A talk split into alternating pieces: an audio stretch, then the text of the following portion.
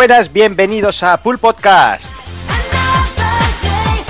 Bienvenidos a un programa más, eh, cuadragésimo tercer programa, un programa que se ha estirado mucho, ha tardado mucho en el tiempo, pero bueno, ya os dijimos que queríamos entrar, volver por la puerta grande del, bueno, con el evento por antonomasia del mundo de los videojuegos, eh, tenemos, queríamos comentar ese E3 en nada, más terminar y poder charlar así en fresco y que lo tuvierais todos muy fresco y poder y poder hablar y ver cómo que ha sido el evento.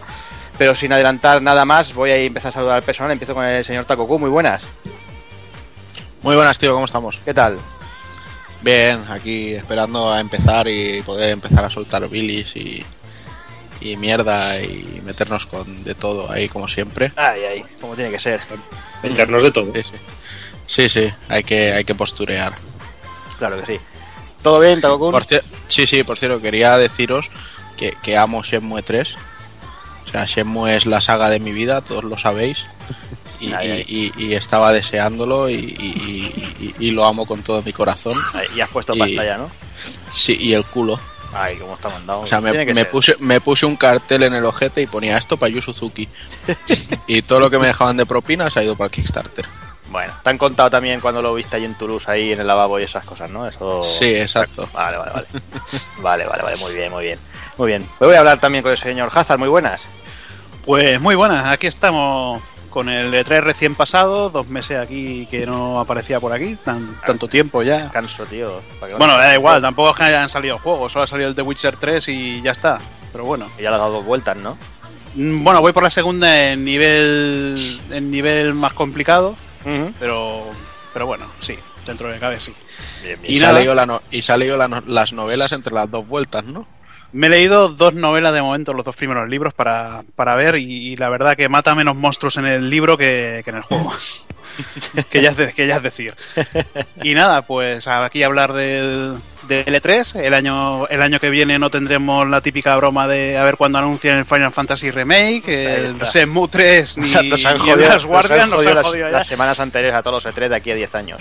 Sí, Sí, bueno, Hazard, pero tú siempre puedes anunciar Half-Life 2, ¿eh? 3. Bueno, el 3. 3. O el 3, perdón, perdón. Uy, uy, El, el, do- el- el 2 ya lo saqué, hice también un mod ahí que se veían mejor las peras a la, a la tía. Y, te van a llover los haters, Morenín. Sí, no, no, me da igual. Yo, yo de- Esto pasa cuando hablas de cosas que no entiendes, tío. Ahí Es está, ahí lo está. que. Pues nada, David, muy buenas, y también. ¿Cómo vamos? Bien, mira, aquí acalorado perdido. Y bueno, de- en- desea- bueno, deseando a ver cómo, cómo empieza la guerra, que hoy habrá guerra, supongo. Oye, va, hoy tiene que haber hostia, si no, cojo y cierro el programa, ¿eh? Es lo mismo. Bueno, tampoco para tanto, no sé, a mí no me preocupa nada. ¿eh? Cuando tienes todas las las tiene el hater de turno, tío. Bueno, eso siempre hay, hombre, ya lo sabes. Hater y postureo a partes iguales. Pero, buah, casco porro. Y desde luego que. Transformers. Pero bueno, ya, ya, lo, ya lo hablaremos luego y nos echaremos una, unas buenas risas. Déjame también que salude al señor Kafka, muy buenas. Eh, ¿qué pasa, nenazas? ¿Cómo ¿Qué tal? vamos?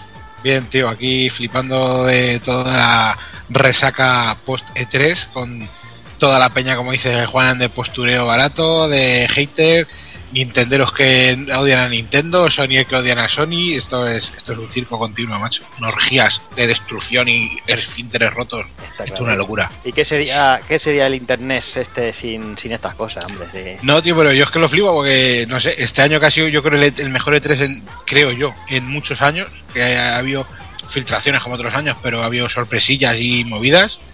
Gente con la, con la que está, vida. Yo creo que sí, tío, pero yo que sé, gente con la que hablaba tres días antes, cosas que han pasado que ellos querían que pasaran y luego hablan mal de esa, yo que sé, tío, es que es, es todo una puta locura, macho, pareces una cena de Navidad en mi casa. Pues es muy raro, es muy raro, tío. Está claro. Bueno, vamos a hablar también al señor Doki, muy buenas. ¡Hey! ¿Cómo estamos? ¿Qué tal, Doki? Pues aquí un poco reventado, tío, y con cosilla porque otro año que me pierdo todo el E3, que voy como los perretes eh, intentando que me deis los restos, diciendo, oye, ¿qué ha pasado? ¿Qué están diciendo? Porque escapándome en el trabajo, metiéndome en el baño para escribiros e ir enterándome de algo más o menos en directo, pero sin enterarme de nada, tío. Viendo las, eh, las conferencias a día después o dos días después y nada, muy, muy jodido, pero bueno. Y Eso más ni menos, tanto tampoco... mentira. Y que, que te estás hinchando a follar, que lo sabemos Pero nosotros. tú, follarín, pero eh, escucha, ¿estás encerrado Madre con mía, tu, con tu jefe el que, te tira galle- el que te tira galletas o con. Bueno, Pues estoy todo el puto día trabajando, tío.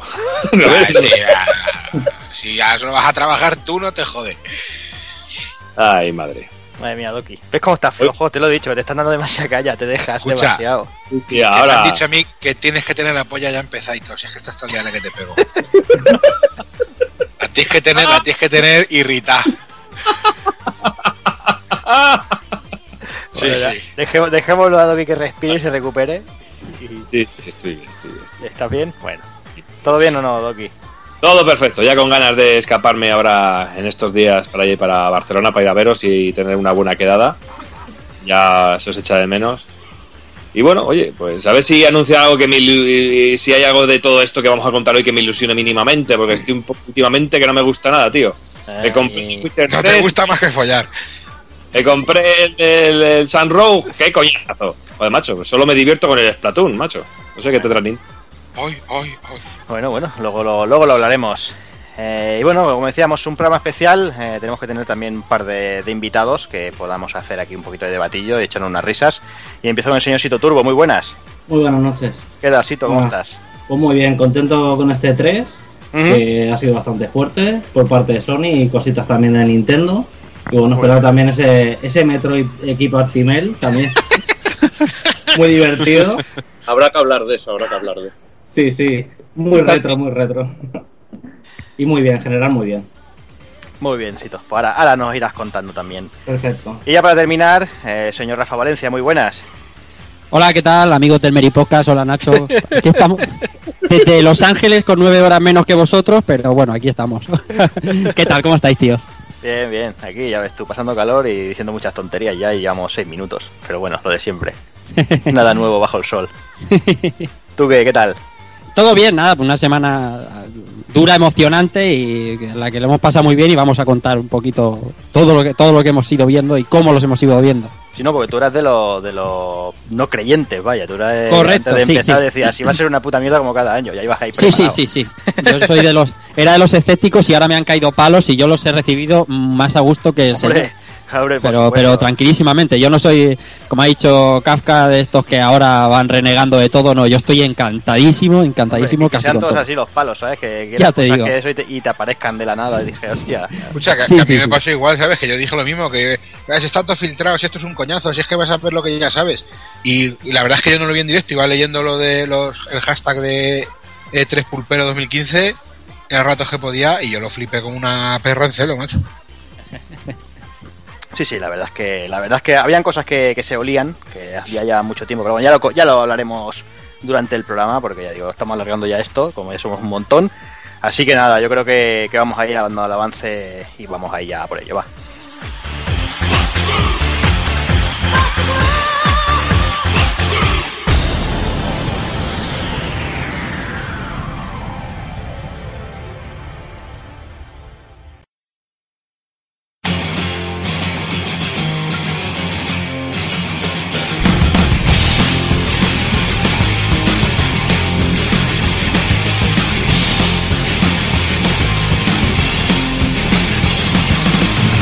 Para el 43 programa empezaremos haciendo un resumen de la edición del E3 de este año, analizaremos The Witcher 3 y remataremos con el ending.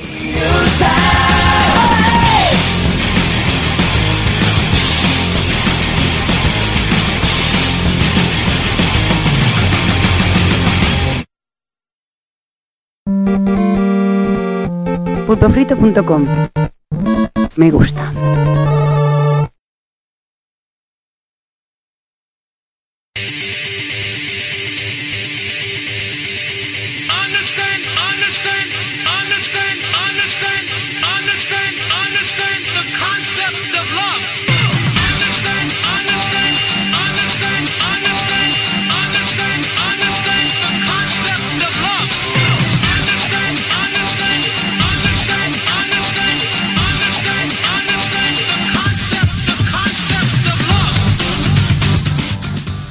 Pues nada, vamos a ir empezando, vamos a ir analizando un poquito lo que ha sido todo el evento, todo este E3.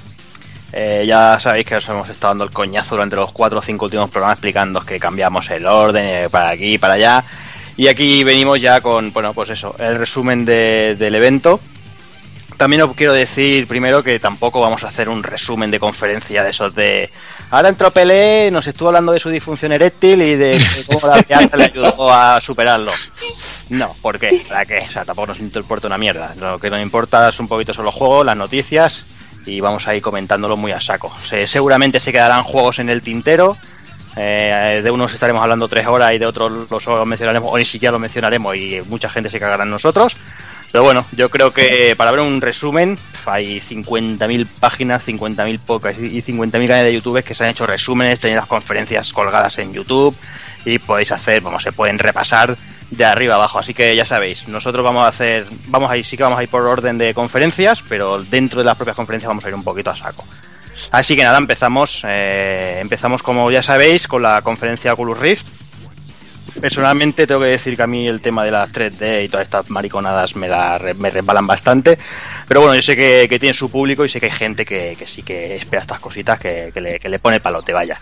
Y sobre todo cuando se empieza a, preparar porno en 3D y esas cosas que seguro Ay, ay, ay, ay, ay. la gente disfrutará a tope con los mandicos estos que han presentado, que ahora vamos a hablar de ellos. Y bueno, pues nada, lo dicho, eh, conferencia Oculus Rift, principales cositas que se, que se anunciaron, pues nada, que incluirá un mando de One en ella y un adaptador para Windows, un un adaptador inalámbrico que será totalmente compatible con Windows 10 a fo- de forma nativa. Se podrán retransmitir los juegos de One hacia el Oculus, eh, una especie de como de teatro, como de cine, decían así, una pantalla, una cosita rara. Se añaden dos controles de movimiento tipo Nunchaku, uno para cada mano. ¿Sabes? Así para cuando haya porno, pues eso, para tocar pezones, un pezón en cada, en cada mano y pues ahí darle que te pego. Y lo más importante para la gente que lo espera, que el cacharro se pone a la venta en el primer cuarto del 2016. Mm, no sé, digo, yo realmente no soy quien para hablar de esto porque a mí estas cosas no, ya, no, no, no, no me dicen nada. No sé si Takokun los 3D le, le ponen bruto o no le ponen bruto. Yo solo os voy a decir un comentario que creo que os va a joder la vida. Pero la gente que lleva el Oculus ya han dicho que prohíben los contenidos pornográficos. O sea que, Hala, ah, o cambia de sea tema. que Es el único que le voy a dar yo. esto, esto ya no lo compra ni el tato. A otra cosa. Madre mía, pues entonces mal vamos. No sé, alguien, alguien que esto le ponga, le emocione o algo, no sé, ¿hay alguno? Poca, poca Master Race hay aquí, ¿eh? Pues nada, vamos, vamos por el Eres el portero de aire en el desierto. Sí, sí. Es cenizo cruzó la pantalla. Pues nada, seguimos. Nada, yo encantado, ya digo. Yo a mí no- ni me emociona y si veo que aquí todo el mundo está aquí conmigo, luego nos, nos, nos tacharán de fanboy, no se cagarán en nosotros, que es el futuro, que no sé qué, no sé cuánto. Pues nada, nosotros nos Es gusta. que sin porno ha habido corta de rollo, ¿eh? Total. Es que- a joder, o sea, ha ido a hacer. Claro, es- lo que esperábamos todos, ¿no? De- el, el uso 100%. Ahí está, si es que es lo único que vale la pena, pero bueno. Claro, pero bueno, ¿qué le haremos? ¿Pero esto que es para PC o qué? Es que yo la conferencia esta ni la vi. PC One. PC igual, pues entonces espérate que los japoneses sacan cualquier gilipollez y ya está. Sí, sí, Si, si la gente puede crear sus propios juegos, sí, sí, está claro. Así me gusta, Hazard. Tú no pierdas la esperanza, me cago en la puta. yo no pierdo la esperanza, tío. Claro, un Oculus Rift y una vagina en lata y ya está. Claro. Para, para eso lo han inventado, para eso lo han inventado, ¿no, tío? Para, para no tener que salir de casa. Si no fuera por el trabajo, joder. Está claro. Pero bueno, vamos, vamos, corramos un tupido velo, vamos a por, a por la siguiente conferencia. Vamos a por, a por Bethesda, que bueno, fue una de, las que, de las que se adelantaron anunciando ese, ese lanzamiento de Fallout 4. Pero bueno, eh, quisieron hacer su conferencia los, los segundos, por decirlo algo realmente los primeros. Y empezaron presentando algo que nadie esperaba, que era una nueva entrega de Doom, Doki. Sí, y muy guapo. A mí me gustó mucho todo lo que lo que pudimos ver en los vídeos. Lo vi un poco tarde, como ya he dicho antes, pero me encantó.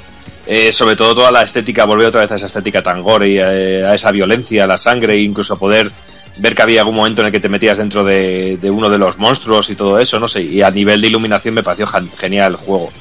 Y no sé, otra cosa es que lo pueda mover la PlayStation 4, eso, que tampoco estoy muy seguro de, de si podrá, pueda mover algo como yo lo que, lo que yo pude ver o lo que pude percibir en el vídeo. Aunque por otro lado también, eh, visto lo visto con Wolfenstein, que también me gustó muchísimo, no sé, pero yo todo lo que vi me gustó muchísimo. Una, una vuelta a la, otra vez al renacer de Doom, que espero que sea mejor que el anterior, el, el- el anterior Doom, que no me gustó nada. Y solo con la esperanza de que algún día vuelva otra vez Quake, pero no en forma de, de juego multijugador, sino como historia, como fue Quake 1 o el Quake 2, que también me gustaron mucho. Mm. Evil, nos comentabas antes fuera de micro que te había hecho gracia el tráiler de Doom. Sí, la verdad que se ve un juego así más arcade, no es un FPS más, más guiado por historia como nos están habituando últimamente, que, sino que se veía muy arcade, como eran los antiguos, y con un nivel de violencia pero exagerado. Eso es decir, lo que a ti te ha molado las chichadas y esas cosas. Hombre, joder, tío, es que en cuanto pilló una motosierra y la arrancó, el público estaba ahí que se salía, y eso es lo que la gente quiere, tío. Es Que estaban ahí echando voces y cuando empezó a atajar a los tíos que se cubrían con la mano y los atravesabas, los reventabas de mil maneras, pues la gente estaba a tope. Y la verdad que, que estaba muy bien hecho y, y promete muchísimo. Veremos qué tal. Sí, sobre todo si hace, como he dicho antes, como Wolfenstein, que hace hincapié en el, en el modo historia. Bueno, es que Wolfenstein no tiene ni online, ¿qué cojones? ¿Sabes? Que, que sea toda la chicha en el modo historia, una historia interesante y que. Y tira para adelante, ¿sabes? Y si va por esos derroteros, el juego puede ser auténticamente genial. Si luego se vuelcan en, en el modo multijugador, pues sinceramente, pues seguramente no me interesa una puta mierda. Venga, pues sigamos. Eh, perdón. No, digo, el, pues, tú has dicho que no se sabía nada del Doom, pero joder, yo tengo aquí el, Wolf, el Wolfenstein y me pone, incluye una invitación para la beta de Doom. Se supone que tendría que salir el Doom algún día, ¿no? Sí, bueno, y, y había un tráiler hace unos, unas semanas, un tráiler con CGI y con un gameplay de dos segundos o tres. Y lo, que, lo que quería ver la gente era el gameplay, ¿no? Porque esa cancelación que hubo hace un tiempo sobre un proyecto de Doom 4 que, que, que no casaba, ¿no? Con lo que, la idea de los Doom antiguos, pues por suerte se ha deshecho y se ha hecho esta, esta demo que tiene bastante buena pinta, ¿no? Yo lo que creo que lo mejor es que, que esta franquicia, Wolfenstein y Doom, no han caído en manos de, de Gearbox, porque como, como, como hicieran con lo mismo que con el Duke Nukem, madre mía. Se, se gastaban la- toda la pasta en, en los Borderlands, que luego eran peores, pero bueno. Y nada. Ahora lo interesante del Doom me parece que también tiene un editor de niveles. Eh, no creo que sea como Minecraft, ese juego que te saca los ojos. Y yo estoy deseando verlo para, bueno, jugarlo y, y matar bichos ahí, el Cyberdemon y toda esa mierda. Ujú. Pues venga, como decía, seguimos a por el siguiente. Eh, anunciaban Battle Cry, un multijugador de acción de 32 players gratuito. Que no sé si a alguno le hizo gracia, si no le hizo gracia, si alguno lo espera. Uf, yo es que este tipo de juegos, tío, no. Ya, no, ya. no, No, yo no, tampoco. Pasa, juego al final. Acabas hasta las pelotas de que siempre haya cuatro chetados que están todo el puto día enfermos y acabas recibiendo más hostias que la cola del paro y al final acaba para cazar sillones, tío. Ahí está. Ahí está. Pues venga, vamos, vamos por el siguiente. Eh, lo siguiente era la confirmación de la, lo que ya había sido los rumores y las filtraciones que ya un, un tiempo corriendo, que era Dishonored Definitive Edition y también, como no, Dishonored 2, la segunda entrega. No sé, Takokun, Dishonored, yo creo que el primero a ti te hizo bastante gracia, ¿no? Si no recuerdo mal. Sí, yo me lo, me lo pasé muy bien jugándolo y la verdad que, a ver, no sé yo, esta Definitive Edition, bueno, será más de lo mismo, lo de siempre, ¿no? El, Hmm. el DLC que sacaron, que tampoco creo que era mucha cosa, y ya está. Si lo hacen bien baratito, que no se les va la castaña, pues bueno, más que nada para. Imagino que para la gente que no lo haya jugado y no tenga Play 3 y 360, pues que le pueda dar un tiento antes de, de dar el salto al 2, porque es una continuación directa. Ujú. Entonces, bueno, la verdad, el, el 2 me apetece jugarlo, ¿eh? Lo, lo que vi me hizo gracia, el poder llevar al tío o a la tía, que cada uno tenga su, su propio árbol de, de características y cosas así. Y no sé, bueno, habrá que esperar. Eh, lo bueno es que todo lo que presentó Bethesda era de ámbito de, de ya para ya, o sea, desde noviembre hasta primavera 2016 como muy tarde. Exacto. Entonces, no sé, creo que es una, una política que estuvo muy bien. Tenerlo todo en secreto como unos putas y en cuanto lo ves eh, menos de un año, pues ahí te lo suelto todo. Sí, porque además, eh, a eso que comentas, eh, ya dijeron, bueno, que se anunció Fallout 4 hace relativamente poco y dijeron que era para dentro de este año y realmente casi nadie creyó que fuera para dentro de este año y realmente sí, se confirmó que era para, para final de año. Sí, para noviembre, 10 de noviembre creo. Sí, sí, una noticia muy buena, ¿no? algún juego que no se esperaba.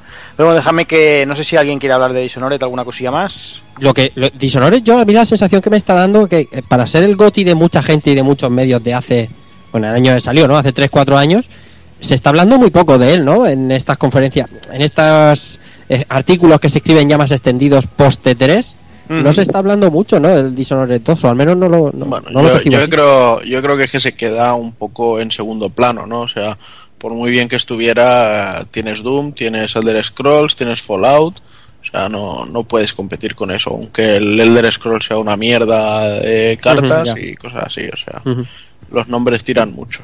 Ujú.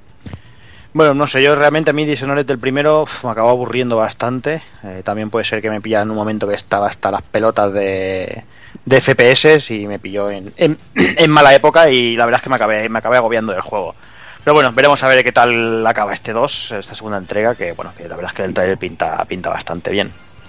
Después también, como comentaba Takokun, eh, el del Scrolls, el, el, el del Scrolls Legends, un juego de cartas free to play, que bueno, que ahí está, para el que le guste los juegos de cartas. Y después venía lo, que comentábamos, el, el gameplay, el vídeo largo de Fallout 4, eh, juego que bueno, que va a ser seguramente uno de los candidatos sorpresa a los GOTY, claramente. Y bueno, por lo que se pudo ver, eh, hablan, bueno, volvemos con la libertad absoluta, poder pasear por esa, ese, ese mundo desolado. Eh, comentan los creadores que lleva, bueno, eso- esto hay que cogerlo siempre con pinzas, porque no te puedes fiar un pelo. Dicen que lleva más de 400 horas jugadas y no, no han sido capaces de exprimir al máximo todo, todo el universo. Y bueno, muchas, sobre todo lo que se ha hecho mucho hincapié al parecer, eh, no sé si, si Rafa es fan de la saga, pero comentan que, que se ha hecho mucho hincapié en las opciones de edición, que puedes editar casas, armas, armaduras, que puedes hacer mucha, mucha historia con, eh, con este aspecto. No sé si... Hombre, como fan de la saga, no. Yo jugué el 3 y jugué el New Vegas, pero tampoco soy un fan absoluto de la saga. Sí que sí que se prometen ciertas novedades.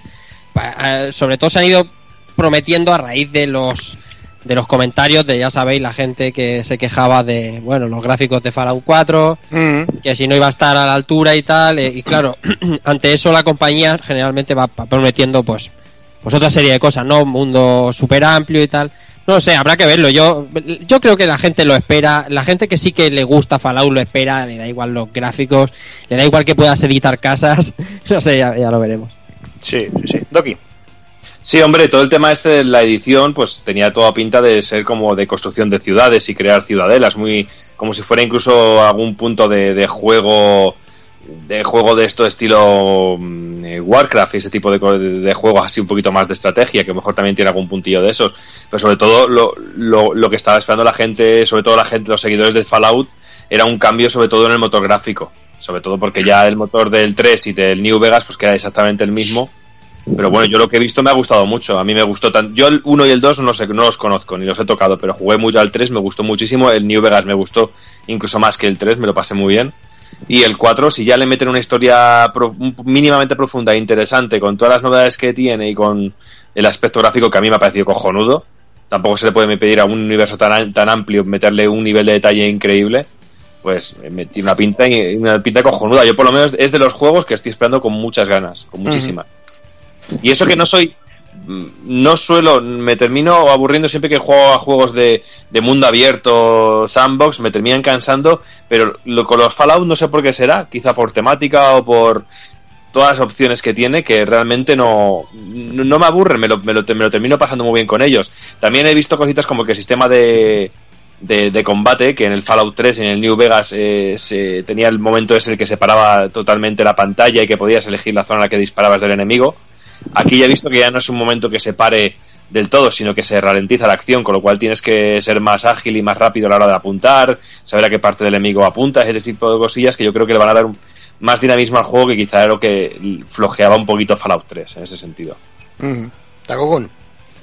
A mí lo que me da miedo es que si normalmente nos presentan un tráiler de un juego de lanza, o sea, un tráiler de revelación y nos ponen unos graficarros de la hostia y luego tiene unos downgrades que lo vemos como el culo, me da miedo lo que pasará con este que nos lo han presentado ya así en plan cutrillo, que está bien, está pasable y tal, pero técnicamente es flojo. Entonces, cuando salga, ¿qué será? ¿El, el Metroid de la 3DS o qué? Pues puedes pensar que también que, que son honestos, ¿no? A lo mejor son honestos con lo que están enseñando. Claro, es que no, no hace falta ser exagerado en mostrar a un, una- un pepinazo gráfico. Si está así el juego, se mueve bien y tiene todo lo que tiene Fallout, sus virtudes intactas, pues seguro que estará de puta madre. desde luego gráficamente es mil veces mejor que el Fallout 3, ya se ve, coño. Claro. La- eh, recordadme que la próxima vez me imprima un cartel de sarcasmo y os lo, y os lo ponga en la puta cara. hay, que, hay que decirlo. Y punto. Bueno, pues no sé, realmente eh, yo tampoco soy fan absoluto de la saga, pero tengo que decir que con Fallout 3 me enganché mucho y, y lo que decís, yo técnicamente tampoco, yo lo veo muy bien, tampoco veo nada del otro mundo y con que se mueva bien, mejor que el Fallout 3, que el pobre iba renqueante. No sé, a mí todo el universo este de Fallout, me, la verdad es que, que- me, que me enganchó mucho.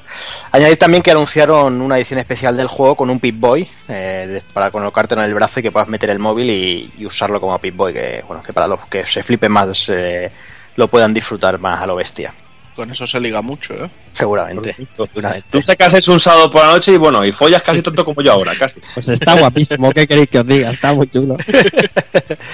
Y bueno, y para acabar la conferencia de Bethesda, eh, Fallout Shelter, eh, que es un juego gratuito para móviles que creo que ya está ya está Está- ya está, está para publicado, creo. Y en el cual, bueno, debemos gestionar los recursos de un refugio y todo esto, que bueno, que tiene, se, se ve gracioso, no sé, yo Yo tampoco. lo, yo lo he estado catando en iPad, Ajá. eh, en el curro, y la verdad es que está muy gracioso, ¿eh? Eso de envías a la peña a explorar, preñas a las tías y las pones a fregar las mesas de la cocina, no sé, cositas, cositas así. Ya follas más que en The Witcher, por lo menos. Sí. Y además es más rápido. Pero bueno, no sé, para echar es lo típico del juego de para echar un Genial, vicio sí. mientras cagas. Está, está bastante bien. Y hay mutarachas. Muy bien. Pues nada, esto es así a grandes rasgos la, lo que fue la conferencia de Bethesda. No sé qué os pareció, no sé cómo lo, cómo lo visteis. Evil, tú mismo, por ejemplo. Bueno, de Bethesda la verdad que he visto, vi poquita cosa, lo del Fallout promete mucho y el Doom me ha gustado bastante, pero la verdad que tampoco soy muy, muy seguidor de Bethesda en sí. A ver, Doki, no sé si tú quieres añadir algo. Sí, pues sobre todo que a mí me pareció la que- de todas las conferencias la más honesta, sinceramente. De todas las que he visto, por lo menos la, la más honesta y la que me puso las cartas encima de la mesa y decir, estos son los juegos que vais a tener de aquí a dentro de poco. Ujú. No en, no en 2017 o 2018, que a lo mejor ya estoy hasta muerto. ¿Sabes? No, y eso es algo que les honra. vamos. Muerto de follar. Joder. A ver, ¿qué ya, No sé. Taco. A ver, eh, para mí en Bethesda me falló muchísimo que no hubiera un Evil Within 2. Ujú. Sinceramente esperaba ese anuncio, pero bueno, viendo que todo lo que han estado anunciando es eso, es cosas para corto plazo, pues puedo entenderlo. Aún así tendré la esperanza de que lo anuncien en el Tokyo Game Show. Y la verdad es que para ser la primera vez que Bethesda hace una conferencia propia han, han juntado un palmarés de títulos bastante interesante y bueno, espero que, que consigan mantener este ritmo y para el año que viene repitan y tengan también una cartera de 5 o 6 juegos que se nota Mm. desde que hicieron todo el movimiento de Zenimax y todo esto se nota que, que tienen mucho mucho interés en, en lanzar videojuegos y en ir ampliándose más y cosillas así. Es que date cuenta, date cuenta, perdona, perdona un momento. Date cuenta solo que en la conferencia ya han estado tocando nombres de, de auténticos clasicazos del mundo de los videojuegos. Hablamos de Doom, de Elder Scrolls, eh, de, de Fallout. Es que son auténticos juegos que ya tienen un, más que un nombre en, el- en la historia del mundo de los videojuegos. Con lo cual, es que la conferencia me pareció, para mi gusto, redonda. Y de todas las que ha habido, a ver, no soy fan fan de Fallout, de, de Elder Scrolls, de las cartitas, pues bueno, me la pela bastante. Pero bueno, me pareció muy cu- muy curioso. y muy a mí eh, me- yo quedé encantadísimo en ese sentido, porque me pareció un cartel de juegos para presentar y hablar de ellos increíble. Hazard, no sé si quieres hablar de algo de Bethesda. Mm, bueno, la verdad, tam- tampoco me voy a comprar muchos juegos del el Doom, me voy a comprar el Fallout 4 y ya está. Un Devil Within 2 lo veo imposible, preferiría que Tango Inworks utilizara su tiempo para hacer otro, otro juego diferente de terror. La segunda parte ya habrá tiempo y claro, habiendo salido el juego el año pasado tampoco creo que te vayan a anunciar directamente otro nuevo. Y nada, a ver qué tal el Pip-Boy este porque tiene buena pinta. Venga, pues vamos, vamos a por la siguiente. Y es que el- ya lo que era el lunes, aquí ahora 18.30, creo que fue a las seis y media de la tarde, arrancaba la conferencia de, una de las grandes de, del, del E3, no una de esas gran- unas conferencias esperadas. Y hablamos de Microsoft, y Microsoft no podía arrancar de otra manera Evil que con Halo 5 Guardian, claro está. Vaya, hombre, tiene que sacar ahí el buque insignia, pero directamente. Además que sacan el juego a final de año y, y tienen que aprovechar de, de publicitarlo bien. Pusieron un trocito de, del modo campaña de un jugador y la verdad que, que lucía de puta madre. Lucía como nunca ha lucido un Halo. Muy espectacular, muy- con escenas muy, muy increíbles. Se veían nuevos diseños de, de vehículos y se veían cositas muy majas. Hablaron, bueno, se, luego se, bueno, se comentó algo de un poquito de la historia, que comentaba que el jefe maestro estaba desaparecido y que, y que no aparecía, estaba perdiendo su prestigio, un, un rollete así, ya lo descubriré cuando salga el juego. Y, y- y la verdad que muy buena pinta. Después salió el, el vídeo con el multijugador. Me acuerdo, no sé si estaba contigo hablándolo, digo, hostia, Sí. parece que han metido mucha chicha en las batallas. Se ve que han metido ba- batallas de un modo que se llama Warzone para 32 jugadores. O sea, que puede ser eso muy, muy guapo, la verdad, que se pueden liar pistarros muy chulos. Si hay vehículos y de todo por ahí, puede estar muy bien. Y la verdad que muy buena pinta. Se nota que, que es uno de los juegos estrella de Microsoft y, y lo están cuidando y, y seguro que, que será una cosa, será un juego muy, muy, muy bueno. Pues venga, vamos, vamos a por el siguiente. Era la primera sorpresa de la, de la conferencia y hablamos de Record. Eh, tal como comentaban en el, en- a los inicios del tráiler, creadores de, de los creadores de Metroid Prime y, y con el dinero de, de Keiji Inafune, eh, Takokun. Bueno, más que de Keiji Inafune, de la gente que ha comprado el Mighty Number 9, ¿no? Sí, sí, claro, a eso, a eso me bueno, refería, o- vamos. o- y mezclado con Microsoft ahí, que, que se, ha asegurado, se ha asegurado una exclusiva que como mínimo pinta interesante, porque bueno, solo pudimos ver una, una CG. Y no sé, yo me hice una idea en plan que imagino que el juego pues era algo rollo tercera persona y, y nos presentaban una esfera azul que acompaña a la protagonista y que se va metiendo en diferentes bichos. Entonces yo quiero pensar que será un juego en el que tendremos que ir resolviendo puzzles utilizando todo esto de cambio de cuerpos para el bicho y cosillas así. Y bueno, eh, si soy sincero, no confío en Inafune, o sea, después de los últimos- los últimos juegos que ha hecho, no, o sea, la ¿alguien- calidad, la, la calidad, o sea, yo eh, recuperé la confianza con el, con el Soul Sacrifice y la perdí por completo con el Jaiba. Y el Mighty, pues no tengo muchas esperanzas. Entonces, el récord este, reconozco que llama mi atención, quiero ver más. Y no sé, espero que pueda ser uno de esos que dices, lo anoto, lo anoto en la lista de, de juegos que tengo que tener cuando me compre una Xbox One, si, la lista, si esta lista crece. Está claro. Evil. Bueno, eh, yo simplemente comentar que Mr. Business, Mr. Fucking Businessman, la verdad, no mm, supongo que pintará en desarrollar el concepto del juego, lo del mundo así un poco devastado y toda la historia esta, pero creo que detrás hay buenos desarrolladores. Si está Retro Studios, hablan de los creadores de Metroid Prime, no sé seguro si es Retro Studios, no lo he podido ver en... en No, sí, era, sí eran ellos, pero bueno, que con el Jaiba estaba detrás el Team Ninja. No, estaba el Team Ninja, pero quien lo desarrolló fue Spark, que son los del... Ah, bueno, los del sí, es verdad, este. es verdad, es verdad. Está el Team Ninja, pero no está el farlopero. Si no está el farlopero, Sí, ya sí, no sí, ya no sí, está el no, Ninja que valga. Y el Team Ninja supongo que estaría para dar diseños y algo del combate, alguna tontería, Sí. pero quien desarrollaba el juego era Spark. Sí, sí, mi, ce- tampoco- mi cerebro, mi cerebro se había olvidado completamente, tierra. No te preocupes, es normal que se olvide. y la verdad que con Retro Studios y con Inafune y luego el concepto de juego, como bien has dicho, sobre todo se ve en la imagen final que hay un montón de figuras detrás de, de tipos de robots distintos que se ve que podremos manejar con el con el corazón y como bien dice el nombre, Recore, eh, todo debe centrarse en el corazón este que lo deberemos ir cambiando en distintos bichos y, y veremos qué tal se desarrolla el juego. La verdad, la idea es interesante, pero es una CG y poco, poco más podemos sacar en claro. Sí, está claro. Está claro. Lo que sí que sacamos en claro es que el mando Xbox Elite Controller es una puta pasada. Eso, Eso era porno. Eso era eso porno. Era porno. Eso era, era- es tan porno como cuando subimos después el precio. tío. Ahí está, eso te iba a decir. Es tan porno como el precio, porque la verdad es que, que se quedó el culo torcido esos 150 dólares. Pero la verdad es que el mando pinta pinta increíble. Y la verdad es que Microsoft, si algo hay que, hay que en mérito hay que darle, es el, el buen diseño que hace con los controladores. Y, y aquí, vamos, es una vuelta de tuerca magnífica. No sé yo si, si alguien de aquí se estaría dispuesto a, a soltar esos 150 napos. No. No, yo no suelto ni los 50 que vale uno normal, voy a soltar 150.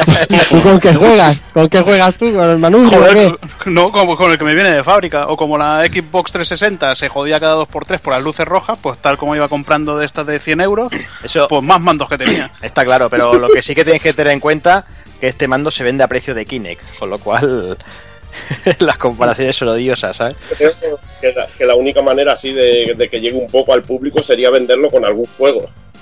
La verdad, porque el Pero mando- este, este mando tampoco está pensado para el gran público, está pensado Ah, para claro. los niños rata del Call of Duty y la Ya. gente que se tunea sus mandos. O sea, ellos han visto un mercado, hay empresas que te, te tunean el mando de la 360 y le meten gatillos y historias y te cobran un pastizal y esta gente habrá dicho, pues vamos a hacerlo nosotros y vamos a hacerlo bien, vamos a darles un, un servicio, ¿no? Yo, la verdad es que la idea la veo buena, un mando profesional, es como el que se gasta 150 en una palanca del Street Fighter. Claro que sí, o, o Sí. 300 en un volante. No, auriculares, hay, hay auric- auriculares para jugar que valen una pasta gansa también. Mm. Sí, sí. No, pero que con un pack con un Forza 6, la verdad que estaría muy interesante a ese precio también, no estaría mal. Yo lo, yo lo veo más con un Call of Duty. Eh, hombre, es, mando, es ma- es mando para Call of Duty esto. El Forza 6 con las levas, tío. Era muy cafre, tío. Sí, sí, sí. No, no, la verdad es que, que pintan muy, muy bien. Pasa que, bueno, es eso. Le- Tiene un público muy, muy limitado. Pero bueno, yo creo que, que, bueno, que será un mando, mando pata negra, vamos, totalmente. Y venga, vamos luego con, con Rare. Parecía que los tenía medio abandonados y por, por fin ah, presentan algo. Algo como Rare Collection, Kafka.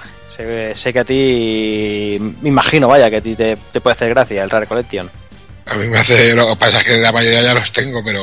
Ya, ya, ya. Sabéis que todas estas cosas de recopilatorios locos y, y mierda de la buena antigua, pues me, a mí me vuelve loco. Entonces yo. como supongo que ahora lo hablaremos un poco, lo de la noticia de la retrocompatibilidad y todas estas cosas.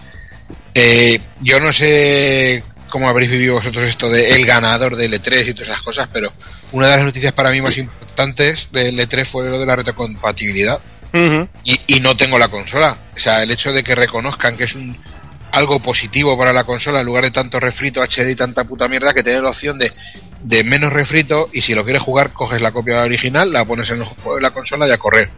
Entonces Eh, todo lo que yo, cosa yo, yo ahí tengo una serie de cosas que no, o sea, para mí que hayan habilitado la retrocompatibilidad lo veo de puta madre, eso para empezar. Pero también hay que decir que el año pasado dijeron que era imposible hacer retrocompatibilidad Claro. porque las jerarquías eh, y ¿qué- los sistemas qué eran diferentes. Sí, Claro, Entonces ¿qué te, dices, qué te van a decir? vale, como, es que como eso- era imposible, como era eso- imposible que vendieran la consola sin Kinect. También. Exacto. Claro. Eso- por una parte. Y ofrecer, Por la- ofrecer cosas que. Eso por una parte. Por otra, al mismo tiempo que han anunciado esto, lo que no han anunciado, pero que sí que se ha hecho oficial, es que dejan de dar soporte a Xbox 360. Con lo Mm. cual, eh, las consolas que empezasen a morir, eh, luces rojas, eh, fuentes quemadas, etcétera, etcétera, ya se van a todas por culo. Y la gente necesita meter sus juegos en algún sitio. Entonces, bueno, pues la 360 estaba muerta ya. Dudo que alguien compre juegos de No, 360. yo, por ejemplo, lo sabéis todos, yo, yo he gastado tres, tres equipos 360 y cuando murió la tercera dije que no compraba más Pero, 360. pero por ejemplo, o sea, tengo Hostia, tres. Eh, tres, tres, tres, y la tercera cuando murió dije no me compro más y, es para, y me- incluso se me quedaron muchos juegos por jugar, muchos juegos a medias. Y lo, lo hablé muchas veces con Doki, o sea, yo si, si la 360 hubiese, la, perdón, la One hubiese salido de serie eh, con retrocompatibilidad, o sea, yo me la había comprado sin duda por el plantel de juegos que tengo antes que la Play 4. Como tú, muchos. Claro, exactamente. Entonces yo, yo esto me lo tomo como una noticia cojonuda. Y lo Y del digo-. Perdón. Sí. Iba a decir, digo, vol- volviendo a lo de Rare, eh, ¿cómo. ¿cómo coño han tardado da- en darse cuenta de, de- de las licencias que tenían al, al comprar el estudio y, y compilarlas? ¿Cómo han tardado tantísimo en darse cuenta? No, no, no me lo puedo explicar. O sea, es un anuncio muy bueno para los que nos gustan los juegos, los juegos antiguos, los juegos de la red antigua, pero, pero habéis tardado mucho en sacarlo. Yo es que ahí No sé. tengo, tengo ahí mis dudas de que si algunos de los juegos, no sé, Banjo Kazooie y todo eso, no tuvieran movidas con Nintendo. No, se supone que Nintendo no, el, el personaje es, es Ahora- licencia de sí, red. sí, sí, ahora ya entiendo que no, pero que hayan tardado tanto quizás algo había, no, no lo sé. Sí, a lo mejor había temporales, exclusivas. Puede o- ser. Sí, no porque- sé, raro. Date cuenta que O- Donkey Kong- No, pero todos los juegos que tenían a Donkey Kong como personaje no aparecen.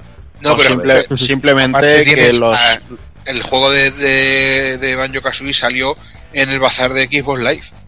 Sí, ahí está, eso iba a O decir. sea, que no, que no, por licencia de tiempo no creo que fuera. Mm. Que yo creo que son así de cipotes, igual que han dejado Sí, que todo lo que. Rare, exactamente, todo lo que Rare podía haber seguido dando si lo hubiesen dejado, yo creo que habría dado mucha broza, estamos de acuerdo, pero yo supongo que si lo hubiesen dejado, algo bueno habría salido. Y sin embargo dejaron que se quemara, que explotara y que se fuesen a tomar por culo todo el mundo. Y ahí tienes el Pues- Yuka Kazula Laili, ese Kazuki Flash y Frinklis, ese que va a salir ahora. Pues yo, sinceramente, creo que Rare tenía un tipo de contrato que era desarrollar para Kinect. Quizá, qui- quizá, quizá creemos que fue Microsoft quien los metió ahí y, y, al, y, y quizás son, fueron la propia Rare quien dijo nosotros creemos en Kinect y, que, y queremos trabajar en esto. O sea, queremos hacer de esto algo grande. O sea, no lo sabemos. Y sinceramente creo que ahora sacan el, el Rare Compilation este, el, el emulador este raro, porque no tienen, o sea, tienen que justificar los sueldos de toda esta gente hasta que salga el, el Sea of Pirates ese que por otra parte a mí me dejó frío, frío, frío. Pero bueno, el Rare Compilation como recopilatorio pues eso está bien, pero no seré yo quien... Además ¿Quién lo económico, ¿no? Eh, si no, pues parece que 40 son muchos datos, 40 pero no son pavos. 30 euros, ¿no? 40 Son 30, pavos, creo. 30 dólares, 30 juegos. Y es que estamos hablando también que no hay solo juegos únicamente de la Rare como conocemos, también hay juegos de Ultimate, porque hay juegos de- del maravilloso Spectrum también.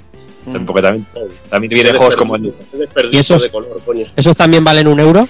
Eh, sí, claro, sí, claro. Pero por ejemplo, tú ahora mismo para poder jugar en, en alguna de las stores, por ejemplo, al Conkers te cuestan 9 pavos. O al Jet Force. Gemini también te cuestan 9 pavos, cualquiera de ellos. escucha, Aquí estamos hablando son- de 30 dólares, 30 juegos. Y que son juegos que por 30 pavos yo te aseguro que, que lo vas a gozar, eh.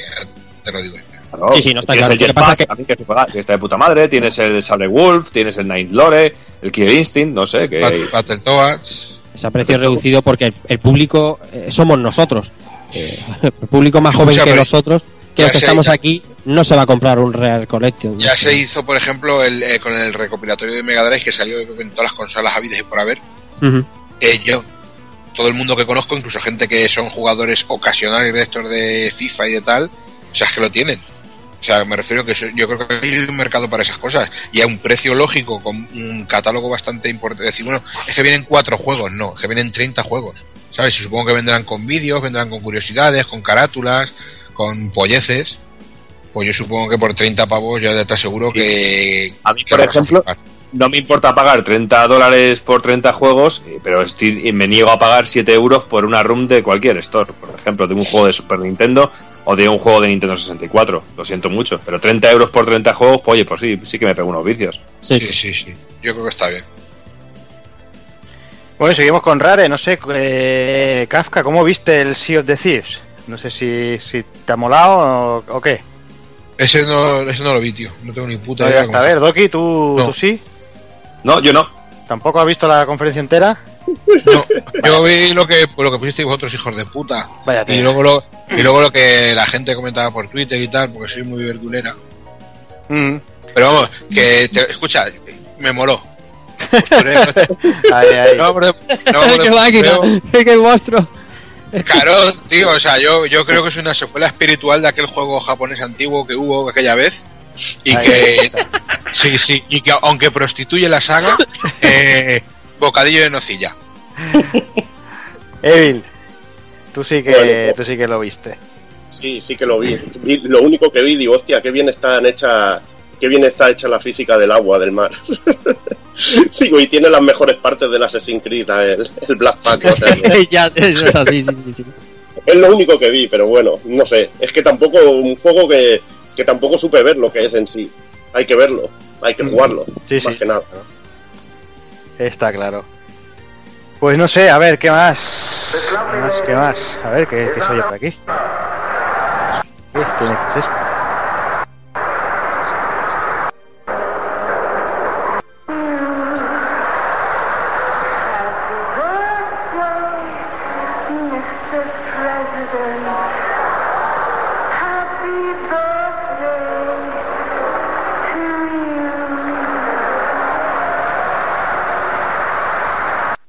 Bien, muy bien, Doki, Ay, felicidades, ah, señor. Puta, ¿eh? Tenemos que aprovechar que cumplías años en directo, Doki. Te das cuenta, te das cuenta, macho. Me hago mayor con vosotros. Te haces Ahora. mayor, madre mía. Aún Madre queda. Y aquí hablando de, de jueguecitos. Escucha, Sí. pero follando así te vas a conservar años. Tengo la piel como un bebé. Sí, porque, te, porque te estira, te estiran la piel. El Kafka hace tiempo que no folla, ¿eh? Está obsesionado. está ahí. No, escucha, eh, te aseguro que es al revés. Yo creo que, que lo llevo ya en la sangre, tío. Es una cosa, ¿sabes? Yo creo que desde que a Elsa le, le pegó una foto mía en la cara, la, la tiene. Yo, no- es que re- yo es que es su puro sexo, respiro sexo, chaval. ¿Tú te Escucha, crees que este con este cuerpo que Dios me ha dado, chaval, ¿tú qué te has pensado? que, te, que te matas a pajas. Me apuñalo la, me ingle. ve- veo, veo, veo sectarismo, ¿eh? Aquí le pones a Marilyn Monroe cantando Happy Birthday President y a Levil otro día le pusiste Happy Barry, ¿eh? Hombre, pero el Bill ya con, con la edad que cumplía, ya cualquier cosa le vale.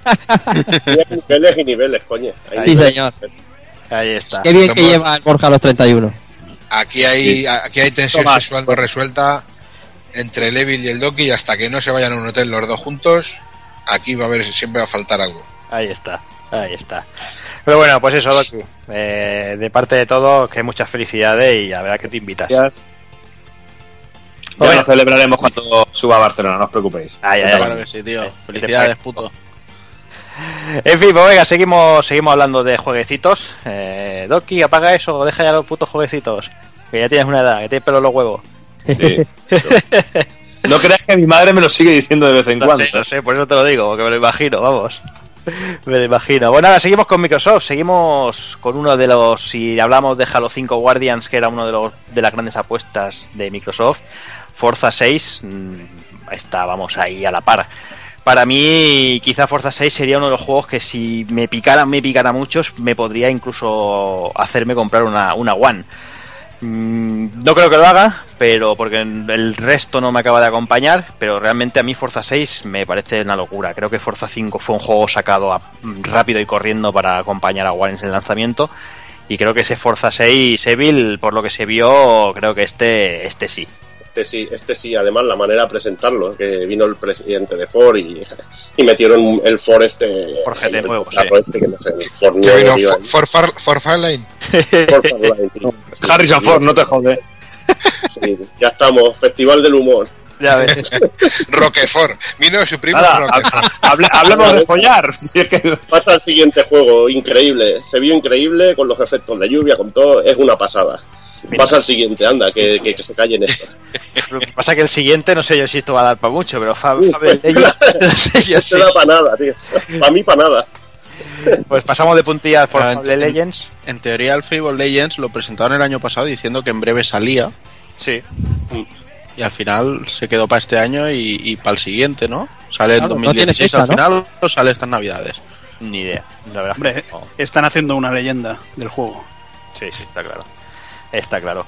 Y tras Fable Legends eh, hacía aparición las HoloLens. Que, bueno, que volvemos a lo mismo que con el que con el Oculus, con el Oculus Rift. A mí la verdad es que me hizo bastante gracia. La verdad es que lo que se vio, se vio, se vio cachondo ahí con el Minecraft ese de mierda. Se vio, bueno, se vio cachondo y, y no sé, tampoco que me, me emocioné mucho, pero bueno, tenía su gracia. Y venga, vamos, vamos a por, a por otra de esas exclusividades. Eh, vamos a por Gears of War 4. Eh, estamos esperando que salieran ya con, la, con las Lancers y, y no nos fallaron, Evil. Ya te digo, y ya te digo, incluso digo, hostia, ¿qué es? Le- ¿Esto qué es el, el HD? Incluso me confundí al principio, pero joder, digo, luego lifting total ahí. Y es que era el Gears of War 4, y la verdad que, que pinta, pinta muy bien. Que- yo aluciné mucho con la tormenta de fondo que se veía, era, era, era brutal. Los efectos de viento eran Yo- increíbles.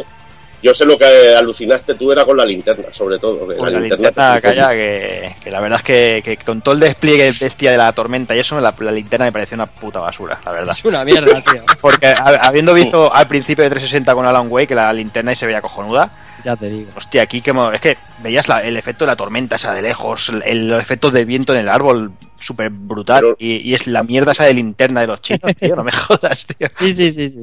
Es lo que te digo, es lo que digo, que la compró en los chinos y mira, así va la, la puta linterna. Mm. Pero bueno, el juego espectacular. La verdad que, no sé, me, me hizo incluso gracia de que parecía un poco así, un poco sur- survival horror, ¿no? de que te metía así un poco de, de tensión.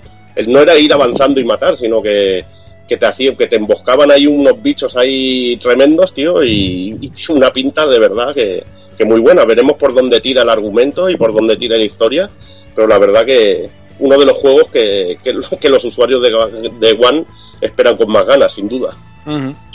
Hazard. Eh, Pues yo creo que el juego tiene, tiene buena pinta, porque más o menos los, los escenarios así oscuros, con esas larvas así, a mí me, recorda- me recordaron mucho al Quantum Theory. Y yo creo que, que si siguen siguen esos pasos de Tecmo Koei en ese juegazo, yo creo que van a hacer un- Casi una, buena, una, buena entrega de, de War. Bueno, fuera, fuera las coñas del Hazard, eh, yo creo que este cambio de compañía le, le puede sentar muy bien a la saga, porque creo que Epic, eh, aunque el Gears 3 eh, se lo curraron mucho, eh, ya se están repitiendo mucho en, en la misma fórmula. Entonces, bueno, es esto que comentáis, ¿no? Que si quizá le quieren dar un toque más de tensión, más de survival, el- la gran potencia dramática de la historia no está en que el tonto grite María cuando la ve en una taquilla. Pues pero yo creo que le, que le puede sentar muy bien a la, a la saga y a la serie y, y como decía antes, seguramente este sea otro de esos juegos a apuntar en esa lista de si algún día me compro una One. Ahí está. Ahí está. Y bueno, de paso aprovecharon para. Bueno, per- perdona, Kafka, me parece que quieres decir algo. No, es lo, lo que estábamos diciendo antes, ¿no? De que la, la peña se hace unas pajas mentales que, que da angustia y tal. Y con este juego, por ejemplo, cuando lo anunciaron el HD y, y- y el 4 este, por, ya salió un montón de peña por diciendo que, que era, joder, como hablando mal de la, de la trilogía, digo, la trilogía tiene sus altibajos, pero ha sido una, ha sido una saga que yo creo que ha, que ha cumplido y que ha estado un buque insignia de la 360. Y el, y el 4, el 4 digo yo, el, ¿cómo se llama? El que hicieron el vivo, el Judgment, gracias, el Judgment. El Judgment, el toque ese que le dieron, el giro ese que le dieron a ser algo más arcade con esto de los retos, de las puntuaciones y tal. Fue un giro que le dieron y fue un juego muy correcto, tío, y nadie se acuerda de ese juego. Y, me- y yo, yo que sé, me jode mucho. Y el 4 este que han anunciado, tío, a mí es un juego que me la pone muy, muy dura. Mucho. Y ya te digo, yo hubo peña que, como dice vos, incluso lo que decíais de los gráficos, pues que tampoco es para. Digo, joder, pues chico, yo no sé, de verdad, y es que hay un soplapollismo y una tontería, tío, ahora con lo de los gráficos, que al nivel que, que raya este juego, yo no, no creo que necesitemos más, tío. No, En una, tema- en- en una consola, me refiero, ¿eh? luego los PC son otro, otro, otra movida. Es que el tema de, de los gráficos es que los peceros se están pasando a las consolas porque no tienen dinero suficiente para, para pagarse cada año sus gráficas y están viendo que, que, tiene- que tienen peor el gráfico y ya en cuanto ven un poquito de gráficos peores, aunque sean de puta madre, porque a mí se, Claro. se- bien, ya se quejan. Es que lo que los se gráficos un poquito peores, es que, es que de verdad yo me pone enfermo, tío, digo, pero bueno, me toqué los cojones. Se Si no tenéis todo. En cuartos este para una gráfica, iros a Mallorca a chupar pollas al puerto, tío, con los marineros holandeses. Mallorca se está bien ahora. Ah, claro, pues a chupar pollas allí. Viene un marinero holandés, ¿cuánto cobras? Tanto, pum, para una gráfica, ya está.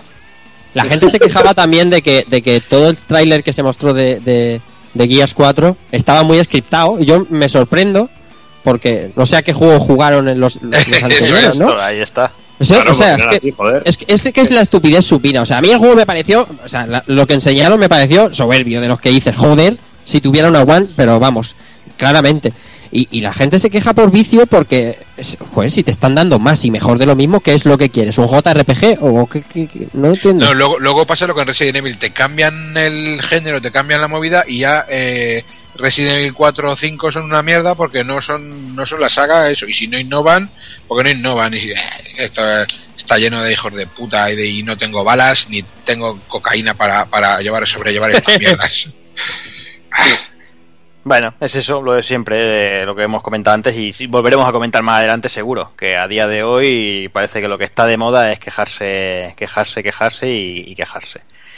Y nada, no sé, mm, tras esto tampoco dijeron nada del gas, bueno, ah, confirmaron el Gas of War HD, tampoco sabemos si solo la primera entrega, si al menos yo no lo sé, si Y no enseñaron nada. no enseñaron nada, por eso digo, no sé si saldrá solo el primero, si saldrá un recopilatorio con los El tres. primero. Pero es un, es, es un poco absurdo que anunciando la retrocompatibilidad te anuncien un Gears of War HD Collection. Bueno, Pero es que, ojo, la hombre, retrocompatibilidad no es abierta. eh, Es No, según ya- si las editoras quieren eh, liberar el juego, por así decirlo.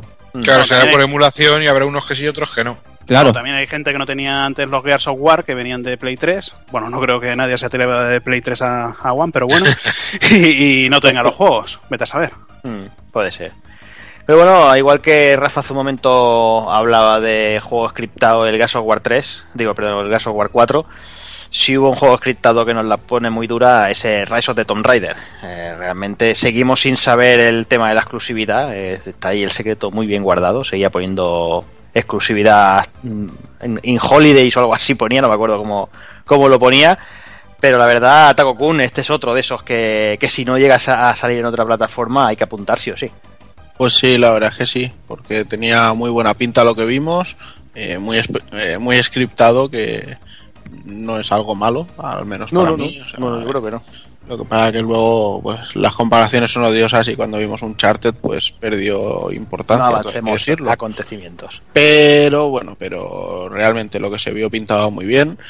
Y estas cosas que están diciendo de que el juego es tres veces más grande en cuanto a contenido de lo que fue el primer Tomb Raider eh, del reboot, pues hace que, que yo tenga muchas ganas de catarlo.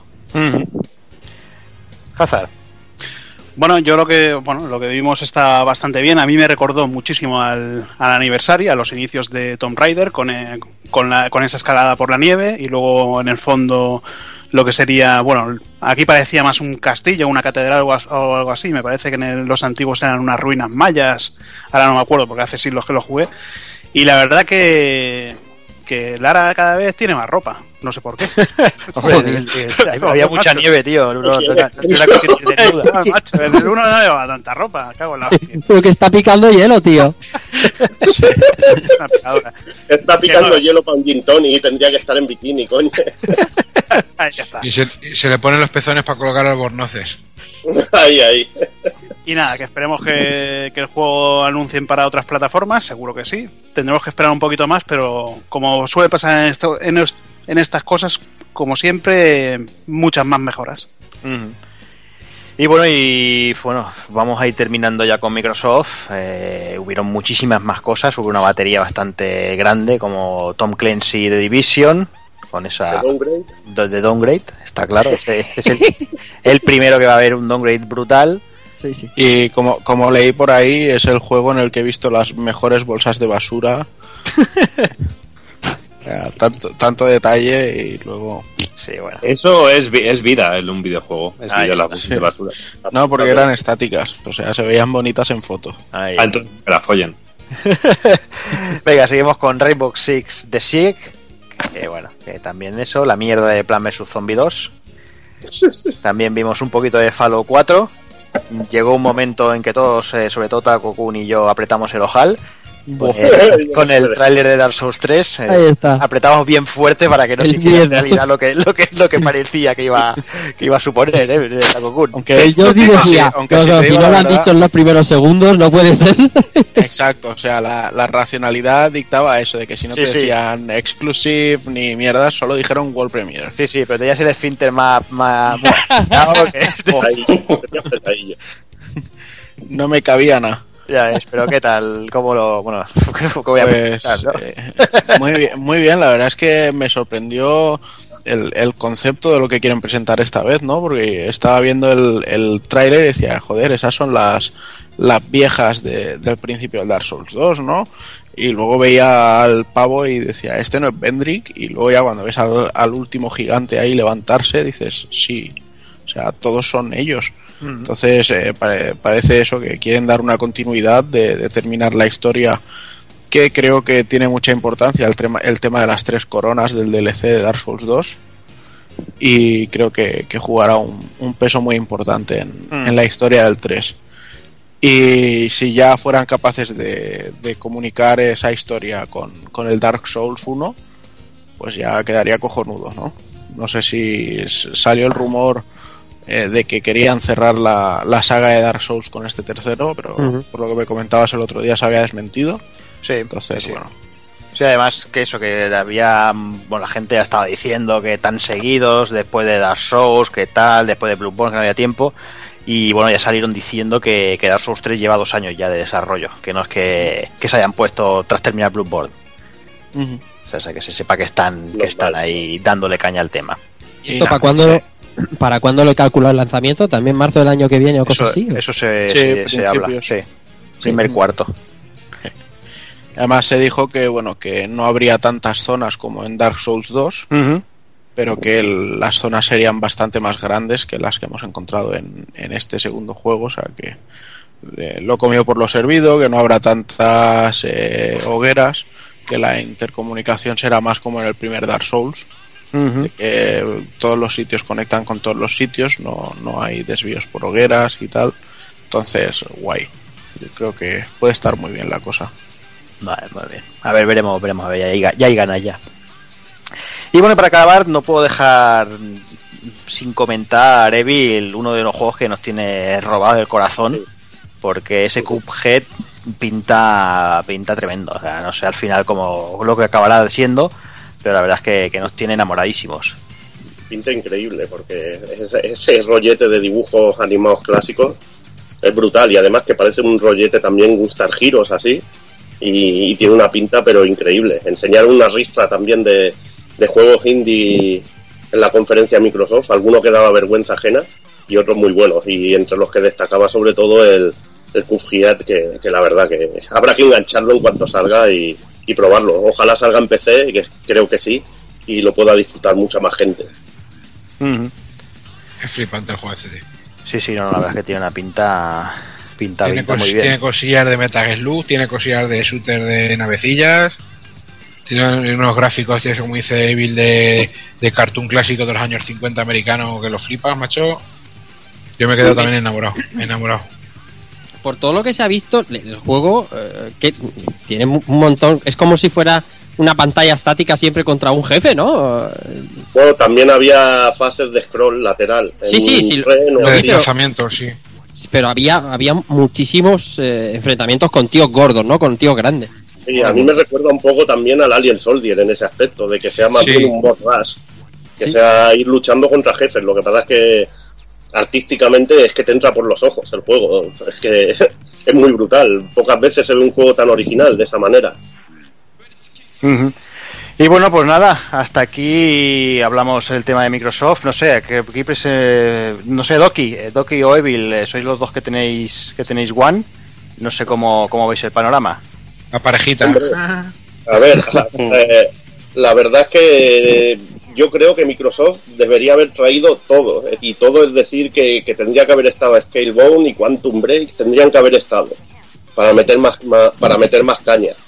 Porque luego con lo que salió en Sony, aunque es a largo plazo, pues te roba un poco el show. Luego lo hablaremos, quizá cuando ya hagamos las conclusiones. Pero yo creo que tendría que haber traído, eh, eh, si hubiera traído Scalebound y Quantum y hubieran puesto un par de vídeos o un par de- o gameplay incluso, hubiera sido brutal. Igual también no lo tenían a tiempo y lo están reservando para la Gamescom para también un poquillo de, de vender allí un poco y de, y de tener allí juegos. Pero la verdad es que a mí, eh, siendo el E3, me hubiera gustado que hubieran venido, pero con toda la artillería. Y yo por mi lado, pues bueno, oye, pues estoy bastante desencantado, ¿eh? Totalmente, o por no decir totalmente desencantado con la consola. Y es que tampoco soy ni muy fan de Halo, ni muy fan de Gears of War, con lo cual... ¿Qué te la compras? Eh, porque, que- porque, me- porque quería porque quiero jugar a cosas nuevas, no quiero jugar a lo mismo. Coño, pero entonces sí, sí, es que lo que va a salir O sea que normalmente... me tengo, me tengo que haber comprado la, la, la puta consola solo Pero por Halo y por Gears of War. Sí, pero es que normalmente si te compras la One es porque te debe gustar Halo, Gears of War y cositas así. Luego sabes, que, luego sabes que va a salir algún juego que te guste. Pero... Esto parece escenas de matrimonio, tú. Yo confiaba en Kinect. consola eh, porque me interesaba el de Rising Mm. y porque, y porque creía que iba a haber- y me interesa también el Rise que termina siendo una auténtica basura eh, y, y porque te- también tenía esperanza de que salían más cosas nuevas y realmente pues no no sé Eh, por ejemplo el Rise of Tomb Raider no pienso comprarlo en One prefiero esperarme y comprarlo en PlayStation 4 por ejemplo Sí, ¿sabes? pero eso ya va a gusto de que si prefieres multiplataforma, pues te vas a la que te gusta o a la que crees que el juego va a estar mejor. Pero, Pero bueno, el juego, el juego lo tiene. Lo que pasa es que si te compras una One, ya sabes que te tiene que gustar la saga Halo porque sabes que ese juego lo van a cuidar de puta madre. O el, o el Gears of War, te tiene que, que ir ese tipo de juego. Luego puede salirte sorpresa. Seguramente cuando salga Scalebound te harás polvo con la One. Seguramente. Pero bueno, ya sabes, el tiempo dirá o cuando salga el Quantum, seguramente lo disfrutes. Está ¿Cómo? claro. Como luego el tráiler del, del Skillbound sea como el de Transformers. Bueno. Luego, luego, luego hablaremos. Creo que será bastante mejor, pero bueno. Sí, sí. Creo que tenemos eh, un invitado por aquí. Muy buenas. Hola, ¿qué tal? ¿Qué tal? ¿Qué- Muy buenas. ¿Qué tal? ¿Tu nombre? Eh, José, aquí desde Santander. ¿Qué tal? ¿Cómo, cómo has visto? Estamos eh, terminando ahora con Microsoft. No sé, ¿cómo has visto, cómo has visto el E3? ¿Qué tal? Bueno, pues yo, mm, como usuario de, de One, yo, yo estoy contento, ¿eh? La verdad que, que bueno, pues hombre, sí era, era lo que se esperaba, ¿no? Eh, pues bueno, las, las sagas de siempre, ¿no? Pues Halo, Gears, eh, bueno, ha sido un- una sorpresa el tema de la retrocompatibilidad, ¿no? Y, y el tema de Rare, la verdad que sí me esperaba un Battletoads, que oye, a ver si tenemos suerte y, y tienen algo por ahí todavía y lo presentan en la feria esta europea. Y bueno, pues eh, Forza, yo creo que también los usuarios de One saben las sagas que les gustan, ¿no? Y, y yo creo que, bueno, personalmente Forza le tengo bastantes ganas. Sí, lo comentábamos Y- ahora hace un momentillo que, que, bueno, comentaba yo personalmente, que quizás con Forza 5 se, se, se, se apresuraron mucho, ¿no? Para poder tenerlo con el lanzamiento de consola y yo creo que este Forza, el 6, sí que va a ser el Forza de verdad de One. Sí, sí, es el, es el juego que igual tendría que haber salido. Lo que pasa que, bueno, mm, eh, Microsoft eh, yo creo que prefiere sacar juegos más, más rápidos, ¿no? Pero sí, sí apunta que son más de 400 coches, eh, mm, efectos climáticos, noche. mm, La verdad que ya parece los gráficos, yo creo que mejoran al 5.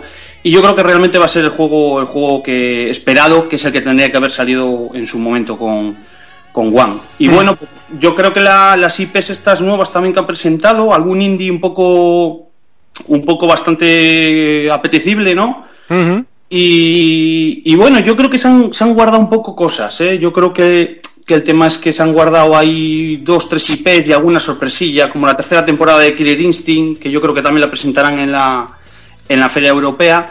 Y, y bueno, también creo que aunque, lo haya- aunque habrían presentado todo, yo creo que con, con el golpe de efecto de Sony, que luego hablaréis, eh, o ya habéis hablado, vamos, que el- yo creo que, que poco también puede haber hecho, ¿eh? aunque habrían presentado todo, to- habrían quemado las naves, pues, pues bueno, yo creo que. Sony en este sentido lo ha, lo ha petado. Pero bueno, igualmente, personalmente, y creo que casi todo el mundo de aquí, por lo menos, eh, creo que está más o menos de acuerdo. Yo creo que, que Microsoft hizo una muy buena conferencia. Yo creo que, Sí, sí. visto lo visto los últimos años, hostia, pues realmente yo creo que hay que hay cositas interesantes. Sí, sí, sí. Yo, a ver, mm, el problema que ha coincidido pues con el con la presentación de Sony de este año, pero Claro. si no, si habría sido otros años, habría ganado la conferencia muy claramente. Yo creo que ha sido una una conferencia muy seria y hasta incluso honesta. Va a tener un final de, de, de año muy, muy fuerte. Y con, con Halo, pues bueno, con la exclusividad esta temporal de Tomb Raider, pero, pero va a tener una- un final de año muy fuerte, muy fuerte.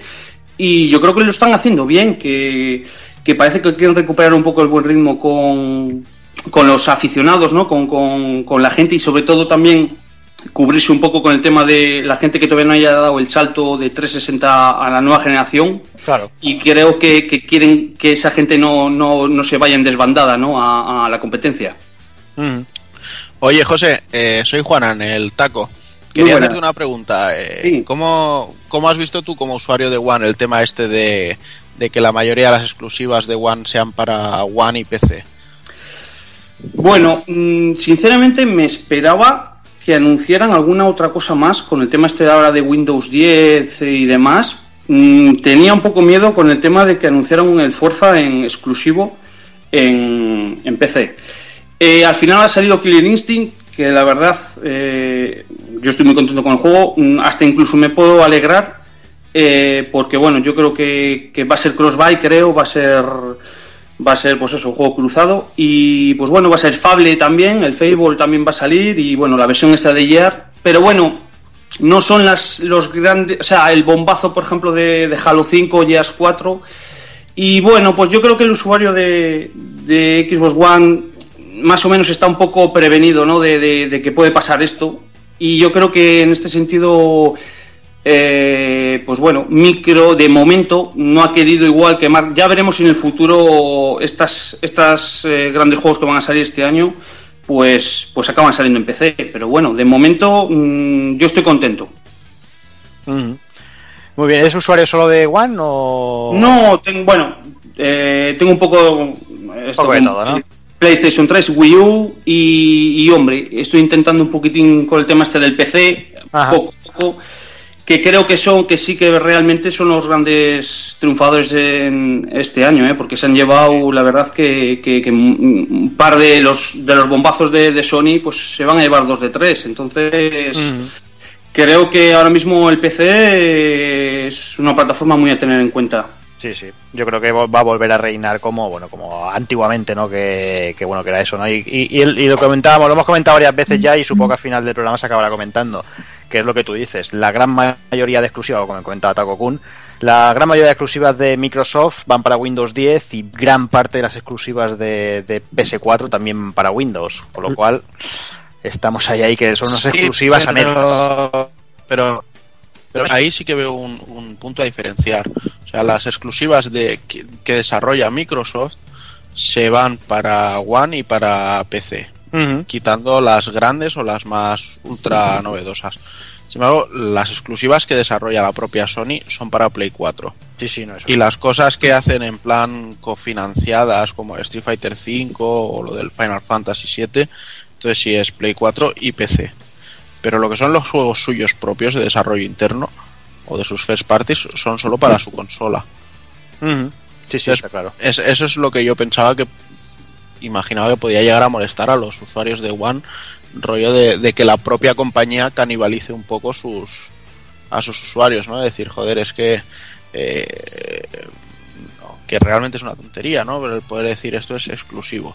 El, es una el que, sí. tiene una Play 4 no va a poder enchufar el PC y jugar a este juego que estoy jugando yo si no se compra una One. Es que Porque no al entiendo revés por qué, mo- pasa. por qué puede molestar eso. eso ¿por, qué, por qué te molest- por qué puede llegar a Porque molestar a un siempre, porque siempre hay competitividades, tío. O sea, la, Por la eso, vida por es eso los competitividad. nintenderos aman tanto a Nintendo.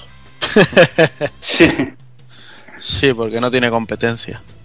Ahí está. Ahí está, van a su puta bola. lo que no digo es a qué nivel no la tienen. Bueno, pero bueno, Hombre, Nintendo sí, por lo menos demuestra que ella va a su puta bola, que lo que hacen los demás realmente en casi la gran mayoría de cosas se les resbala bastante. Sí, sí, lo vamos a hablar después. Van a su Sí, sí, está bola. claro. Está claro. Pues no sé, José, no sé si quieres comentar alguna cosilla más. Pues. Cuenta- cuéntanos qué llevas puesto o algo de eso.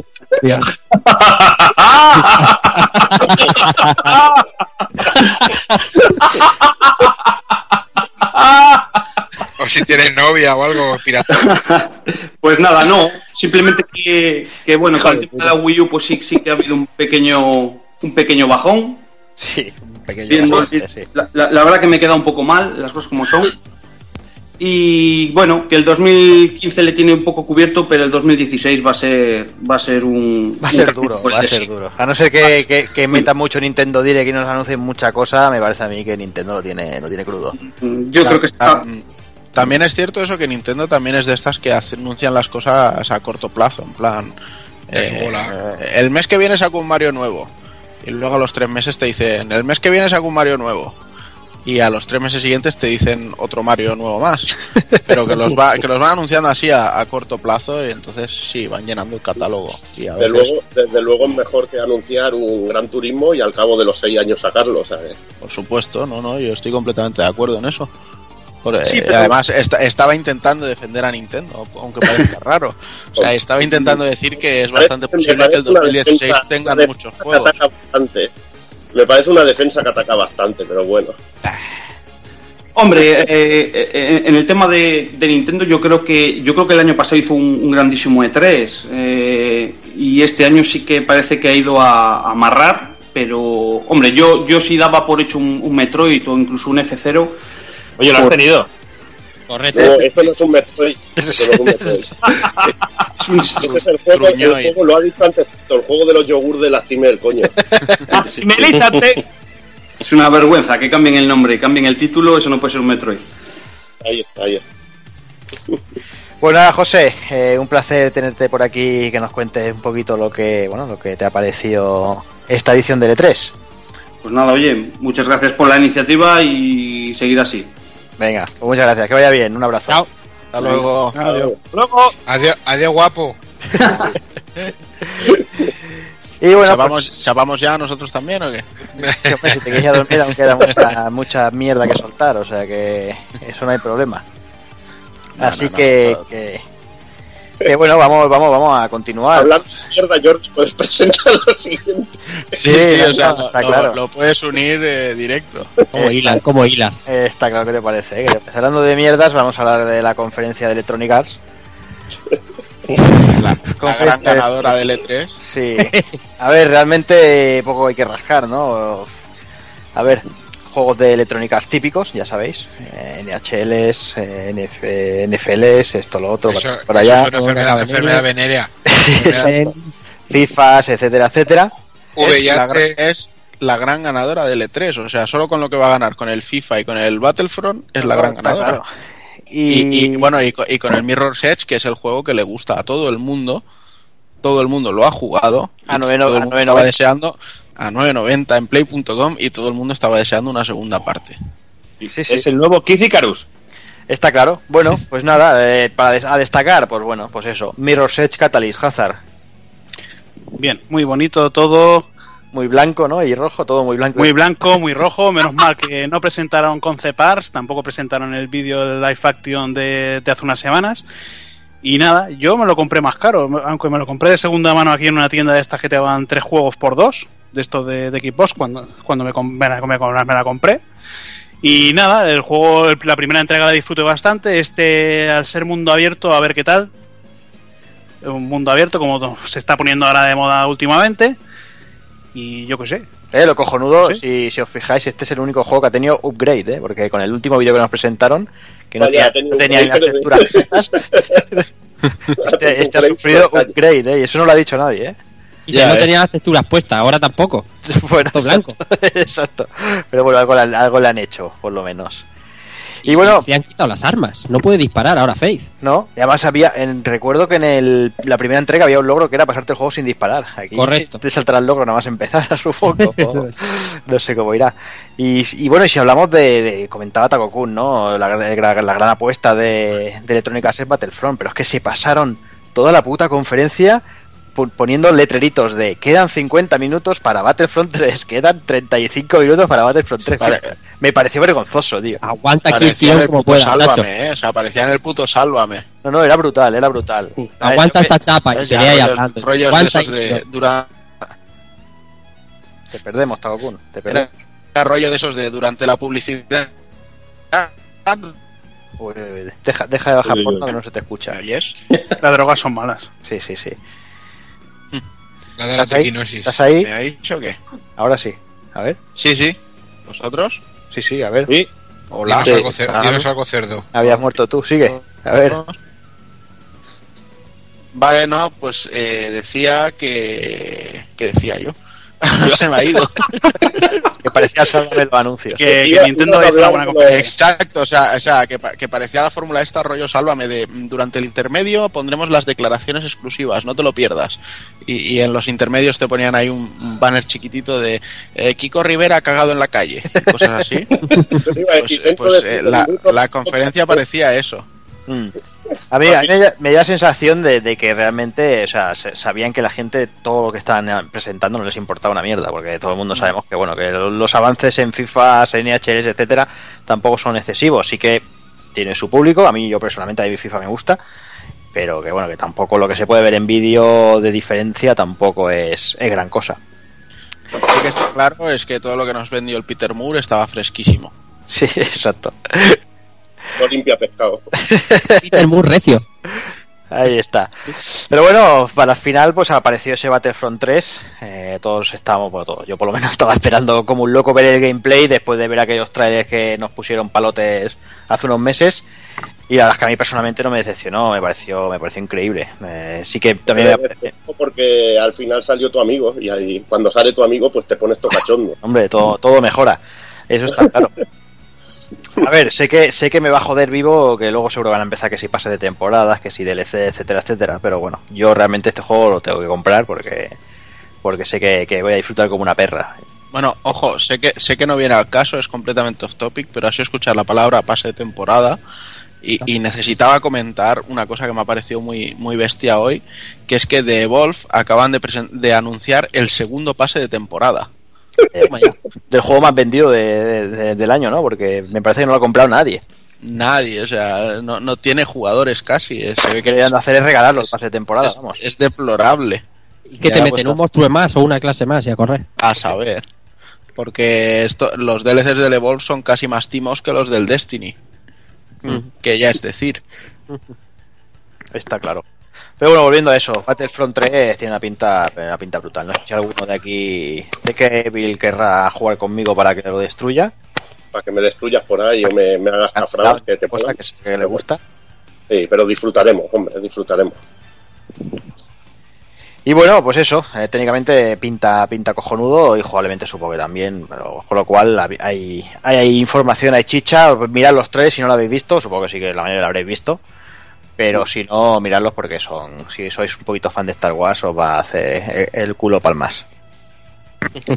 Y bueno, yo creo que con esto cerramos Electronic Arts, que como veis fue una conferencia, si no la habéis visto, fue una conferencia súper interesante. Para mí, Jordi, hay un juego que, que sí que me llamó la atención de Electronic Arts, que es el Unravel este. Ajá. Este, que es un, es un indie, ¿no? Que si no me equivoco dijeron que lo habían hecho 14 personas, una cosa así.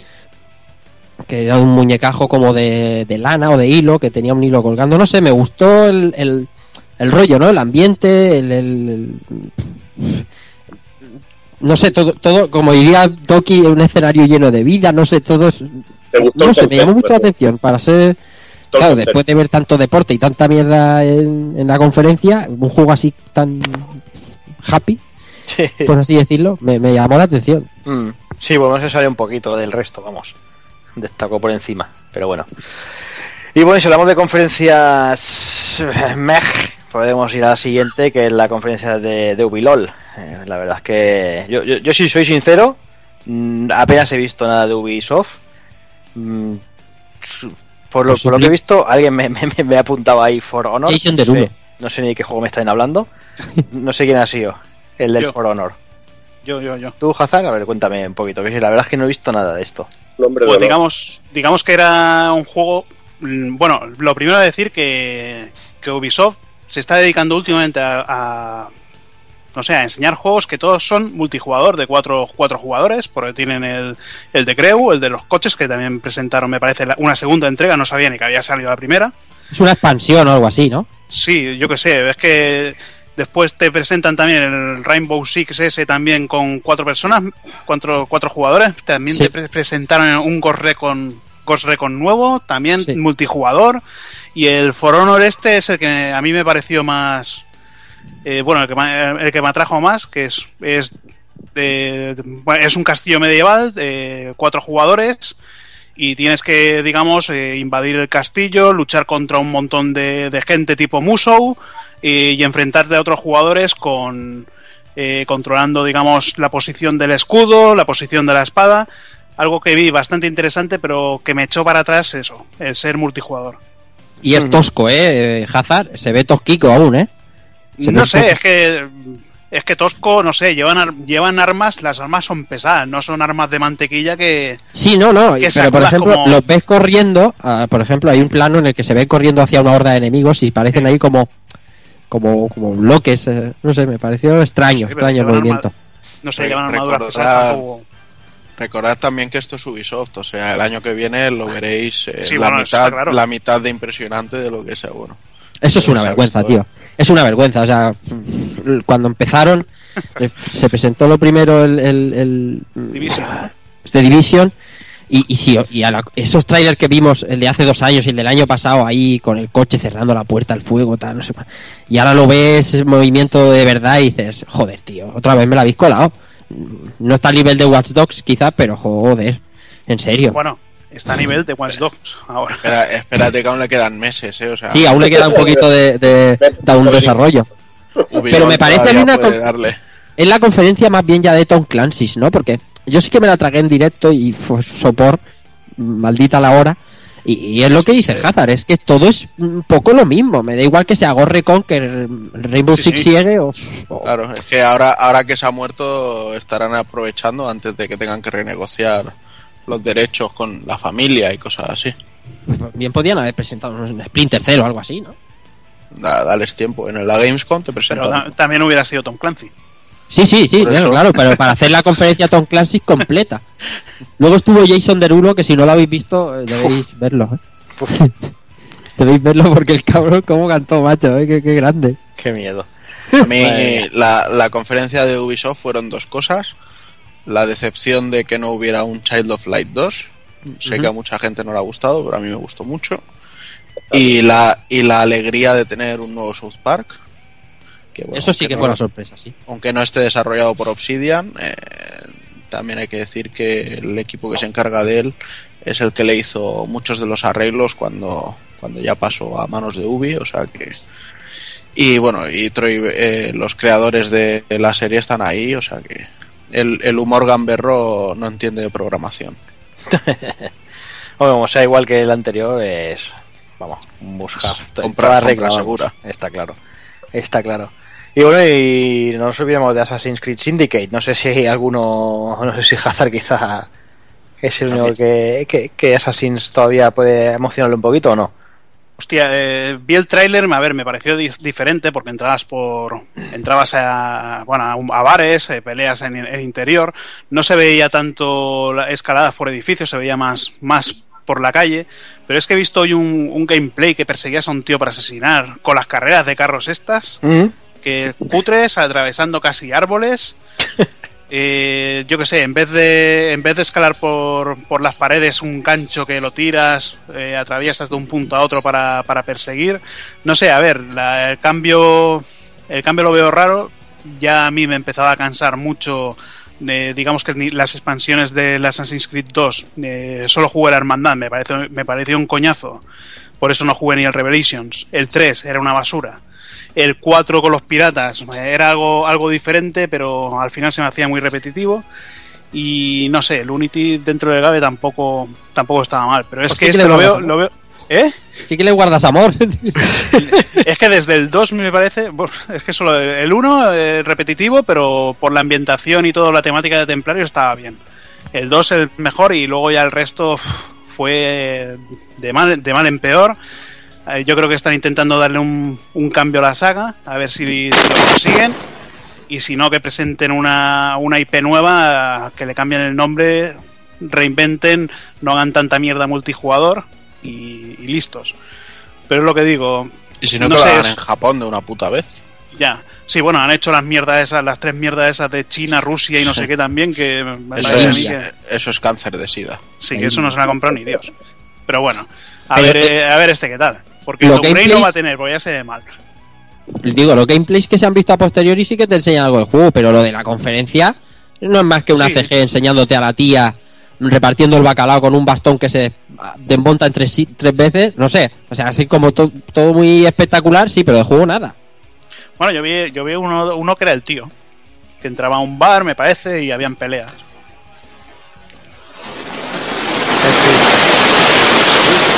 Este se ha dormido. ¿Quién ha muerto? Volvió el sito. ¿Quién ha muerto? ¿Quién ha muerto por ahí? Se ha, se ha metido a la ducha con la... Ahí- Con la vita, la- se ha metido a la ducha con la vita. Alguien la atropella, la atropella un camión. en fin, eh, ese ruido ha sido, pues eso, lo que fue la conferencia de Ubisoft, vamos. Básicamente. ¡Puta mierda! Así que nada, vamos, vamos a por, vamos a por la siguiente, vamos a por esa conferencia de madrugada, esa que nos putean vivos aquí en nuestro país. Hablamos de, la conferencia de Sony. Y Sony quiso empezar ya con todo lo gordo, dijo, ¿cuántos años lleváis pidiendo, eh, viendo esto y pidiéndolo? ¿Diez? Pues venga, empezamos con Last Guardian. A ver, Last Guardian, Takokun. A ver, eh, yo eh, debo reconocer que aunque he jugado el ICO y el Shadow of the Colossus y me lo he pasado bien con ambos, eh, para mí no son, o sea, son juegos de sensaciones, pero no son buenos juegos. O sea, el, control de ICO me parecía atroz y- y el rollo al apartado técnico del Shadow of the Colossus me parecía peor todavía. Entonces siempre, siempre he dicho que me daba mucho miedo lo que pudieran hacer con este Last Guardian porque ya la Play 3 consideraba que se les quedaba grande. Entonces no sé qué les pasará con este juego en Play 4.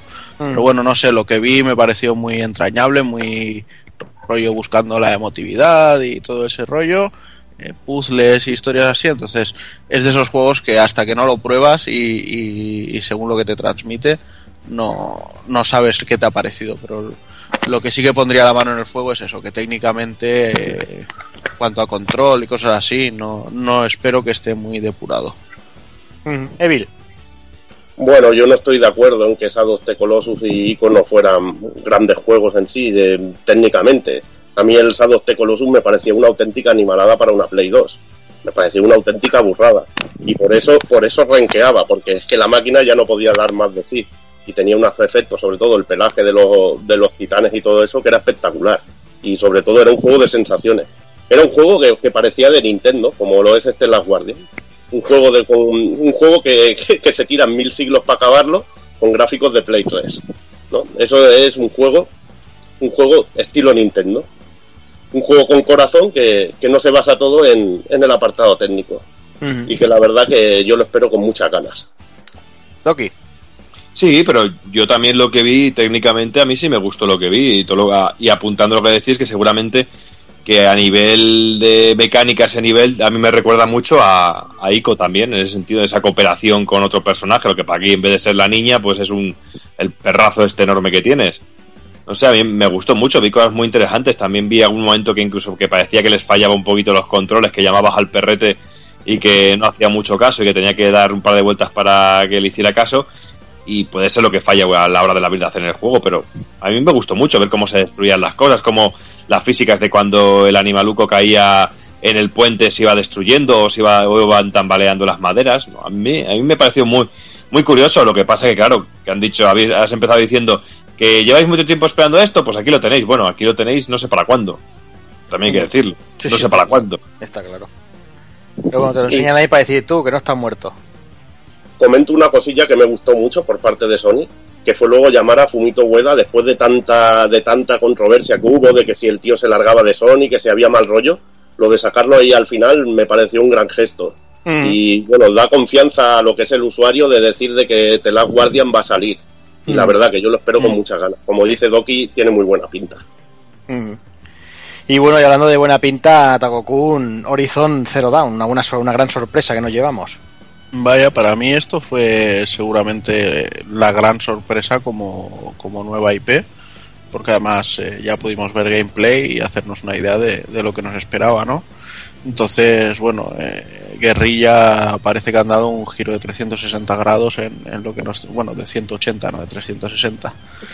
En cuanto a lo que nos tienen acostumbrados, ¿no? Eh, han pasado de los Helga hasta a una Churri y de y del FPS al third person. Eh, parece que hay un rollo aquí muy Monster Hunter, muy de, de caza y cosas así. Y, no sé, yo lo que vi me, me gustó mucho y, y me hizo decir lo quiero para allá. Mm. Doki. Pues sinceramente, lo que si tengo que destacar algo de toda la feria, un juego que me ilusionara es este. Vi poco, pero fue lo que realmente dije, joder, qué guay. No me asustes, Takokun, cuando has dicho lo de Monster Hunter, porque ya me has jodido con eso, ¿eh?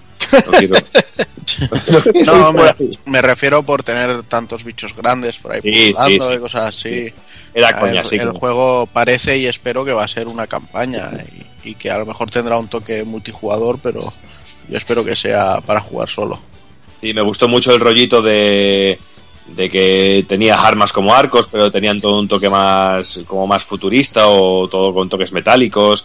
La, el- lo de esconderse en la hierba, lo de atacar a los animales desde zonas escondidas, no sé. No sé, mucha mucha ilusión con este juego. Realmente si yo tengo que recordar algo de este 3, eh, es este juego. Hablando de, de IPs nuevas, ¿eh? que de querer cositas nuevas, me parece muy interesante y que puede tener, que puede tener, podemos tener aquí un juego curioso. Y artísticamente es que es, es, es brutal, o sea, es muy espectacular. Cuando saca un- una especie de arco con, con, con cuerdas para clavar al bicho al suelo y, luego atacarle al corazón, o sea, que eh, la verdad es que lo que enseñaron, brutal. Empezaron con una CG bastante potente y hay un momento en que dijimos, hostia, esto ya es juego. Y hay una pequeña transición ahí que dices, "Jo- joder, ¿no? Qué, qué, qué bien lo han hecho. Me gustó una pasada, estoy muy en la línea de vosotros. Eh, Eso que comentabas, Rafa, eso que comentabas de, de los cables sujetando, digo, le dije, estaba viéndolo con Juana, digo, mira, como le vol, pero bien hecho. Sí, sí, me acuerdo, estaba yo escuchándote también. Esta es verdad que estabas tú, es verdad, cierto. Y la verdad que a mí también me ha sorprendido artísticamente, pero yo tengo que decir que no me fío mucho de guerrilla, porque los juegos no me suelen acabar de gustar porque son se me hacen bastante aburridos. Pero le daremos una oportunidad y buena pinta tiene. Mm. Yo estoy ahí con Evil. Yo cuando Tagokun me lo dijo, más o menos le dije lo mismo que dijo Evil de guerrilla, porque a mí tampoco me emocionan mucho los Killzone.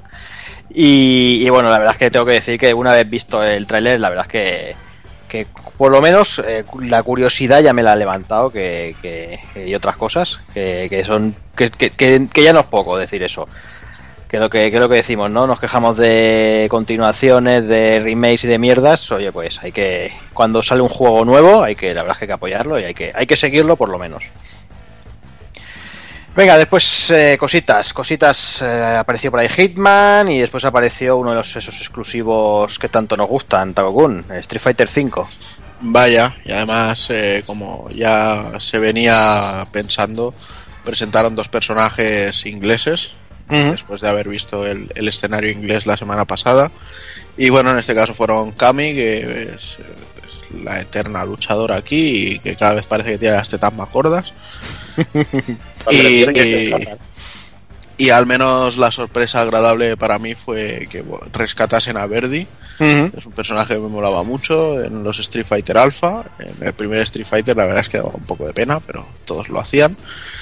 Y no sé, le vi un, un moveset bastante chulo, eh, las animaciones me, me han gustado mucho, tiene un, un rollo de una burla que se saca un moco y te lo tira, cuando anda hacia atrás va chocando los puños ahí en plan amenazante, eh, cuando anda hacia adelante se coge del culo, no sé, le vi, le vi muchas cosas, eh, parece que le han cambiado el tipo de comandos, ahora en vez de cargas hace todo con, con, con círculos.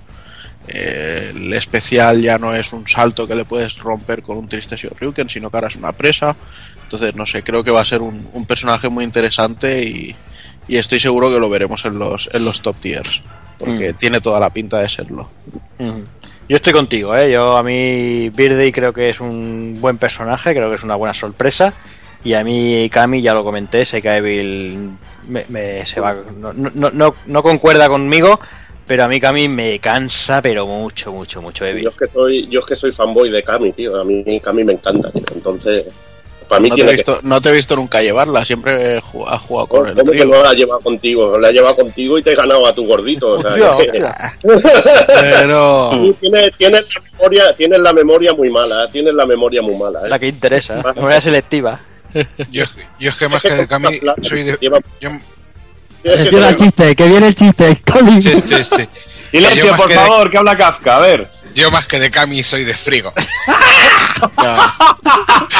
No, pero escucha, puede ser que la, la Cami va a llegar al nivel de cansinismo, tío, de- del spray de Morrigan, tío. Es la, nue- es la nueva Morrigan, macho.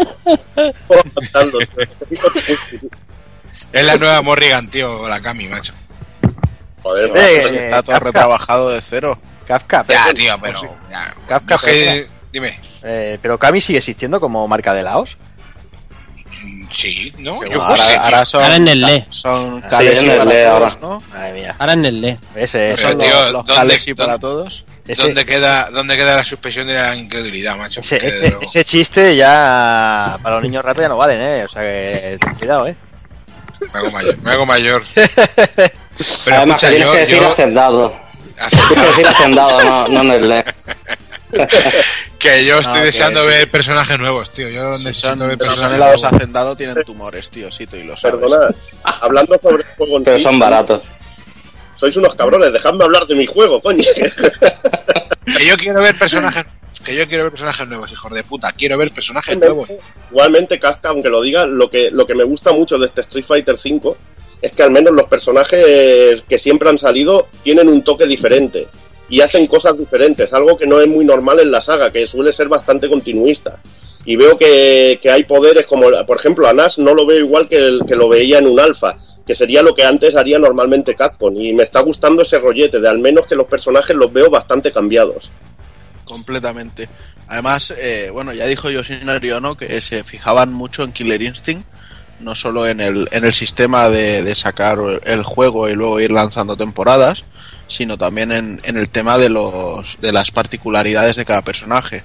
Se ve que en, en Killer Instinct están los rollos estos de que me parece Sabre Wolf eh, hace una serie de golpes más cuando tiene esta barra llena, no sé, cosas así, ¿sabes? Y es todo lo que han querido plasmar aquí con el con la barra de V-ISM esta. Entonces, y, es por y ejemplo, cada sí, personaje. Cositas así, que la Chuli potencia sus golpes, es cachondo, está muy bien, tío. Y en, y en este aspecto, pues a Verdi le han metido eh, tirar comida, o sea, te tira una lata de Coca-Cola rodando, te pone, es un muy plátano, guapo te eso. pone un plátano en medio de la pantalla. Pero para eso, incluso para, eso, se- para eso Borja tiene su jefe. Claro, pues. o incluso se come una se come una guindilla y se pone en su faceta roja que todos recordamos y hace más daño. Entonces, eh, es lo que me está diciendo de las, de las temporadas, entonces eso ya no- eh, van a coger ese, ese sistema, ya no va a ser versión ultra, versión super, versión... ahora va a haber Exacto, temporadas. eh, no va a haber eh, versiones, exacto. Al menos eso es lo que Capcom afirma ahora. Y, Luego- y ha dicho que, Y bueno, no luego saldrá- ya veremos. que no saldrá ni una versión de estas en One ni en ninguna en One ni en ninguna otra consola. que Solo en solo PC y en- PlayStation 4 y PC. Nada, nada que lleve el 5 y la palabra Street Fighter saldrá en otra cosa. Tendría que ser un 6. Yo al final me los acabaré cogiendo todos otra vez como un puto enfermo. Como Qué todo. rollo. que hay que hacer, Pato, sí. Como todos acabaremos. Pero bueno, pues eso, eh, un juego muy esperado, al menos por aquí la gran mayoría de nosotros. eh, tenemos muchas ganas de ese Street Fighter 5. Eh, sobre todo yo por lo que contaba Evil, que veo que los, los personajes, aun ser recurrentes, parece que los, los movesets se, se, están, se están retocando y se están modificando bastante. Sí, tío, pero yo, te digo, yo tengo ganas de ver carne nueva, tío, también un poquito. Sí, pero eso con Street Fighter es complicado, ¿eh? Es difícil.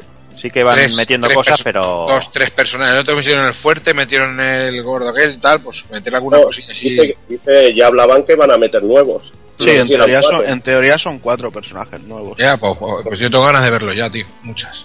De ver a ver qué, qué nos traen. Veremos a ver. Pues nada, tras Street Fighter, eh, ristra de juegos indie. No sé si alguno vio alguno que le, le hizo gracia. Pasando. Nada, pasamos de indies. Mm. eh, anunciado nuevo DLC para Destiny, qué raro. Pasando. Un tráiler de Assassin's Creed Syndicate, también pasando, ya hemos comentado un poquito por encima. Y empezaban a aparecer cositas como Wall of Fantasy. Rafa, World of Final Fantasy, bueno, la verdad es que escuchamos Final Fantasy y nos quedamos todos así un poco perplejos por los rumores de los días anteriores. Y empezamos a ver a dos chibi, chibi personajes, eh, con rollo cabezón, como los que se están enseñando en el, en el Dream, perdón, en el Dream de 3DS. No sabíamos muy bien lo que era. Eh, todo así muy kawaii, muy colorido, monstruos su- súper achuchables.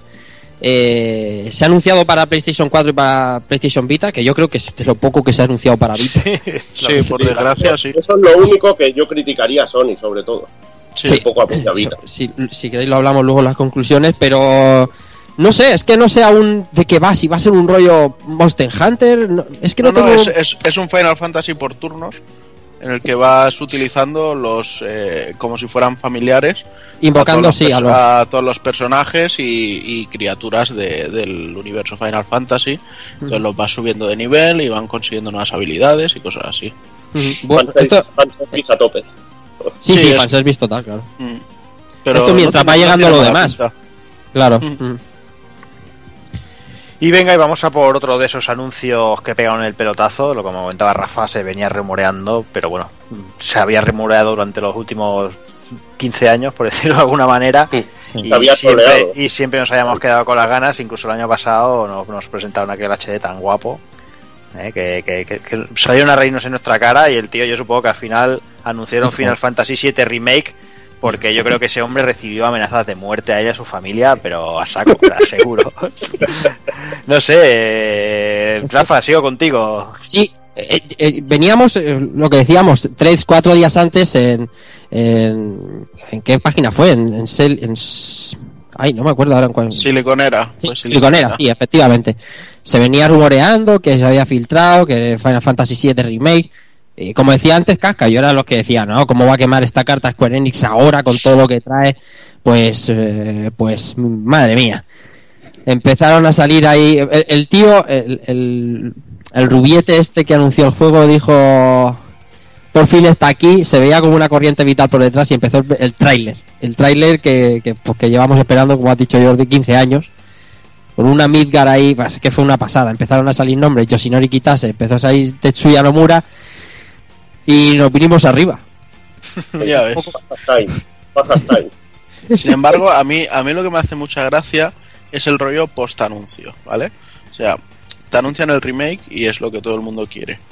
Y de repente, todo el mundo que lo estaba deseando ya no lo quiere. Correcto. Porque, porque como ya no va a ser el mismo juego, es que van a cambiar cosas, es que el sistema de combate lo van a retocar, es que no sé qué. A ver, te, te van a hacer un remake, no te van a hacer un calco ni una versión HD. Entonces, eh, es lo que Claro, hay, pero es lo que escucha, te aunque- toca. Igual el producto final es mejor, o sea. Juana, ya te digo yo que hagan lo- aunque hagan el mismo juego, o sea, el mismo en cuanto a tomas de cámara, ángulos y tal, pero con gráficos super puta ultra realistas, aún así habría gente, los mismos que están llorando por el juego y sacrificando vírgenes al dios de al dios de los entreculos para que eso venga a- se lleve a cabo, aún así van a estar tocando los cojones ahora con que uh, es que no- o sea, que no van a estar contentos nunca. Y luego el tema de, la, de las expectativas. O sea, ya te digo yo que cuando salga el juego, el, el tonteo y el postureo barato que vamos a tener con el jueguecito es de cuidado, ¿eh? De cuidado. Sí, sí. Pues sí. A mí la verdad que la verdad que me puso muy muy a tope el anuncio. Final Fantasy VII a mí me, es un juego que, que me apasionó en su momento, lo disfruté muchísimo y simplemente espero que, que se mantenga lo que son es el trasfondo de personajes y se mantengan las historias de cada uno, que había muchas que me emocionaron mucho, como la de Barret. Pero, que Evil, la, la pregunta es: ¿vas a subir de nivel a Eris o no? A Eris, claro, hombre, la, yo la bien. subiré. aunque, se- aunque sepamos su destino, hay que subirla, hombre. Luego, luego, luego tiene- ya sabes que tienes tiempo de sobra para hacer lo que Y si, quieras. y si te sorprenden, ¿qué? También podría ser, ¿eh? Podría haber cambio y que al final todo sea una pesadilla de, de resines, tío. pero- Como, como, como se veía en un meme, cuando se, cuando vaya cayendo Sephiroth te pondrá, ¿quieres que viva Eris? Paga 5 pavos.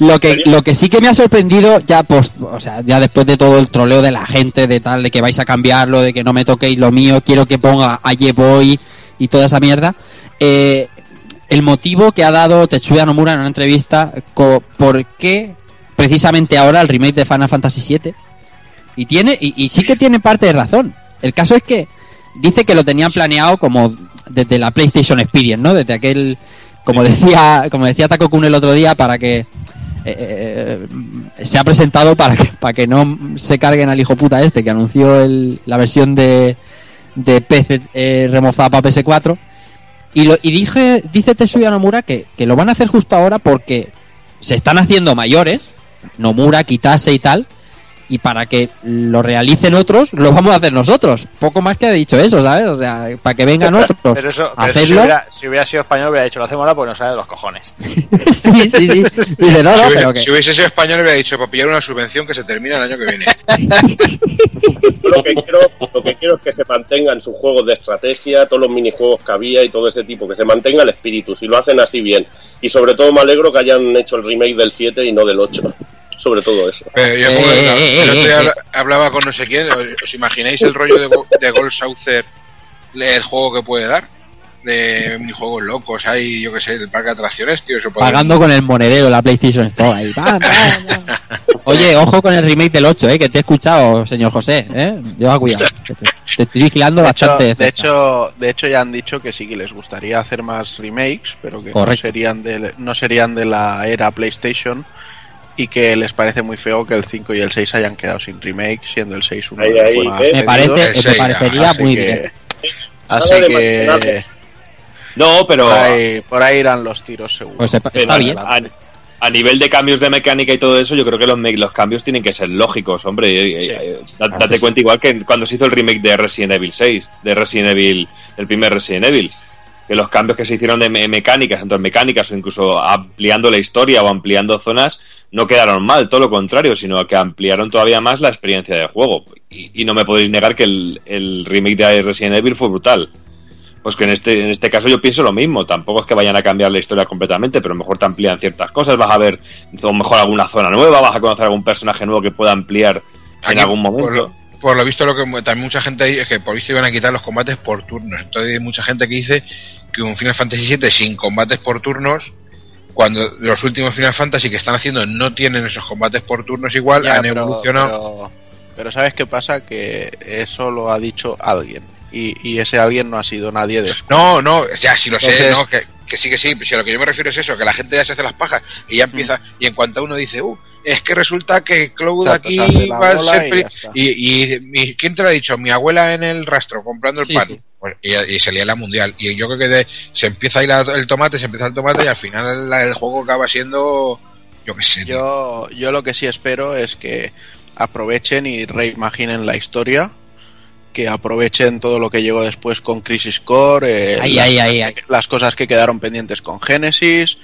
que si tienes que revivir a Eris la revivas. O- Y, aunque cambien el, el final del juego, ¿sabes? Aunque cambien el, argumentalmente tiene que cambiarlo también porque hay muchas O cosas varios que- finales. Y, y luego, ejemplo, si quieren, pues que, el, que la peli exacto, multifinal, y que la película deje de ser canon, eh, lo que sea, pero bueno, que, que terminen el juego como, como en su día lo querían haber hecho, porque realmente lo que salió no es lo que ellos querían. Y ahora quiero comentar yo algo que es que no quiero comentar, quedármelo dentro porque si no voy a morir esta noche por dentro del veneno. Te vas a Y es que- ¿Eh? ¿Mm? ¿El qué? que si te vas a peer, digo. No, no, no, no, no, es peor. Después de la conferencia, ¿no? Y de que todos estuviéramos exaltados con, con- con esto sobre todo y con lo que viene después, eh, escuchas, eh, eh, yo escucho muchos muchos podcasts, ¿no? Y muchas eh, eh, muchas cosas después de la conferencia, he escuchado muchas cosas y claro, ve, sí, tengo mucho valor. Pero cosas que, que ni conozco, ¿no? Ni tienen un nombre que, que pueda recordar. Bueno, yo lo escucho. Y el caso es que todo el mundo, mientras eh, estas conferencias que se graban al directo, ahí dando saltos, ¡guau! Sí, por fin, tal, 15 años, eh, una pasada. Y la mayoría de gente que escucha te ha dicho, bueno, yo no jugué al, al original, pero ahora es una buena excusa para jugarlo. Oye, pe- espera, espera, entonces, ¿por qué estás emocionado? ¿Por qué tantos saltos de alegría? Por Twitter Bueno. dando saltos, ¡ah, una pasada, tal, no sé cuánto! Ya verás, ahora voy a jugar el primero y todo. Espera, espera, ¿qué estáis- Bueno, es, es, es como aquel célebre de sí, fue uno de los títulos de mi niñez, no, no me lo pasé, no lo, no lo jugué y tal, pero vi el final por YouTube. A la gente, a la gente parece que le gusta, no sé, adueñarse de los sentimientos de los demás, tío. Sí, no tienen sí. los suyos propios y quieren No, pero, a- eh, escucha, eh, adueñarse de los sentimientos de los demás. que es Pero es, lo, que le estoy en el, en el rejugando de que lo he dicho yo un par de veces en los comentarios estos que os dejo. Sí. que es que est- está de moda que todo el mundo ha jugado todo. Sí, O sea, y, y parece que yo, coño, que yo me enteré que había un Parodius en NES y uno en Game Boy hace 6 o 7, 8 años.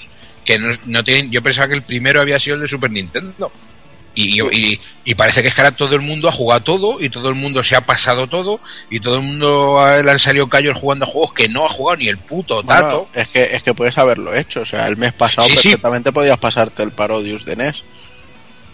Sí, no, Claro. pero lo que me refiero es que todo el mundo ya lo jugó en su día, como digo yo, pero ¿qué cojones vas a jugar tú en tu día al Parodius de NES, tío, aquí en España? ¿Dónde has visto? Yo no he visto el juego el Parodius de NES en España en ningún sitio, ni en Game Boy siquiera. Bueno, y es-. Este ejemplo, cuando hablemos en la conferencia de Square Enix, ya lo sublimamos. Bueno, y, después de lo que viene ahora también. Exactamente. Lo que pasa que, que, que igualmente, eh, ¿vosotros creéis que realmente Final Fantasy VII lo ha jugado poca gente? Pensaba que se vendieron alrededor de No, un no, no, millón no, de no. unidades. No, no, pero hay mucha, pero hay Pero mucha hay un gente que sector- Sí, que hay hay un- mucha hay un gente grupo que se de sube edad- al carro, está claro. Claro, Eso, hay un grupo correcto. de edad, sobre todo por edad. No, o sea, no estoy diciendo para los oyentes más jóvenes que no hayan jugado, no, pero no te por edad hay cosas que si no las coges tiempo después o no te las presenta alguien tiempo después, pues tú ya no tienes ese boom de marketing que tuvimos nosotros con Final Fantasy Exactamente, a eso voy, es que Claro, tú ten en cuenta y- que lo vendieron, lo vendieron como una película interactiva y mucha gente fue su primer juego de rol y su primer Final Fantasy. Correcto.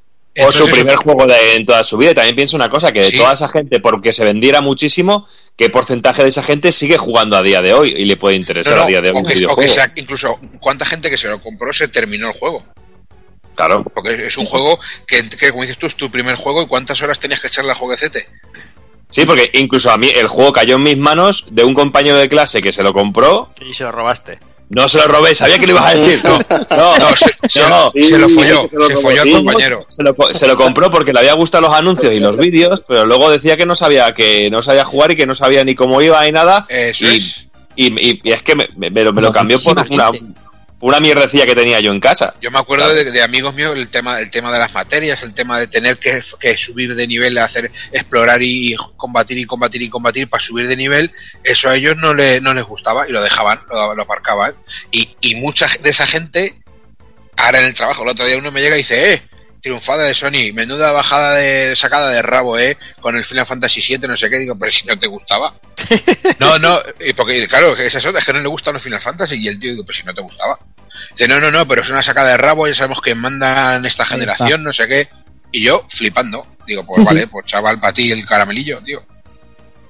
Está claro. Para mí en esta generación manda el mismo que en la anterior, mi madre.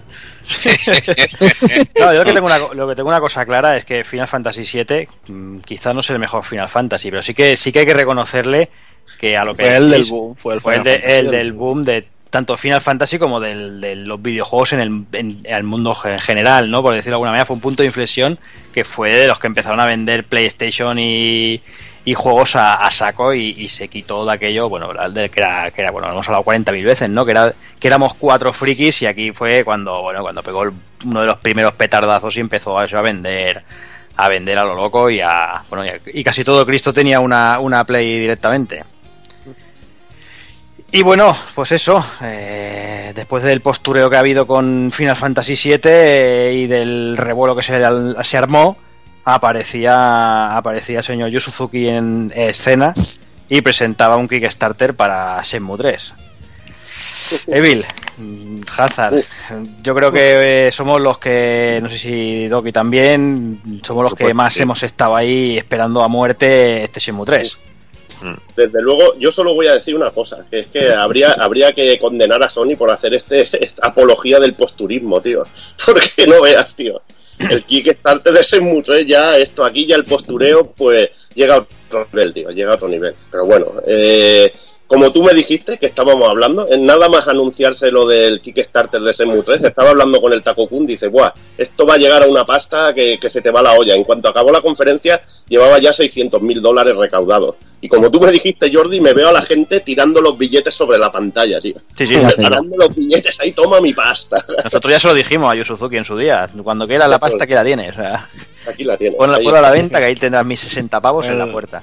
Fue el proyecto que más rápido ha conseguido la financiación, el que más Sí. rápido ha llegado al millón de dólares, Y el que más. el, el que ha petado Kickstarter, el que ha petado NeoGAF, o sea, ha sido una bestialidad. Mm. Pero bueno, yo creo que también Shenmue, hostia, creo que estamos hablando antes, tampoco vender en su época No, es que vendiera una locura. Y sí que somos cuatro, cuatro locos y cuatro frikis los que los que realmente queríamos ese En este, 3. juego, en este juego, en el Final Fantasy VII, como bien has dicho antes, ahí sí que hay mucha gente que lo compró. Muchísima, pero muchísima, Sí, sí. se vendió muchísimo. Pero ya no, ya no vendió tantas cifras, unas cifras tan, tan mayoritarias, pero se ha creado una aureola de mito al lado de este juego. Sobre todo por la gente, mucha gente que lo hemos jugado, lo tenemos en un altar, porque nos encanta, ¿no? Pero, pero se ha creado un mito y un postureo con este juego que no es normal. No sé si lo jugaría mucha gente en copia, no lo sé, pero la verdad es que Te digo lo mismo, hay mucha gente que no, la- que no la ha jugado, ya te lo digo yo también, hay mucha, mucha, mucha, mucha gente que no la Y si es el 2, el 2 ya te digo yo que hay mucha gente que no lo ha olido, eh, ya te lo digo yo. Muchos de los que están ahora con, con sangre, en, en las, pintando las paredes con sangre. Ya, ya te lo digo yo. lo que es un juego que que es un juego que a día de hoy si se vuelve a rejugar eh, la gente lo vería quizá un poco extraño, ¿no? En su día fue una innovación total, pero ahora quizá lo verían un poco simple también, depende de los tipos de juego que hay hoy en día. es, es un juego muy especial. A ver, si te gusta Sí. también el rollete Virtua Fighter y esto, también lo disfrutas porque tiene un combate así similar, tiene sus escenas de combate, te tiene que gustar también el rollete también de artes marciales y no sé, la, la historia como la cuenta. Pero es escucha, es el, ese es el, problema que tiene el Shenmue que mucha gente se acerca a él como un GTA antiguo, ¿sabes? Y la narrativa es mucho más lenta, es mucho más pausada, aunque luego Sí, tiene pero- momentos de acción y tal. Y el problema, o como un Yakuza, y es que no se parecen, pero no, o sea, todo se, digamos, pertenece más o menos a lo mismo, pero no tiene nada que ver. ¿Sabes? Y le No, explica- lo que dice, ¿de qué va Shenmue? Y le, se lo estás explicando y te dicen, coño, pues como un GTA viejo, digo, sí, como un GTA viejo, como una Lo que cafetera pasa es que con este, que con este juego, lo que pasa es que con este juego es que nos dejaron, es uno de los juegos que, que te deja pues más insatisfechos que pueda, que pueda existir, sobre todo en mudos. La escena del Claro. Landy, cuando se largan en, El en el final. helicóptero, pues eso te deja, es como, como un gatillazo, tío, pero, pero salvaje, tío. Ya ves, Un totalmente. gatillazo, un gatillazo de, de ¿cuántos? ¿15 años? de 15 años, tío. Por lo menos. Estás Fíjate deseando de, qué- qué es ducha que fría, una ¿sabes? visión de, de quiero ser 3, un, un sentimiento de que quieres que la historia continúe, que no es normal, que quizá otro juego no lo produce. Pero es Lo como que decíais vosotros es que- antes, ahora hay, pero- ahora hay que, hay que empezar a buscar chistes nuevos para los E3. Porque nos quitaron sí. el de nos quitaron el de Duke Nukem, nos han quitado el de Shenmue 3, el del remake y ahora a ver qué chistes hacemos ahora. Que dejan la 3, que me parece. Ya Ah, bueno, Half-Life sí. El proyecto Milo ese de Buliné. Otra cosa que me parecía muy cachonda, que lo hablaba con el Rafa, es, es la cantidad de, de sitios, vídeos que se ven por ahí, de, de reacciones ante lo de Shenmue 3, como si fuera, vamos, el concierto de las Sí, Gemeliers, sí, sí. tío. Sí. Tío, De, los- de los Mongoliers, tío. De los los Hogan. A los Vamos a Hulk ver, Hogan con las camisetas. Pero vamos a ver, el que ha jugado este juego no tiene 15 años ya. Está Claro. flipando con el juego por dentro, está diciendo, "Wow, estoy deseando, o tira la pasta Por a la fin, pantalla. claro, está no por reacciona fin, como un gilipollas y gritando como una groupie.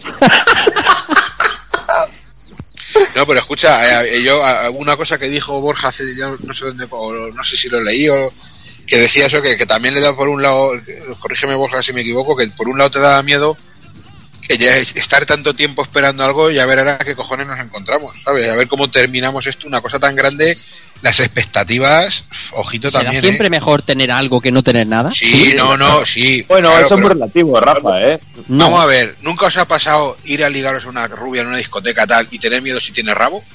Nunca. No me ha pasado porque yo nunca he intentado cuenta una la cosa, una vez estás ahí a- a- a- en faena tú. Sí, claro, una vez, pues, claro, pues el juego es igual. Una vez que ya te pones, te comes lo que haga falta. Ahí está. Pero, claro, pero, pero la duda, el, el miedo, el, y si la tiene más grande que tú, ¿qué hacemos? Yo, yo no tengo, yo no tengo miedo porque Ah, yo tengo rabo, claro. a ver, un poco seriedad. Yo no tengo miedo porque este tío es un enfermo. Y en el momento que lanzó Shenmue, pues estuvo por el detalle hasta la más mínima. Y yo sé que, que va a estar por el detalle. Da un poco de miedo lo que decía Jordi, que en la cara de Río que le pareció muy extraña. ¿no? A mí no me... Pero también, pero bueno, yo qué sé, cosa. tiempo. Yo cuando, cuando hablo de miedo y que si es mejor eh, quedarse como está la cosa, que no, a mí me da miedo porque realmente, si se- siendo sincero, para valorar Shenmue, realmente lo tienes que haber jugado en su día. Si llegas de nuevo y un jugador nuevo, un niño rata de estos se enfrenta a Shenmue ahora, no sé hasta qué punto le parecerá disfrutable. Por, Mira, por mil cosas. Pero, Pero si aquí hacen un- un- una, una mierda ahora empapelada, te fastidia Pero- pero- la experiencia de los dos primeros Shenmue, ¿verdad que no? No, no, no, no, claro que no. Siempre es cualquier cosa, siempre es mejor que no tener nada. Voy a eh, Mira, ejemplos pues, claros.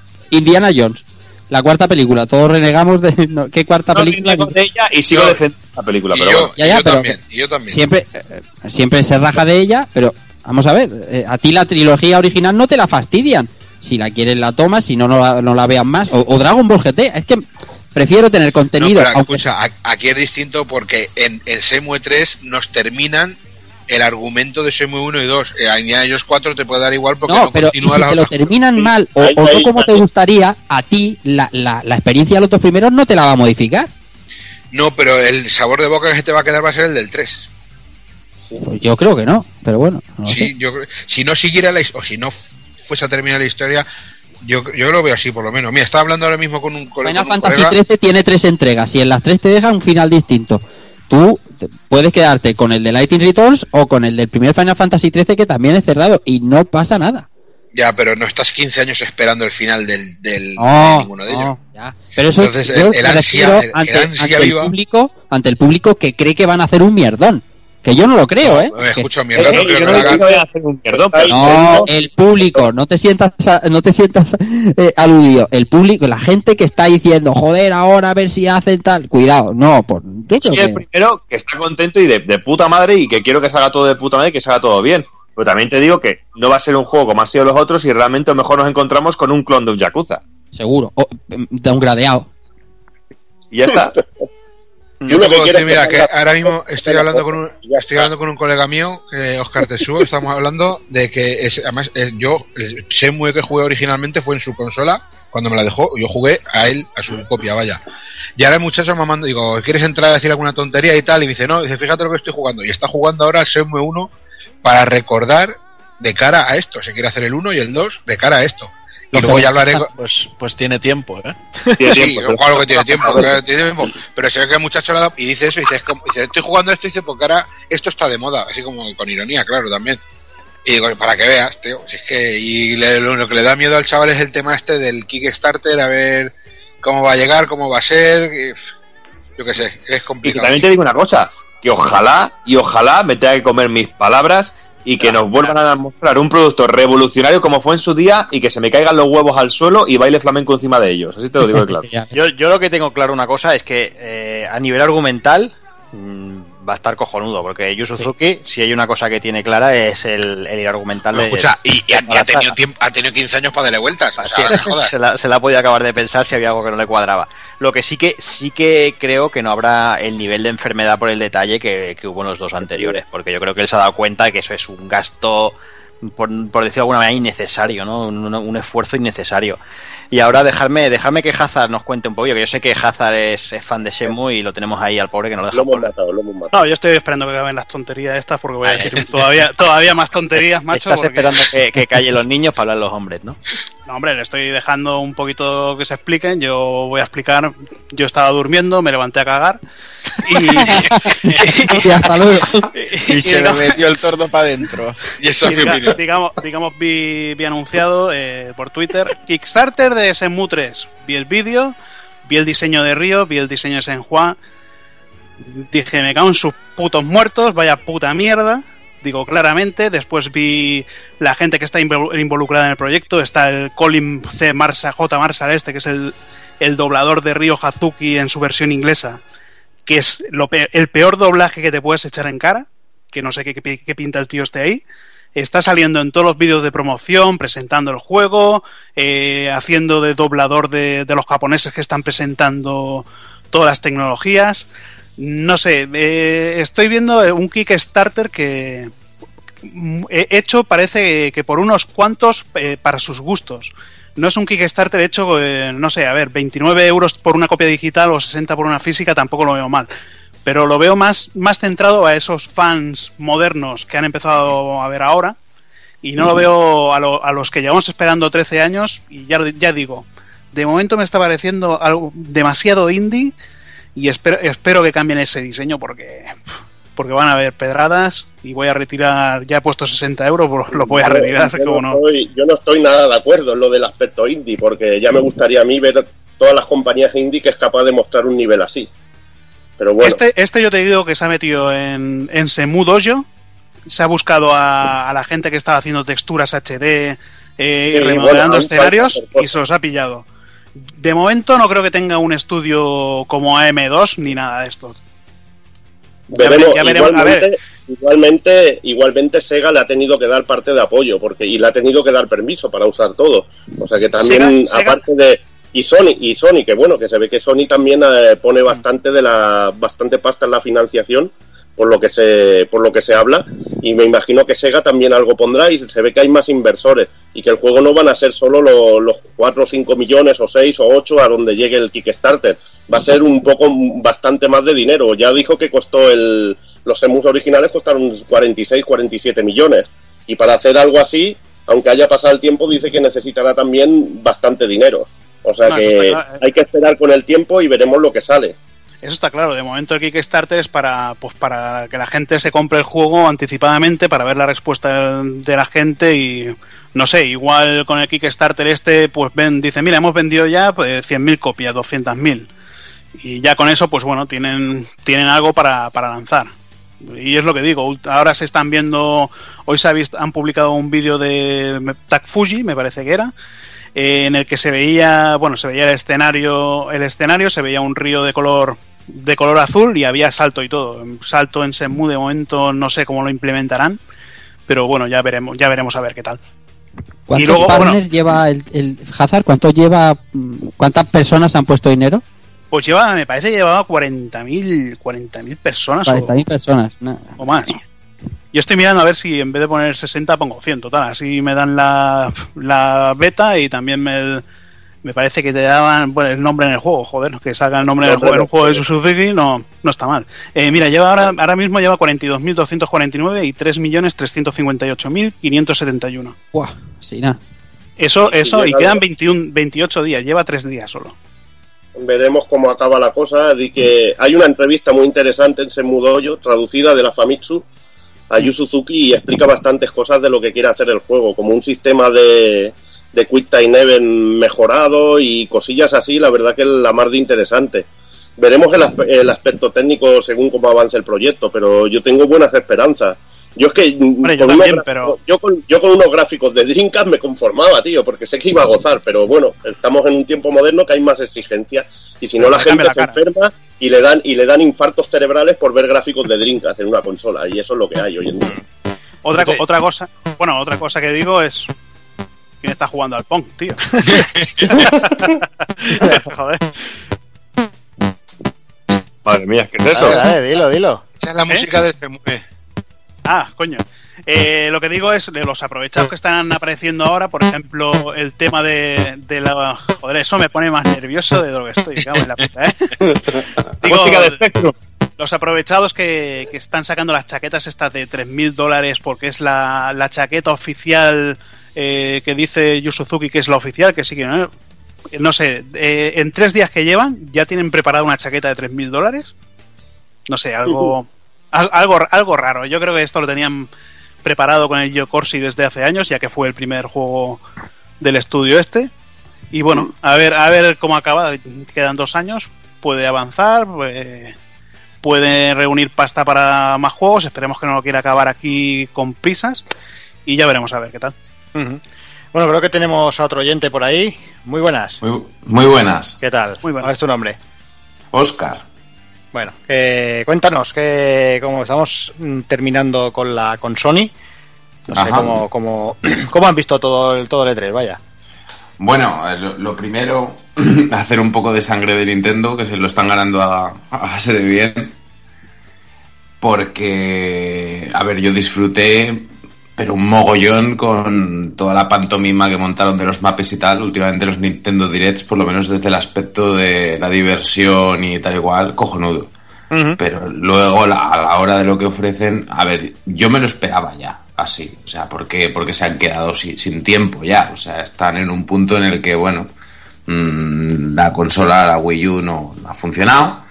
Y para hacer un juego, pues, con el que se haga uno pajas de sangre, pues hacen falta sus tres años de desarrollo. Si no están, no están. Y no se van a poner ahora a hacer un triple A para la- una consola que ya la tienen prácticamente en, en- en hora de descenso, ¿no?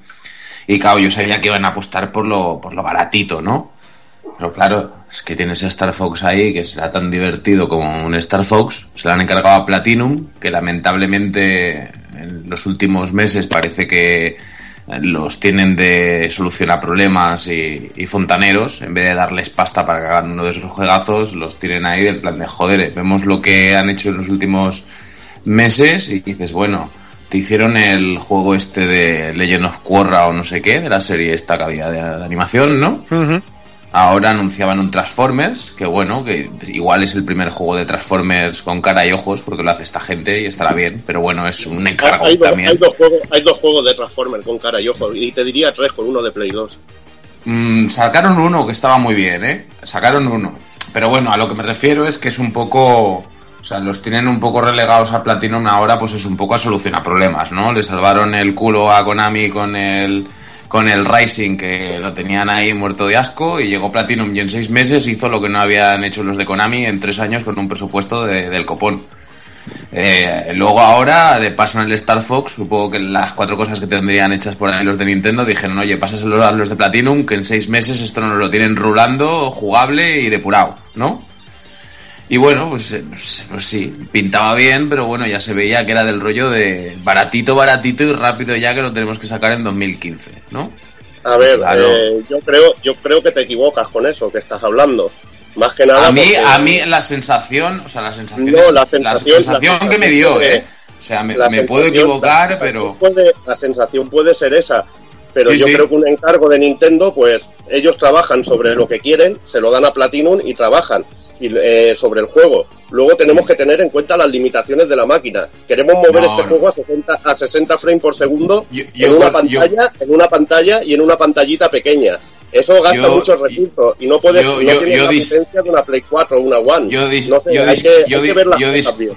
Yo discrepo, o sea, Platinum le saca, le saca Platinum le saca petróleo a una Casio. Y lo que Sí, se ha visto visual. Pero eso, eso, es endiosar, eso es endiosar demasiado y fíjate, por ejemplo, uno de los juegos que más me gustan a mí, que es Yo- Wonder 101, a nivel técnico le falta al juego y a mí me gustaría que fuera más fluido, pero la máquina no da para más porque tienes que mover en dos pantallas Yo- y es lo yo- que. Y ya me yo parece, ya me parece yo opino, que- yo opino que es eso, que Plati- Platinum le saca petróleo a una Casio, o sea, del plan de veías cómo se movía el, el Rising, que se movía prácticamente unos 60 clavados, cuando había un montón de compañías que con juegos con el mismo estilo gráfico estaban pasando apuros para sostener 30 y, y no, o sea, te das cuenta que esa gente es muy buena. Y hombre, pues Star Fox pues sí, se movía muy bien. y- Bueno, Pues no sé, Oscar, si se, se ha cortado, se oía un poco mal, no sé si, si quieres comentar algo más. Ah. Sí, pues eso, bueno, que aparte de que Nintendo, pues más allá del Star Fox Zero, que bueno, que era un juego con cara y ojos, pues lo que puso fueron, pues en fin, los juegos baratitos, hechos rápido, el Crossing y tal. Bueno, el Yoshi que ya estaba casi acabado desde hace un montón de tiempo, pero vamos que muy, muy poco prometedor. Y luego, lo- con lo que se ha hecho todo el mundo pajas, lo, con lo que se ha hecho todo el mundo pajas desde el punto de vista fan, pero que es el timo. O sea, es el timo por, por, porque, porque no hay nada. O sea, solo hay el punto de, eh, lo estamos haciendo, vale, cuando esté acabado de aquí a tres años. Ya hemos llegado casi al final de generación o sobrepasada. O sea, del plan de, te anuncian Final Fantasy Remake 7. Yo estoy pensando, bueno, esta gente que lleva ya casi 10 años con el del 15, si ahora lo que enseñan es un CG del 7, a ver cuándo está listo esto. Pues para cuando esté, pues como mucho sale para el final de la vida de, de Play 4 o para la siguiente. Eh, te anuncian Pues también. eso, pues ahí sí que lo tienen bien claro. Finales de 2017. O sea, es que está pero clarísimo del plan de Está bueno. para el que 20 mira, aniversario. que hace mucha ilusión de que por fin se hayan bajado del guindo, hayan roto el vidrio de emergencia y hagan el remake de las narices, que se lo llevan pidiendo eh, pues, desde el principio. Pero coño, es que enseñando un CG ahora hasta que haya un juego ahí, pues va a ser eso como, pues en fin, como los últimos retrasos que hay con casi todo donde mete las pezuñas Square, o sea. Como no Entonces yo pregunto, ¿qué es? ¿Es preferible que no lo enseñen? no, no, no. A lo que me Entonces- refiero es que a lo que me refiero es que hace mucha ilusión, pero que es una cosa que, bueno, en ese momento te queda así de puta madre, van a hacerlo. Mm, ya, pero es que estaría muy bien que llevase ya año y medio o dos de desarrollo, que no los lleva. Entonces sí que me estás diciendo plan- que mejor que no lo digan. Planteártelo Pues de otra sí, manera. yo francamente, porque- a mí francamente me hubiera, a mí francamente me hubiera gustado más que hubieran anunciado el remake del Fantal- Final Fantasy VII cuando por lo menos pudieran enseñar una alfa o algo. O sea, el rollo este de anunciar el CG es que se me antoja como cuando hicieron la demo técnica de Play 3, la misma No paja. mismo, no o es lo sea, mismo. hombre, a ver, es lo mismo cuando se enseñaron la demo técnica de Final Fantasy VII en Play 3, todo el mundo se pensaba, hostia, lo están haciendo. No Sí, era verdad, o sea, era una, espe- era una especulación. Pero digámosle que el efecto es similar, es del rollo de, hostia, si se ponen a ello, de aquí a tres o cuatro años tenemos Final Fantasy VII. Porque es eso, o sea, es enseñar un CG. Y bueno, y Shenmue 3, pues, pues, pues cojonudo. O sea, ahí, ahí no hay ningún tipo de, dudas. Porque es que, como decía Evil, o sea, a mí me lo sacan, me lo sacan igual que el de Dreamcast, ya, ¿no? Y encantado de la vida. Además que encima de- deja de ser un juego tan, tan caro como, como fue en su día la primera o segunda parte. Pero es que, joder, con la pasta que están sacando y encima apoyando los Sony, o sea, mm, si el Suzuki no se lo gasta en putas como el Inafune, o sea, harán, pero, pero vamos, harán una puta joya, así de claro. O sea, harán Yo, un- hombre, que no me gusta discutir con el oyente, pero eh, Shenmue también tiene una fecha. O sea, eh, quizás salga después que Final Fantasy VII Remake y este sí está bien, pero, pero 7 Remake no.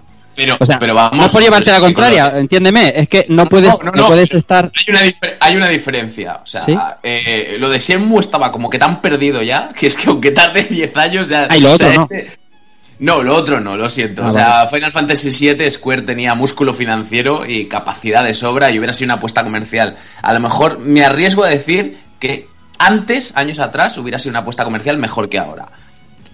No, pero, Pero- como dices que preferirías pero- que llevara un año y medio de desarrollo.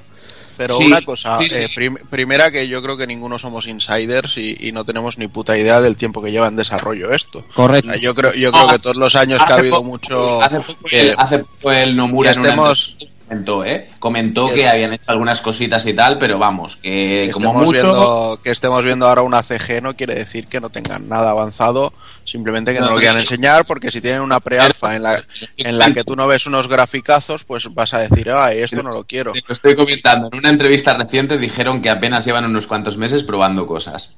Así de claro. Bueno, o sea, pues, no llevan ni un año. lleve- Pueden llevar lleven, lo, medio. lleven lo que lleven, ya saben. mismo que- llevan dos que meses que probando sa- drogas.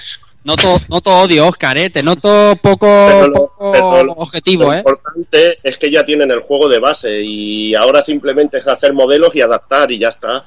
Y cambiar un es que- sistema. Eh, Creo que- Además, es que esa, fe- esa fecha cerrada es 20 aniversario. Es que. Me, y, me y juego un por, y por testículo. mucho que la baza un lo hubieran podido jugar antes, es Me juego un que si quieren hacer el remake para un 20 aniversario, pues es para donde es. No. Me juego un testículo a que van a hacerlo, pero prácticamente el testículo que además que, que con uno me basta, porque para lo que los Apunta Kafka. del rollo de Sí, tú me- los coleccionas. Si hablamos aquí de jugar, de jugar huevos, que hablar El conmigo. Kafka tiene un, tiene un collar de, de testículos. a que el remake Oscar. del 7, a que el Oscar. remake del 7 va a ser un reciclado Eh, del de 15 tontería. que te muere. Calibre, Oscar, ¿qué calibre es? ¿Cuál es el de las Magnum? Ahí para fartar. Bueno, Sí, mm, bueno, una cosa está, está clara, que eso, pues hasta que no pase, hasta que no lleguemos a, ese, a esa fecha, no, no, no sabremos nunca, nunca eso, porque por mucho que, que digamos, eh, eso está claro. Con Square hay que ser un poquito sarcásticos, porque en la conferencia prácticamente, o sea, veías el poderío técnico de todo lo de la división que adquirieron, de Eidos, Crystal Dynamics, etc. Mm. Joder, hombre, a ver, el Kingdom Hearts se veía muy bonito. Dentro de lo que es el estilo de un Kingdom Hearts se veía muy bonito. Pero hombre, a mí Star Ocean 5 pensé, hostia, esto... Mira, no, no te voy, no te voy- no- no te voy a o sea. contestar porque no quiero hacer. eh, eh, Si no es para a- te digo. PS3, hay que A saber para lo que es. Es para PS3 ese juego también. Pero que da lo mismo que sea para A ver, PS3. a- te da lo mismo a ti, tú di- te da lo mismo a ti, a ti personalmente, pero es un juego intergeneracional. No se puede ver, obviamente, como un juego que. Yo, yo aquí lo, a mí, a mí lo que aquí me Eh, repatea no es que me, no me dicen olvidemos- Shenmue 3 me sale como en Drinkas y maravilloso, pero Star No. Ocean me da cáncer de ojos. Por eso te digo que veo, veo una parcialidad. No olvidemos el Tomb Raider, el anterior, también era intergeneracional y te hacías pajas de sangre con las versiones de Play 3 y de 360, ¿eh? Que decías, hostia puta, ¿cómo han hecho esto? Ujú. O sea, es que hay Entonces un... tú no ves un salto gráfico. el Star Ocean 4, como te veo que eres experto, eh, Star Ocean 4 lo ves como Star Ocean 5, ¿no? Digo yo, No. porque van a salir las dos para PS3, No, ¿vale? y el salto gráfico es brutal. Yo lo que Pero- estoy yo lo que estoy diciendo es que quedaba muy deslucida, muy deslucido y no es no, no es nuevo, quedaba muy deslucido lo que estaba ofreciendo Square desde su matriz japonesa, que los desarrollos se les eternizan y presentan cada vez menos cosas con el joder con los pepinazos que presentaron de de pues eso, el nuevo Hitman, el nuevo Deus Ex, todo que decías, hostia, los anteriores sino que lo del Nier también lo tenías en cuenta, ¿no? Pues No te pilló sorpresa. perdona, pero del Nier también que enseñaron, o sea, cuatro fotos, eh, es que es, es Oscar, que, o Oscar, sea, es que es yo, muy- creo, yo creo que Es hemos que es- visto una yo creo que hemos visto una conferencia de Square diferente. O sea, para mí ha sido una conferencia de cambio. Es un, Mm. un cambio que le está pillando nuevo, que todavía no tienen muy adelantado, pero que desde que el señor eh, Matsuda está como presidente, eh, ya dijo que quería retomar IPs antiguas, que querían hacer cosas nuevas y que Yo querían rescatar cosas que no Ya. sean tanto Final Fantasy. Entonces, A- afor- ¿qué ha, qué ha sido, afortunadamente- qué ha sido- qué ha sido Square los últimos ocho años? Lightning, Lightning, Lightning. Y reciclar eh, Final Fantasies para móviles y, tres, y Nintendo DS. ¿Qué ha sido Square en esta conferencia? Ha sido un Star Ocean. Ha sido un Nier 2. Ha sido un proyecto nuevo, un Project Sesuna. ¿Cuándo fue la última IP nueva que hizo Square Enix como, Mira, como RPG que- japonés? O sea, ¿saldrán mejor, dices- saldrán peor? Con eso que ¿Se dices les de Project o no? Sí, mira, con lo que dices de Project Sesuna precisamente es lo más positivo, porque con lo que estaba diciendo de que la división japonesa de, Square pues quedaba muy deslucida con lo que hacían sus adquisiciones occidentales, que funcionaban como un reloj y hombre, pues te pueden gustar más o menos. A mí, por ejemplo, de, todo lo que han sacado por ahí los occidentales, a mí solo me gusta Tomb Raider, o sea, ni me gustó el último Hitman, ni me matan los Just etc. ¿no? Ni el Deus Ex tampoco, a pesar de que lo veo muy bonito, tampoco acaba de ser el juego que, que a mí me captura, ¿sabes? Pero, pero se veía una solvencia técnica impresionante. Veías ahí, pues eso, veías el lighting, lighting, lighting que decís, los retrasos del 15, que no hice, hacían IPs nuevas, Claro, lo del Project Setsuna, yo no sé si será un juego bueno o no. Pero claro, lo cojonudo es que dicen, hemos abierto un puto estudio nuevo. O sea, traducción. Nos hemos dado cuenta de que nos tenemos que empezar a gastar pasta en formar programadores aquí. Porque aquí, o sea, yo qué sé, yo no sé si es que en Japón antes se nutrían de las universidades de telecos que han caído en picado, no sé, pero es que parece que no hay picacódigos ahora con nivel. O sea, estaban en los tiempos de, de la Super Nintendo, tío, y tal, que no tenían casi middleware. Y programaban los juegos a muchas veces a pelo, tío, tirando de código máquina, y eran unas putas bestias los japoneses. O sea, es que humillaban a cualquier estudio occidental. Y ahora que tienen un montón de herramientas intermedias para ahorrarse muchísimo código, muchísimo más fácil optimizar, muchísimas cosas prehechas, y joder, y ves que no, y dices, coño, ya dicen, además que Capcom ha hecho lo mismo también ahora. O sea, eh, hace, me parece que el año pasado anunciaron de que se habían gastado un pastón en abrir dos estudios nuevos y tal, no sé qué, y pues coño, gastarse dinero en formar gente, porque claro, se han dado cuenta, pues bueno, si no la montaña no viene a Mahoma, pues es que es así. O sea, del plan de si ves que en tu país, pues la peña no, si por arte de magia no te van a salir pica códigos como Dios manda, pues gástate la pasta. Y claro, pues ahora han hecho lo que tenían que hacer. Han hecho un estudio nuevo, supongo que meterán gente joven y pondrán ahí a la peña a pencar con herramientas modernas y que estén a la altura, porque es que desde el punto de vista este, pues yo que sé, orgulloso, nacionalista, lo que sea,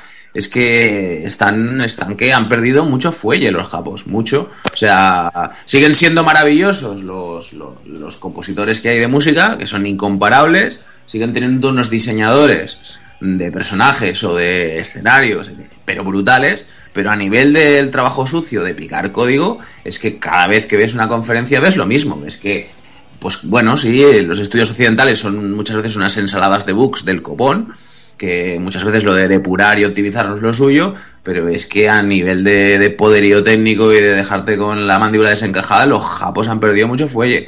Y claro, a mí lo que me jode es eso, pues que la conferencia Square, como dices tú, se veía muy valioso que ya se han empanado, que dicen vamos a hacer el cambio, vamos a empezar a hacer los juegos que sabemos, fundamos un estudio nuevo, apostamos por IPs nuevas, pero claro, lo que había era eso, lo que había eran cuatro o cinco juegos con un nivel técnico que te cagas casi acabados, de nivel de estudios occidentales, y por la división japonesa lo que había era promesas de futuro. Mm. Había storyboards, había solo dos juegos acabados. O sea, es eso, es el contraste, ¿no? Sí, Así que sí, yo la, creo que- cosa, la cosa invita al optimismo, que- pero, pero va para largo. Lo que pasa es que yo creo que lo dejaríamos aquí porque este debate ya se nos Sí, va sí. un poquito del, del programa, más que nada, porque estamos haciendo resumen de tres y ya estamos aquí desvariando lo loco. Y si quieres, te, te- bueno, que algún día quedamos y, y hablamos largo y tendido sobre el tema con calma y tranquilidad, porque si no se nos va a ir el programa cuatro o cinco horas y... Para, para las, las tres y algo se nos va todos los días, ¿eh? Sí, por eso, por eso te digo. Pues nada, yo creo que, que ha quedado claro tu punto de vista y bueno, que, que ya sabes, que, que gracias por, por estar por aquí y compartir un ratillo con nosotros. Bueno, chicos. De- mira, el otro día precisamente se, ga- se gastó 10 minutos la de Nintendo en hablar de cómo había disfrutado haciendo ganchillo. O sea que muchas veces lo de extenderse. Está claro.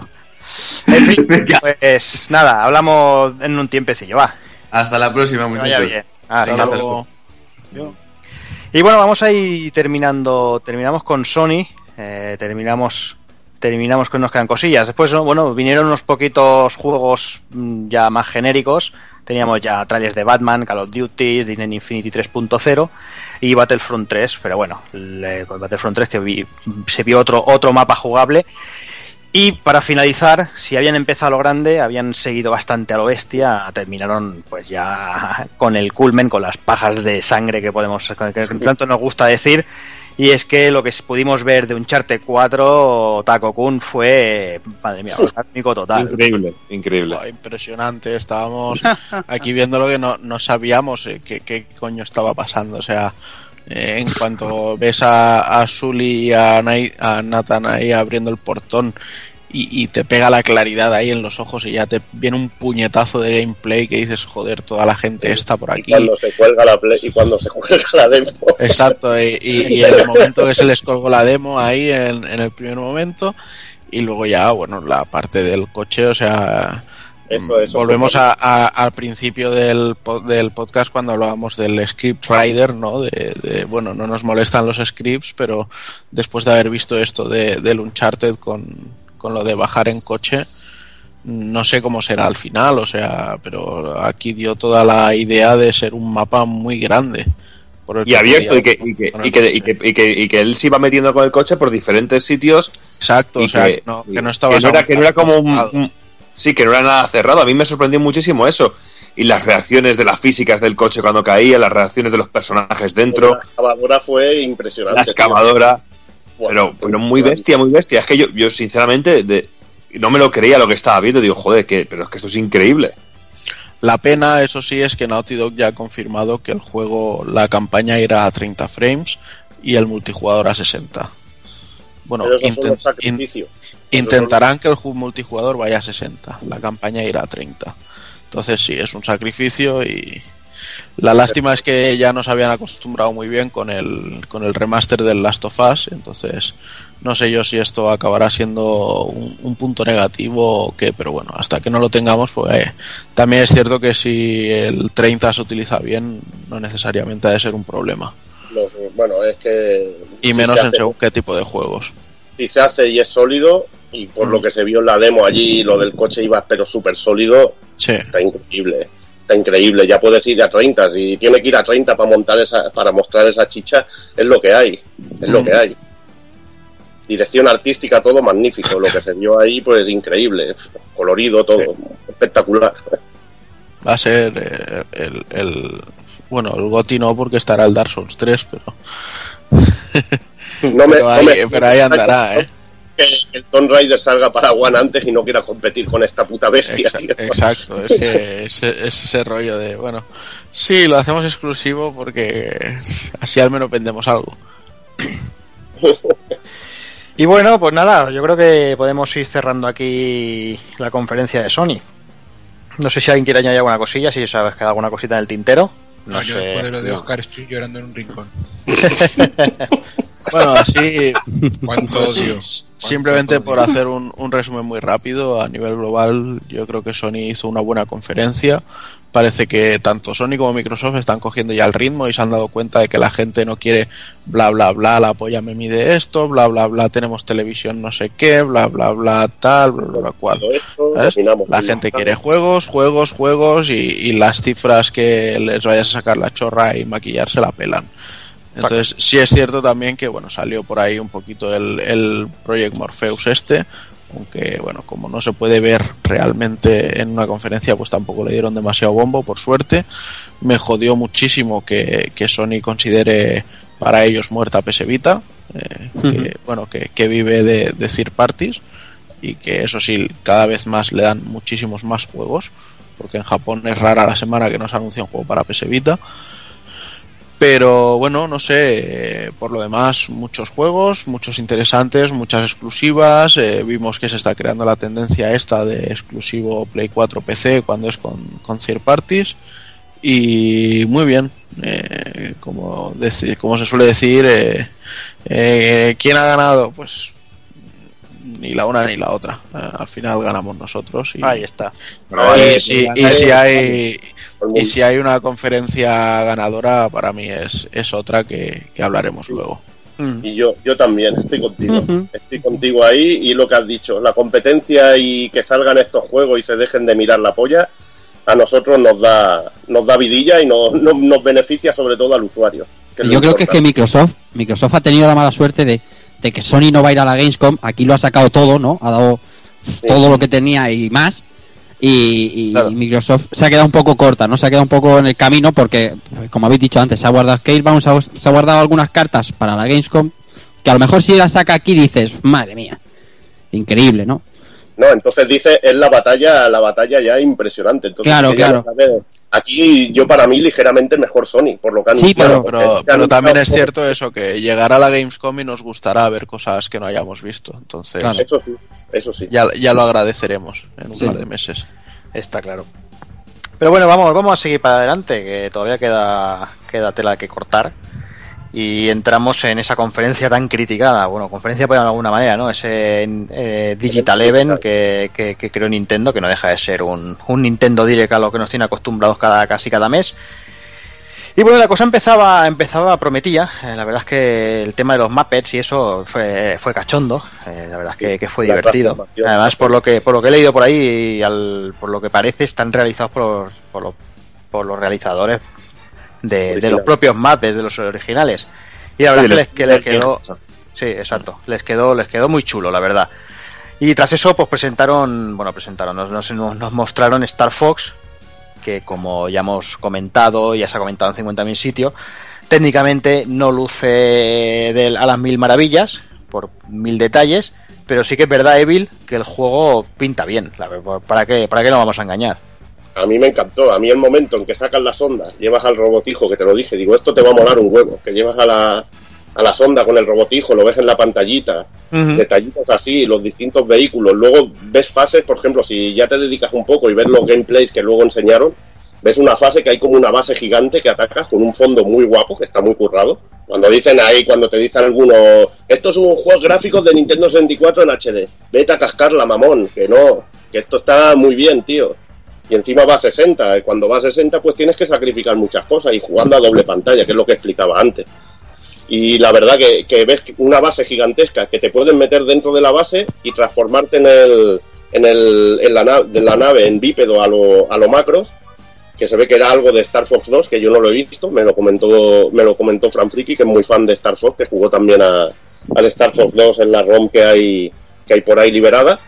Y, la verdad que me moló mucho lo de meterte en la base, ir, a, ir contra el núcleo, luego otras fases que hay como que llevas como un llevas como un aero, como diríamos, oye, un- como una, una nave de estas, como un helicóptero, y puedes coger bombas y echárselas a los enemigos. Tiene detallitos y jugabilidades muy, muy peculiares. Y eso es un juego que también aprovecha las características especiales que tiene la Wii U. Yo puedo ver que técnicamente, y siendo Platinum, pues la exigencia y, y el límite pues se pone muy alto. Pero la verdad que, que hay que jugarlo y hay que verlo. La fase del tanque, por ejemplo, me gustó mucho y el jefe final que sale me parece muy espectacular. Pero Star Fox tiene un ritmo más lentete, no es un juego de no es un juego de Sega, no es un Panzer Dragon o un Afterburner, que son mucho más de shooters de adrenalina. Es un shooter más tranquilete, pero la verdad que a mí me gustó mucho lo que enseñaron. Y bueno, tras esto, eh, una noticia que bueno, que estuvo, tuvo su gracia, que igual a Kafka, que es, que bueno, que sé que, que con los críos y eso le da al Skylanders. No sé si, si lo llegaste a ver, la opción esta de los, de los amigos fusionados con los Skylanders, ¿qué te parece? Los Bowsies y toda esa pesca. Sí. Pues más, más dinero. Lo que pasa es que ya lo dije, yo con los Skylanders ya. De hecho, incluso el, el Skylander este que han anunciado ahora, eh, lo más seguro es que ya no me lo compré porque es que ya paso ya de muñecos, tío. Y, ya, verdad, y amigos y todas estas cosas ya no, no, no estoy comprando. No me mola, son graciosetes, son curiosetes, pero una, curio- una curiosidad poco más. Sí, eso es fusionado. A mí me hizo gracia que tuvieran en la plataforma que podías girarlas y usarla tanto para Skylander como para como para juegos de Nintendo como amigo, que la verdad es que, que, bueno, eso es un detalle, un detalle chulo. Y bueno, seguimos con cositas. Eh, Zelda Triforce Heroes, eh, lo que viene a ser una especie de, de Forest Wars para la Nintendo 3DS para tres players. Cositas como el Hero Warriors 3DS, con un par de personajes nuevos para el primer cuarto de 2016. El Metroid Fe- Federation Force este de Equipo Actimel, exacto.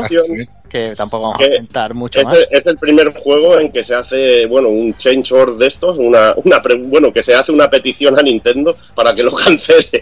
O sea, que, que no se llame Metroid. Cancelarlo ahora que estáis a tiempo. Algo similar. Sí, sí, Sí, cancelarlo. que- podría- podrían fundar un ban starter, ¿no? Para, para banear los juegos ahí. Sí, te pues en doy, este te doy juego 20 euros si lo cancelas. Te aseguro, te aseguro que es el pionero, tío. Te aseguro que es pionero. Solo hay que ver el vídeo de, de YouTube, no sé si es del canal oficial de Nintendo, pero era espectacular. Ver los likes y los dislikes, que bueno, era igual al que le había gustado había 40 y había 8000 que no le gustaban. O sea, era, era una animalada, era una animalada, pero es decir, hostia, ¿qué estáis haciendo Nintendo? No, no hundáis bajo tierra una franquicia como Metroid. Haced una cosa buena. Y la verdad que esto, juego- esto sí que es para pegarle un palo a Nintendo. Lo Este juego, este juego yo digo que es un juego que no, que no era Metroid y han dicho, coño, pues le ponemos el nombre Metroid Y lo apañamos, le ponemos cuatro tonterías y ya tenemos un juego nuevo. Si me dijeron que el juego lo han anunciado para la Philips CDI, de puta madre, digo, coño, no tiene nada que ver con Metroid, pero es que macho. Joder. Sí, sí, tiene una pinta muy chunga. Además, cositas. eh, se mostró un poquito de Fire Emblem, se mostraron. Vale. Nos volvieron a traer, sí, nos a traer Xenoblade Chronicles X, que ya dijeron que para diciembre. Sí. Entraron en Animal Crossing, cosa que vamos a pasar totalmente. Estuvieron como 5 horas hablando de Yoshi, que sale de aquí nada y menos y se A la pegaron semana ahí- que viene. El- Se pegaron ahí un gameplay ahí de 200 horas. Luego mini trailer del Yokai Watch, del- de un nuevo Mario Luigi eh, llamado Mario Luigi Paper Jam, que la verdad es que se ve graciosillo. Y no sé, cositas como Mario Tennis Ultra Smash y un juego que la verdad es que me hizo mucha gracia, que es, eh, bueno, que ya lo sabíamos, que es Super Mario Maker, que la verdad es que si tiene apoyo de la comunidad y eso puede dar muchas cosas de sí. Y algo que nos hizo muchísima gracia a Evil y a mí fue cuando mostraba, el propio Miyamoto mostraba los, los planos de, de creación de- del primer Mario ahí hechos a, a mano, que la verdad es que fue un- es una cosa cojonuda. Eh, lo que me molaría tener un planillo de eso. Y firmado, ¿eh? Ahí en la caja fuerte. Ahí, tío. Buah, eso lo guardo ahí. buah. Y Alcatraz, ahí no se fuga nada. Y bueno, y no sé, después, bueno, salió un vídeo chorra diciendo, bueno, a- eh, felicitando el 30 aniversario de Super Mario, muy chorra todo así, muy, muy galler todo. Y poco más, pues esto es lo que, lo que dio de sí. La- el, el evento este digital de Nintendo y por eso se ha llevado las hostias que se ha llevado, que realmente se lo merece. Star Fox, la verdad es que tiene muy buena pinta, pero todo lo demás, la verdad es que, que bueno, que bueno, yo lo comenté, yo creo que, que Nintendo Mm, la lucha esta de consolas no va con ella, vaya lleva su puta bola, sigue haciendo esto como si fueran los Nintendo Direct como hemos comentado que hace uno cada mes y hace lo que sale los huevos y realmente pasa de, pasa de lo que piensen los demás. Sí, y luego el mismo el mes que viene te saca por ahí alguna tontería que yo qué sé. Claro, a ver, realmente si nos ponemos así, Nintendo podría haber sacado un vídeo del Zelda y haberse quedado tan ancha, ¿sabes? Del Zelda para, para Wii U, o para NX o para su puta madre. Sí, y haber no dicho, lo esto lo vamos a sacar en el 2017, no el 2040. Y, A mí, y el, así. a mí el, el principal problema de lo que vi es que vi anunciados 38 mil millones de amigos y luego juegos pues no vi. O sea, no, no vi nada. Además también se estaba hablando mucho de que iban a hacer unos anuncios de, de apoyo de third parties y al final no sé si ha quedado Lo de siempre, eso... en lo de siempre. Entonces, claro, eh, para mí eh, Nintendo se ha centrado más en, en- en sacar muñequitos. En vender O sea, muñecos. a ver si a ver si es que ahí tenemos el chiste para el año que viene, como ya tenemos en Move 3, lo del apoyo a la third party de Nintendo. O la retrocompatibilidad a lo mejor. Pues sí. Igualmente, a ver, para mí fue muy decepcionante lo de Nintendo. A ver, yo sé que los juegos que va a sacar van a ser, me van a gustar. Hay muchos juegos de estos que los voy a comprar, de estos que mostró, pero muchos ya lo sabíamos y esperábamos más del E3. Me jode también la política esta de mamapichas que tiene, eh, que debería haber salido quizá en su conferencia algún juego third party bueno. Bueno, o, que sea esperado por la gente. Me hubiera gustado ver Devil Thir o haber visto el nuevo Project Zero en la, en la presentación del Nintendo del E3 para que hubiera dado un poquito de variedad. Porque parece todo esto muy centrado para los críos y vender muñecos, como dice Juanan. La verdad que me tocó un poco los huevos de que se pudiera volver a una mentalidad de este tipo. No, pero además es que es lo que tú dices, es que Devil Third sale ya y no salió, vamos, ni un mil, ni una milésima de segundo. Y, y me, y me hubiera gustado ver algún tráiler para el E3 especial e incluso del Project Zero. No sé, es que nos dejamos muchas cosas, nos centramos en, en dar aquí y vender muñecos y lo que quiere ver la gente son juegos. Y yo creo que, bueno, espero que al ser un evento digital de esto, luego nos vayan sorprendiendo con Nintendo Direct. Pero con cosas así, te augura un futuro negro. También hay que tener en cuenta que la culpa de eso la tiene la gente, porque ellos van a, o sea, ellos tienen unos documentos en los que dicen, a ver, ¿cuánto hemos ganado con juegos este año? Tanto. ¿Cuánto hemos ganado con muñecos? Tanto. Tanto, La hombre, gente, la que- gente, la gente quiere los muñecos, pues vamos a darles muñecos en la conferencia. No, sí, Ya, pero eso es, eso la gente, la gente las también quería la gente también quería Wii y Nintendo DS y luego esa misma gente de que le dio luego le dio la espalda y se comió los mocos. Mm. Como se centren solo en los muñecos ya veremos la que lían, ¿sabes? Bueno, pues nada, yo creo que podemos dejarlo por aquí Nintendo y vamos a, a por Square Enix, que creo que voy a dejar a Tago-kun que, que, que re- se regode en el fango él solo. Llama a algún oyente y que venga a compartir. Venga, pues os, cu- os cuento un poquito. ¿vale? Eh, bueno, Square Enix hicieron una presentación de todo lo que tenían y como ya ha comentado antes eh, nuestro compañero oyente, eh, llevaban la rama occidental y la rama oriental. Entonces, bueno, empezaron con un ratito de Just Cause 3, que a mí personalmente es un juego que sigue sin llamarme la atención, pero sé que a, a Evil le mola y se le hace muy divertido. A mí Luego- me además me pareció increíble a nivel técnico. Yo este, este va a caer, pero seguramente, va a caer seguramente porque ya digo, es un juego muy divertido en el que puedes hacer muchas bacaladas. Es un sandbox que no es mi favorito, pero lo que me gusta es que está muy centrado en pegar tiros y destruir, que es lo que me gusta en sí de este tipo de juegos. Luego, bueno, aunque en la conferencia fueron así entremezclados, pues lo menciono todo así separado y ya está, ¿vale? Eh, por parte de la facción occidental vimos también el, nuevo Hitman, que la verdad es que a mí me pareció un poco ojete, pero tampoco soy muy, muy amigo de la saga. Vimos el nuevo Deus Ex, que aquí sí que tengo que decir que hay una pinta muy interesante y muy guapo. No sé, y la continuación me, me hizo ilusión que fuera una continuación del, del anterior juego, que me gustó bastante. Incluso no sé por qué no han respetado el rollo del, del estilo artístico que tiraba tanto de dorados la otra vez, pero bueno. Y un Tomb Raider para móviles que dudo que le interesase a nadie y a nosotros menos. Entonces ya, bueno, pasamos a la parte oriental, que aquí es donde vino la chicha. Eh, lo primero Sí, que nos... Los, los que no saben picar código, estos, sí. Lo primero que nos hicieron fue un, un anuncio sorpresa, fue Nier 2, que lo han subtitulado como New- Nier New Project. Y bueno, y pese a que solo eran unos concepts y un poquito de CG y tal, eh, la verdad es que en cuanto ya dijeron que lo desarrollaba Platinum para centrarse en el tema de, del Action RPG, que tenía a la gente que está que estuvo detrás de los Drakengars y de Nier, que el compositor es Yoko Taro y cosas así, entonces eh, eh, pues bueno, a mí se me hizo culillo Pepsi Cola, aún, aún con las dudas que tengo siempre sobre Platinum y que mantengo aquí, también debo decir que nunca van a hacer un despropósito tan grande como el que ha sido Drakengard 3. O, o el propio el propio Nier no lo puedes comparar con prácticamente ningún juego de Platinum en base de Mm. beaten ups. O sea que Mm. sabes que el sistema de lucha va a estar con cara y ojos, que va a ser una cosa interesante. Y creo el apartado técnico, que es de lo que pecaba Nier eh, y todos estos juegos, Nier, Drakengard era el apartado técnico que no estaba pulido del todo. Sabes que con Platinum van a tener un nivel de calidad más alto.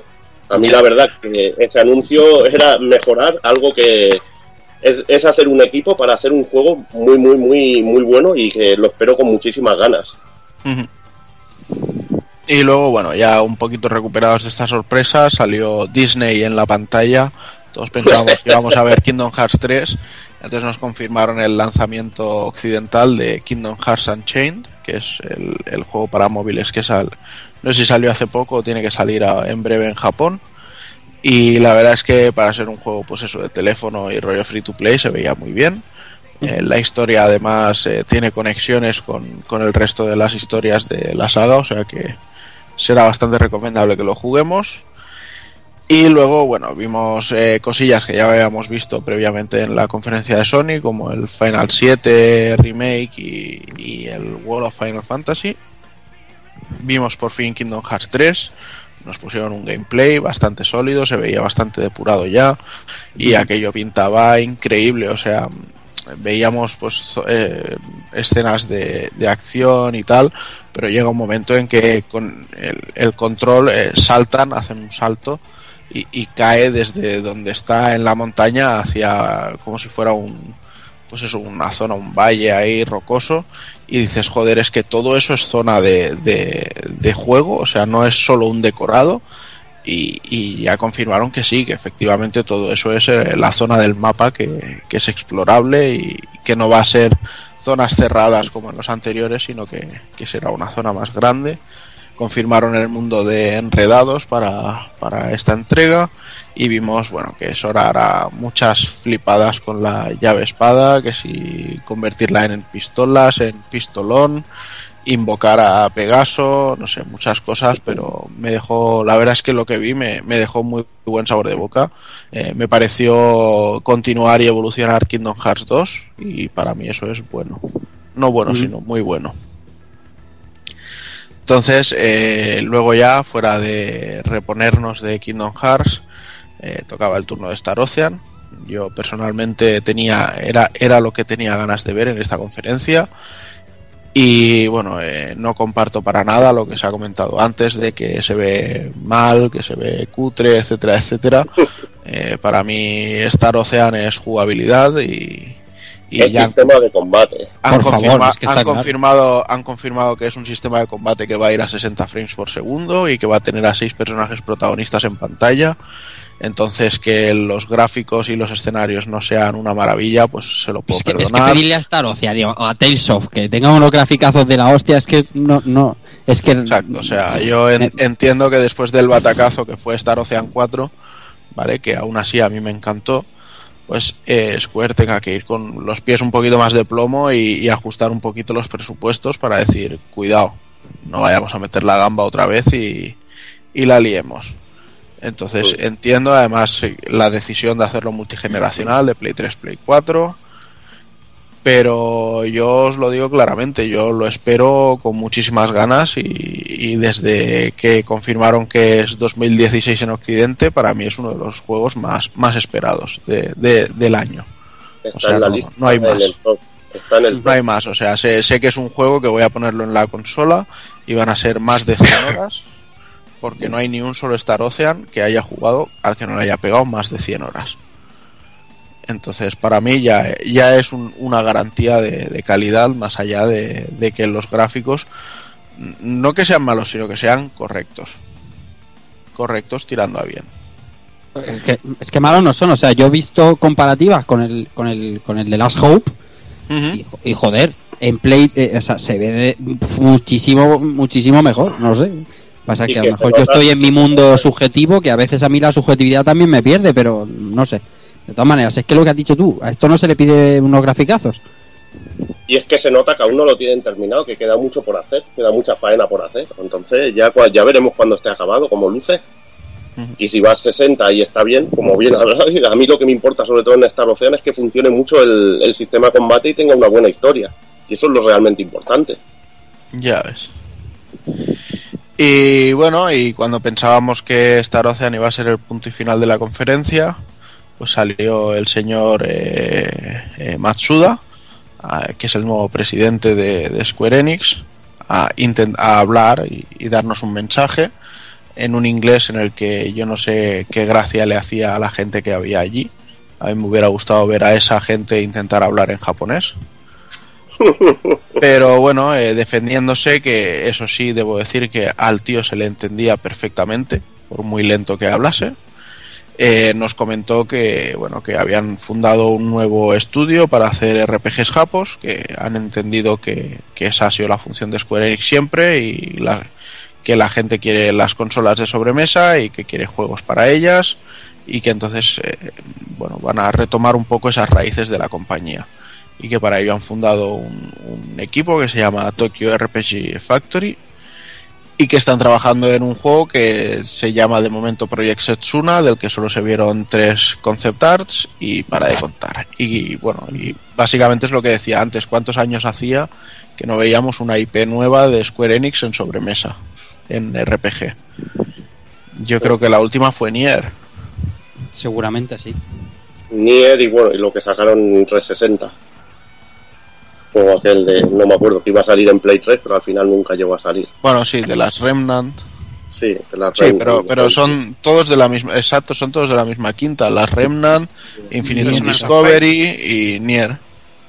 A mí me gusta una cosa que has dicho antes, que es el cambio de rumbo de la compañía. que se Exacto, nota o sea- que están intentando volver a sus raíces. El Kingdom Hearts 3 luce de muerte, tío. Se ve que va a ser, que va a estar de, pero de la puta hostia. Y están empezando a presentar cosas que la gente le pide, que es lo que realmente quiere de Square, de la época más dorada de Square. Porque la verdad que ha habido un momento en Square el que comentabas de tanto Lightning que, que no, no la reconocíamos. Incluso yo la vi en peligro de decir, estos, estos se van a ir, pero a paseo. Sí, la es, verdad que que- es eso. lle- Llegó un momento que era, bueno, y este año que tiene Square, Eh, el Final Fantasy 13-2, el Final Fantasy Remake Remaster Re no sé qué 4 Complete Edition para PSP, el Final Fantasy 3 no sé qué para iPad y el Fantasy 1 y 2 para iPhone, dices. Hijos míos, tenéis más cosas. Ah, sí, pues sacamos también el Secret of Mana para Android. Hijos míos, hacer, hacer algo, o sea, no, no viváis de emuladores.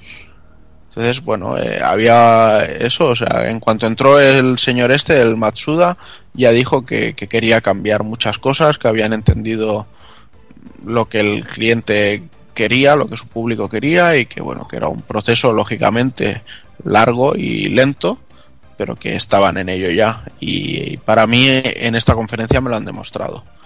Y espero que llegue el Tokyo Game Show y seguramente me tengan alguna sorpresa más. Bien, pues nada, yo creo que por aquí podemos ir cerrando cositas. Vamos a ir dejando una pequeña ronda de. de. bueno, de. de opiniones finales. Y empiezo, yo que sé, empiezo con Evil. Bueno, la verdad que el E3 no, no ha decepcionado. Yo creo que ha estado bien. Se han presentado muchas cosas que no teníamos ni idea que iban a salir y sorpresas que nos hemos quedado casi sin ellas. Que nos queda, como, como hemos comentado, el, el juego de. que queda, bueno, el Half-Life 3, ¿no? Queda así como gran Sí, sorpresa. Sí, bueno, y el, el RPG de level 5 también nos ha faltado. Sí, pero que realmente ha habido sorpresas muy gordas, esperadas durante muchos años, y eso no, eso es raro de ver en un, en un E3, y la verdad creo que ha estado bastante bien, casi todas las compañías grandes han estado bien.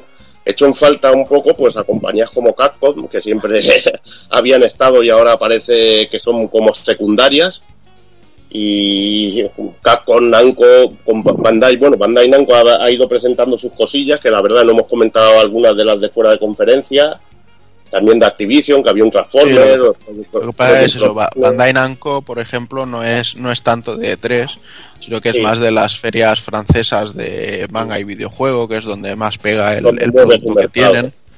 Entonces Pero ellos bueno. siempre, todos los bombazos los tienen allí, básicamente. Mm, que se pierde un poco alguna compañía. Mm, Es lo único que me da rabia, que por ejemplo compañías que siempre habían tenido algún título ahí super crack, aunque Capcom tenga el Street Fighter V, que no las veamos tan, como tan importantes, no ver un Biohazard, no ver cositas así. Pero bueno, la verdad que está bien el E3. Han anunciado muchos juegos, algunos para muy largo plazo, que es un poco putada. Gustaría que fueran más, más instantáneos, pero bueno, vemos que, que, te- que tendremos cosas para ir jugando. Pero la verdad, mejor ir así, porque si no la economía te arruinan estos hijos de puta. O sea, que- Venga, Takokun, vamos contigo.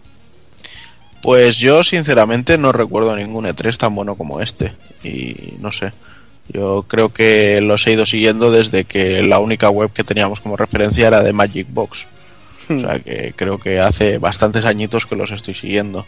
Sí, habíamos tenido años con, con mucha abundancia de juegos, con muchas sorpresas, pero, pero esa sensación de, de estar esperando algo y, y esperar unos juegos concretos y esperar además cosas nuevas y, y que de repente nos lo hayan dado todo, yo creo que no, no lo habíamos tenido nunca y bueno, que podría decirse que ha llovido al gusto de todos, el que quería rol ha tenido rol, el que quería Last Guardian lo ha tenido por ahí, el que quería Shenmue ahí lo tiene, o sea que ha habido para todos. Kafka. Pues nada, yo ya te digo que normalmente los E3 siempre han sido eh, carne de, de filtraciones y la verdad es que se cargaban lo, mágico de la feria desde los tiempos que pre-internet de los cuales no tenías donde ir a vacinear más que las revistas, cuatro revistas guarras que salían. No recuerdo ningún año como este. Y de hecho, ya te digo, yo una de las cosas más positivas que me quedó de la feria ha sido la reculada esta de la retrocompatibilidad, que de verdad me ha, me molado, tío. Me ha molado mucho por, porque veo que, que, que es algo muy bueno, tío, para la consola. Y de hecho, si Play 4 hiciera lo mismo, eh, pierden negocio por tanto HD con tanto reboot y tanta mierda. Pero yo creo que sería una cosa muy positiva y el catálogo de juegos, tú fíjate qué catálogo de juegos se te queda ahora, tío. Mm, está claro. Está claro. Bueno, Sito, vamos contigo. Muy bien, pues yo para mí este 3 ha estado muy bien. Eh, ha habido muchos títulos, he estado contento sobre todo con compañías como Sony, que nos ha hecho tener bastante ilusión, sobre todo para el futuro, que estamos un poco desamparados. Nintendo sigue en su línea también, un poco flojo, pero bueno, va sacando titulillos lo que es su consola, bueno, la segunda consola, ¿no? Que, que tengo de sobremesa. Y luego me ha faltado también de Capcom mi Resident Evil 7, que es algo que esperaba. Bueno, siempre espero algún Resident Evil por ahí, que me alegre el catálogo y nada, en general bien, bien. Ha sido uno de los mejores E3, como decía Taco Kun, de, de estos últimos años. Por lo menos de los que más me ha gustado a mí. Ujú. Rafa. Pues yo lo resumo con, con la palabra ilusión. Un poco por lo que habéis comentado todo, ¿no? Lo ha enseñado todo y tal. Estoy ilusionado porque, por, creo que lo ha dicho antes Takokun, las compañías, eh, las compañías ya no les vale esto de mostrar gilipolleces adyacentes a la consola, televisión y mm, aplicaciones y diversas polladas. Los jugadores en estos eventos queremos juegos y tengo la gratísima sensación, que creo que no tendré más, es de que todos los títulos que, que yo suelo esperar, ¿no? De, JRPGs y demás, todos los títulos que tengo en mente que me gustaría que salieran están anunciados. Entonces, es- para mí es una pasada. Tener a la vuelta de la esquina un par de Tales of, tener, tener el Star Ocean, tener dos Final Fantasy, tener el, el, el futuro Nier, o sea, es todo muy eh, prometedor. Venga, Hazard. Bueno, pues la verdad que toda- para mí todas las compañías han estado bien. Quien más, quien menos ha presentado juegos. Hasta Ubisoft ha presentado nuevas IPs por mucho que no nos guste. Eh, ha, ha- ha presentado ya el, el Mirror's Edge este. Tenemos por fin Shenmue 3, aunque tarden dos o tres años. No te duermas, coño, que... y nada, pues yo creo que, que menos Capcom, que como dice Sito, no ha presentado Resident Evil 7, no sabemos nada de su, eh, su Panta Ray, que es el motor gráfico que presentó con el Deep Down, y me parece que lo que ha llevado a este 3 ha sido una mierda de, de nuevo motor gráfico para Project Morpheus, presentando una, una beta llamada Kitchen, eh, no se ha visto, no se ha visto nada, y nada, esperemos que, sa- que salgan todos los juegos, eh, a ver si el año que viene ya despegan las nuevas consolas. Y nada, a viciar que sano. Ahí estamos. Doki. Bueno, pues no sé, muy bien, me ha gustado mucho, pero también un poco de sensación agridulce, sobre todo por el- las perspectivas de, Nintendo, sobre todo que me ha dado mucha penita. Yo sí que esperaba un, no sé, yo tenía esperanzas de un Mario Galaxy o un nuevo Mario o alguna cosilla así, me he quedado un poquito, un poquito frío en ese sentido, pero luego muy sorprendido y muy ilusionado con algunos nuevos, unas, nue- algunas nuevas IPs como la de Horizon, que me ha, me ha entusiasmado, que me ha gustado muchísimo. Y sobre todo el poder tener, volver a tener esperanza por Semu, ¿sabes? Que no sé, que también es agridulce. Y sobre todo a Uncharted 4, que lo que he visto me ha hecho, me ha hecho saltar y dar botes, que estaba, en el- estaba viéndolo cuando no debía estar viéndolo, todo hay que decirlo, en la, la conferencia, y estaba dando botes mientras lo veía porque me, me estaba entusiasmando. En Pero lo dicho, me da mucha penita, me da mucha penita Nintendo, me da mucha penita que, que se me haya quedado tan flojo, que no hubiera pedido más que me enseñara alguna cosita más, algún algo con lo que ilusionarme, un Metroid, de verdad, o no sé, Star Fox de puta madre, tampoco es que sea una saga que yo sea un que sea un super fan, super fan, pero bueno, me lo paso bien, pero tampoco soy seguidor acérrimo. Pero bueno, en general creo que ha estado bien porque hemos tenido muchos juegos, que a la hora de la verdad es de lo que desde lo que se trata. En vez de tantas mierdecillas, tantas chorradillas, ver muchos juegos a mí es lo que realmente me hace ilusión y lo que me, y lo que me apetece. Ahí está. Y bueno, yo, yo estoy. Yo, yo creo que, que tarde o temprano, mm, yo creo que más, más pronto que tarde, eh, mejor dicho, tendremos un Mario Doki. Porque viniendo el 30 aniversario, yo creo que algo, algo se, se, se, se cocerá, se está cociendo por ahí. Pero bueno, Pero hay que veremos. decirlo que el Mario Maker lo hablábamos otro día, que si te dan un buen online en el cual yo pueda hacer niveles y putearos a vosotros o que vosotros hagáis uno y ir puteándonos así Mm. unos a otros, hacer, eso puede ser muy cachondo y puede Yo creo que sí, yo creo que puede dar, dar su jueguecillo, en que tampoco es nada de otro mundo, pero yo creo que va a ser divertido. Pero vamos, decir que pronto va a haber un Mario es como decir que mañana vamos a comer.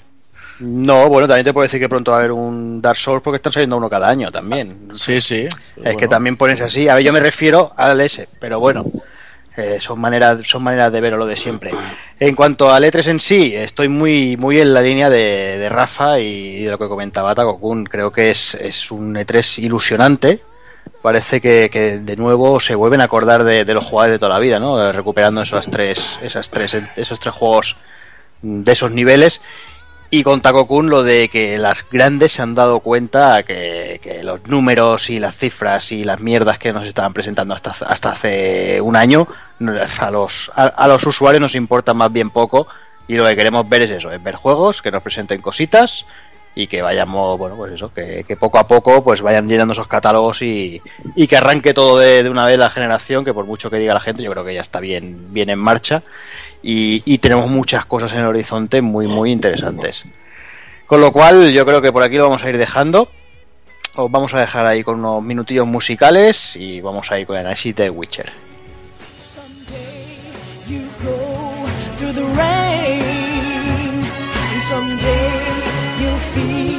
on a tree frog.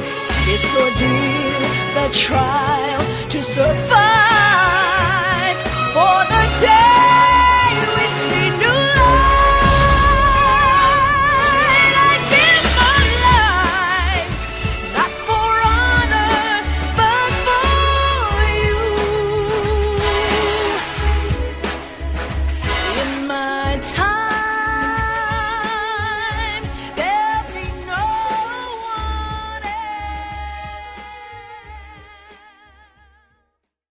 Minutos musicales de hoy, Incantation, de la banda sonora de Koudelka.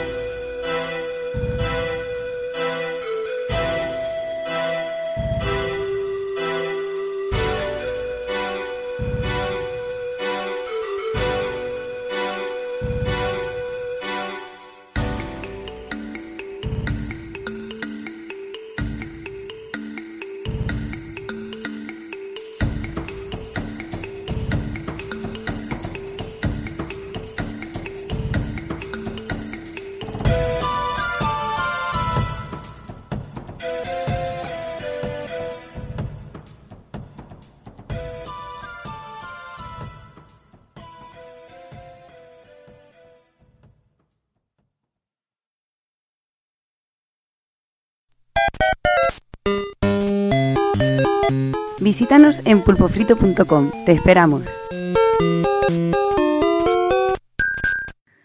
Hola, me presento, yo soy Jaskier, bardo, trovador, caballero y amante de las bellas señoritas que habitan por los reinos del norte.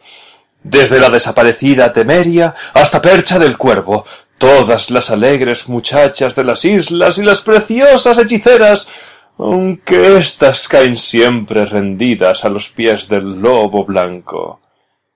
Hoy os contaré la historia de mi querido amigo el brujo Gerald de la Riva, quiero decir, perdón, Gerald de la Rivia, un amigo sin igual, compañero de borracheras al que he salvado la vida en muchísimas ocasiones, por decirlo de alguna manera. Pero no me andaré por las ramas. Vamos al grano.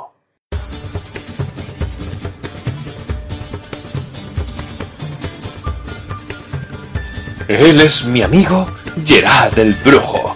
Si contigo tiene un problema, te lo dirá sin rodeos ni tapujos, ya sea con la espada o con sus puños. Si te enfrentas a él en un cara a cara, no lo vencerás ni en tus mejores sueños. Matar monstruos es su oficio, como lobo blanco es conocido y acabará con todos ellos con su buen juicio.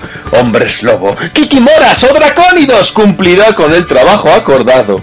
Dadle su recompensa o daros por perdidos. Aunque no tenga sentimientos, no te enfrentes a él sin conocimiento, ya que puede darte un buen escarmiento. Él es mi amigo, Gerard el brujo, el que las enamora con embrujo. De hermosas hechiceras se rodea y aunque se acueste con todas ellas, el brujo de ello nunca alardea. El dulce olor a lila y grosellas, el perfume de la hechicera más bella y lo que a Gerald más le recuerda a ella. Partirá en busca de Cintra, perseguido por la cacería salvaje, recorrerá diversos parajes intentando ser él quien la encuentra.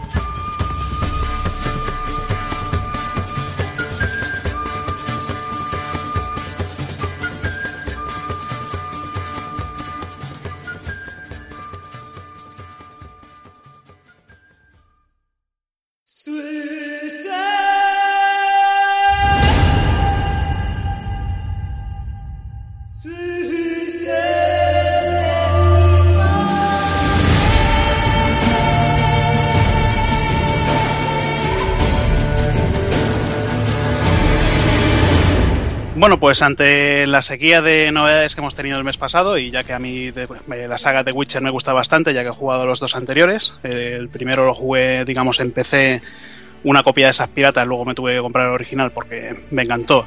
La segunda entrega para, para Xbox 360 con su Enhanced Edi- Edition. Y nada, eh, estaba deseando que saliera este The Witcher 3, eh, basado en la obra de Andrzej Sapkowski, un tío de estos palacos que tiene un nombre impronunciable. Una obra que, que- tiene, eh, tiene nueve volúmenes, bueno, nueve libros. Eh, los dos primeros eran historias cortas de cinco, cinco historias cada uno. Después, de, bueno, llamados El último deseo y La espada del destino. Después ya empezó a hacer una, una historia generalizada eh, para todos los libros, contando con, con la sangre de los elfos. El siguiente se llamó Tiempo de odio. Después estaba Bautismo de fuego. La Torre de la Golondrina, La Dama del Lago, que fue dividido en dos tomos eh, aquí en España, eh, Camino sin retorno y el último que ha salido este año, eh, Estación de Tormentas. CD Projekt le encanta, digamos, lo que serían los, las novelas de su, de su país, de Polonia, y decidieron crear pues la saga de Witcher. Una saga que digamos que Andrzej Sapkowski, este, joder, tiene un nombre que ya digo que, que no lo voy a pronunciar más porque es complicadísimo. Eh, una saga que reniega, reniega completamente porque se, a, pesar de que esté ambientado en, en la historia, en su historia, él dice que, que para, para saber de qué trata todo hay que leer los libros, eh, cualquier cosa que esté aparte de ellos, eh, que no pasa de ellos, aunque, aunque está claro que todo el mundo conoce, conoce ahora, bueno, no todo el mundo, mucha gente conoce sus libros gracias a, a los juegos. Pero, Y- eh, Javi, ¿tú has, tú has leído alguna de las novelas, ¿no? Has leído alguno de los relatos estos. Sí, yo me estoy leyendo los, los dos primeros y la verdad es, es interesante porque, por ejemplo, la, la primera historia del primer libro sería lo que es la, la intro del primer The Witcher y muchas muchas cosas muchas cosas bueno digamos que lo- eh, los juegos transcurren después de después de los libros quizás por eso él reniega un poco porque porque le cambian lo que va a ser el final o cualquier tontería o igual le quitan ideas que eso nunca, O nunca a, se sabe a nivel de personaje, de protagonista, del carácter del personaje, ¿es Eh, muy a los libros o...? Sí, sí, es bastante, bastante fiel, tanto él como las descripciones que te da de, de otros personajes como Jennifer, eh, bueno, que es la, la hechicera esta morena con los pelos rizados, eh, cuadra bastante con lo, con lo que él, con lo que él, digamos, bueno, con lo que describe en el, en el libro. No, pero, pero es que date cuenta que también es muy complicado que pueda coincidir a nivel de argumento con los libros, porque date cuenta que el juego es tan abierto, o es un mundo tan abierto y tan vasto, con tantas decisiones que tomar, que realmente los acontecimientos cambian de un, de un lado a otro y de un punto a otro. Y aquí las decisiones sí que tienen importancia. O yo por lo menos, yo es que he llegado, por ejemplo, yo el juego me he sentido muy defraudado con el juego, pero no porque yo piense que es un buen juego o es un mal juego. Me parece que eh, al que le guste este tipo de juego tiene que estar ante una maravilla de la hostia y tiene que estar disfrutando como una auténtica perra. Pero a mí, sinceramente, yo no he jugado ni al primero ni al segundo, ni los he catado, ni los he olido, ni los he puesto, ni los he visto en tienda, si te soy sincero. Eh, y al ponerlo, a mí me ha abrumado todo.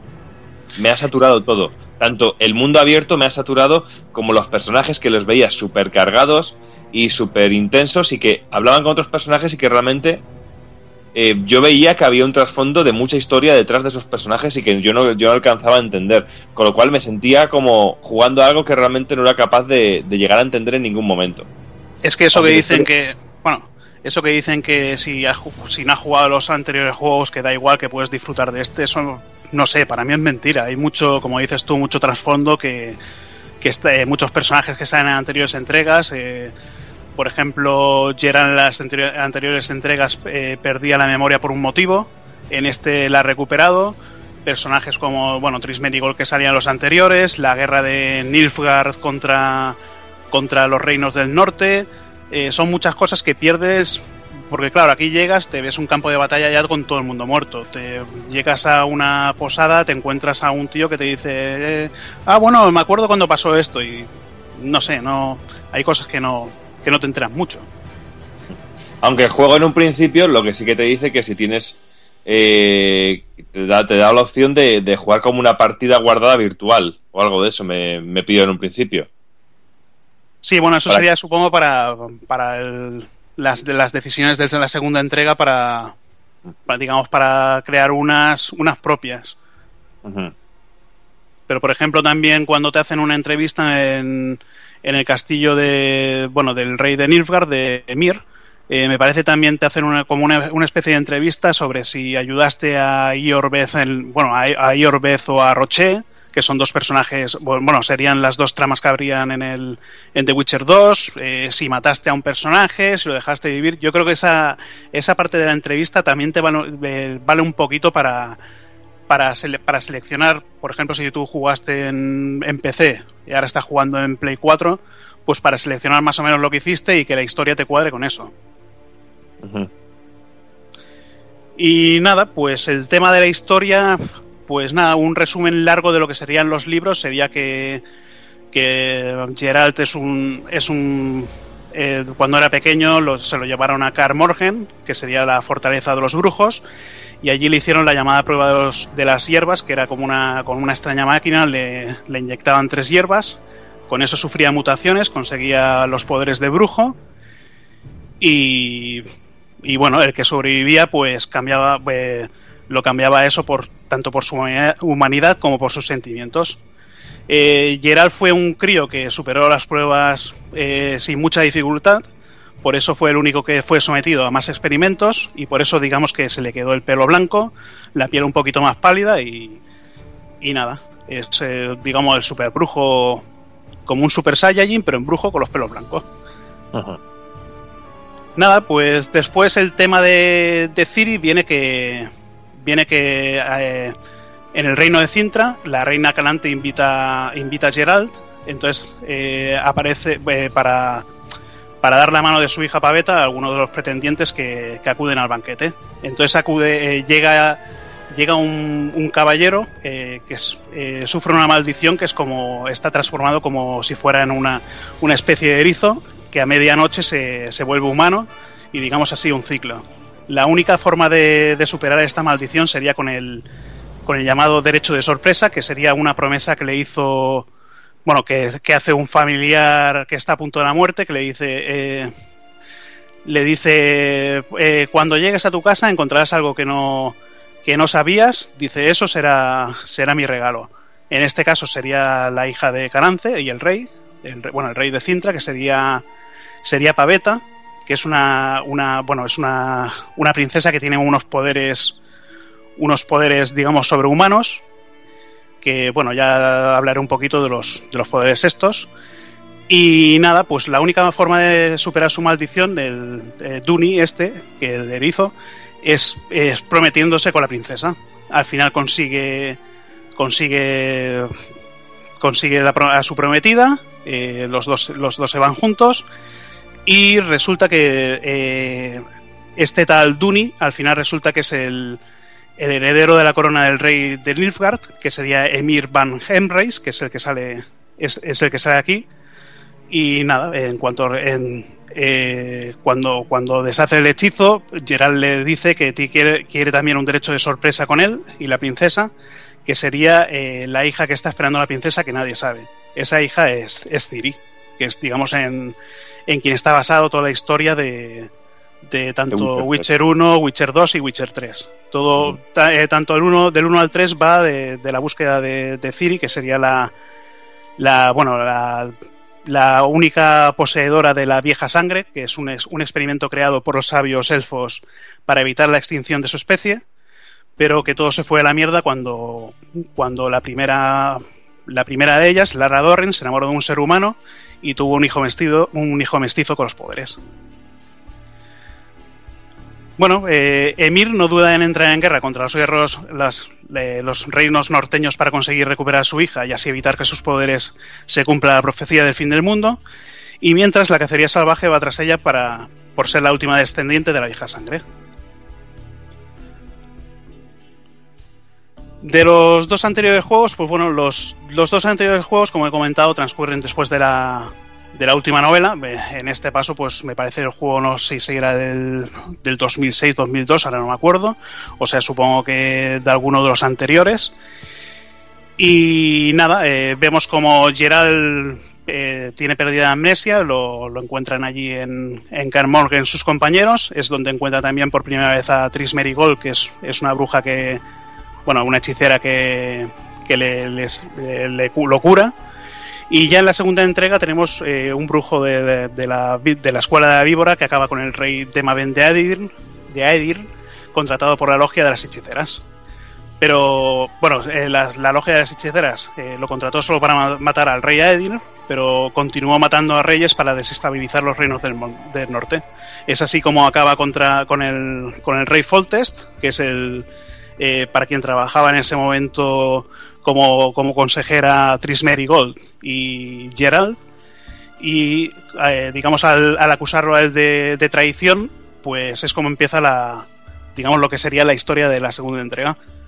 ¿Pero aquí Eh, mueren todos como en Juego de Tronos o no? Aquí, pues, de- pues la verdad es que no. Le- y digamos que Gerald es un cazador de un cazador de monstruos, pero normalmente, bueno, hombres lobos eh, y gente que está poseída con maldiciones. Lo que primero intenta hacer es eh, intentar hacer entrar en razón a esos seres para, bueno, con, la, con las charlas, porque hablan más en el libro que en el juego, que eso ya, que eso ya es raro. Y, y no, en principio, pues no, no, no muere mucha gente tampoco. Y nada, pues sigamos con, con la segunda entrega, que digamos que la logia son culpadas de todas las muertes y Nilfgaard, a punto de firmar un tratado de paz y atacado su representante por un dragón comandado por las hechiceras, se echa atrás y continúa con su invasión. Es a partir de ahí que empieza la caza de brujas por, orden, por órdenes del rey Radovit que, y de todo aquel con, de- con poderes mágicos, que es, digamos, lo que vemos en la segunda entrega cuando llegamos a, me parece que era Novigrado, bueno, ahora no me acuerdo, me parece que sí, bueno, la ciudad grande, que vemos que, que están los cazadores de bruja, eh, vemos brujas en las estacas quemadas y vemos cosas así. Y nada, esto sería un pequeño resumen de tanto de, de las dos primeras novelas como de, de los dos primeros juegos. Que ya digo que si no, si no has leído, bueno, si no has jugado los anteriores no te enteran, pero de nada.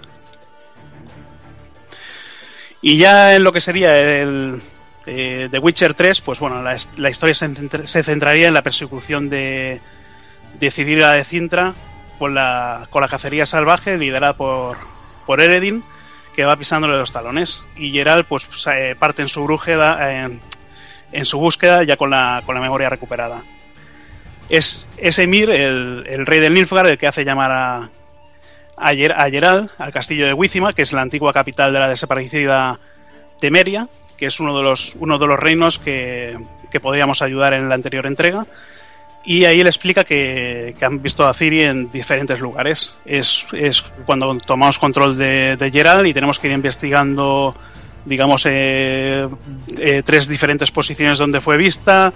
Allí encontraremos gente que le ayudó, esa gente nos va dando misiones y la verdad es que tenemos misiones increíbles como sería la del, la del varón rojo, eh, bueno, el varón sangriento, que, o que tiene que, bueno, cada vez te van, te van ampliando más un poquito lo que sería todas las zonas. Sí, pero que hay que decir que, que te pueden mandar, eh, puedes estar en el juego casi 10, 11 horas dando vueltas y haciendo misiones secundarias sin avanzar nada en la historia.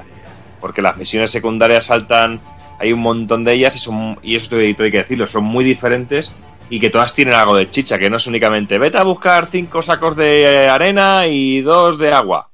¿Sabes? Porque aquí no, que está en ese sentido, el juego también es que yo llegaba a un momento que decía, joder, esto no me deja, no, no avanzo por ningún lado porque no dejan de saltar una y otra y otra y otra y, y, no- y en el mapa, que es un mapa enorme, no dejas de ver signos de, de admiración para ir a una misión a otra y es que yo si veía un signo tenía que ir a por él. Bueno, y, y- y está lleno. Sobre todo lo que decía, esta hora que, que decía Hazard, eh, la, la- la visión secundaria, entre comillas, del varón sangriento, aparte de que va desbloqueando otras misiones secundarias y a la vez al revés, las secundarias van descubri- des- descubriendo más submisiones del varón sangriento, es espectacular a nivel de guion. eh, y, el, chorro de horas, como dice Oki, que te puede llevar y, realmente no estás avanzando nada y estás ahí echando horas, que es mi caso. Sí, es que es eso, eh, digamos, la- las consecuencias que tiene una conversación con otra, eh, en, bueno, en tanto en esas misiones como en otras. Bueno, yo creo que es algo que hablaremos ahora en la jugabilidad, pero es, es de lo que dices, un, un guion trabajado, estudiado en todos los aspectos, eh, todas las zonas del mapeado tiene, tiene sus, sus cosas. Yo interrogantes, pues tampoco, tampoco me puse a buscar mucho. Al, al final, para que no se me acabara el juego, pues me puse a buscar interrogantes, te daban nuevas armaduras y cosas así. Y bueno, pues nada, pasemos a la jugabilidad. Ya podía haberlo comentado aquí, pues nada, pues conversaciones, un montón de conversaciones con muchas muchas opciones, eh, toma de decisiones. Por ejemplo, yo llegué a una, a una aldea, me, decían que tenían un monstruo atacándolos y, y habían otros del pueblo que decían que, que gracias a ese monstruo huían los, los cazadores. Entonces tú tomas la decisión de si cargarte al monstruo o dejarlo, lo- dejarlo vivo. Si es una parte u otra te pagan el dinero. Yo, ese, eh, yo decidí cargarme el monstruo y más adelante cuando vuelvo a ese pueblo está todo el mundo muerto, todo el mundo con, con espadas atravesadas y todo eso. Yo debo, de- yo debo decir que yo soy un, un jugador que en los RPGs, el rollo este Mass Effect de poder hablar con todo el mundo y que todo el mundo tenga multiconversación, cualquier NPC, de chorradas y, y de tonterías que realmente no, no sirven de nada, a mí eso me, me agobia. Y bueno, me alegra ver que el, el Witcher eh, realmente no es así. Yo pensaba que también era, era esto.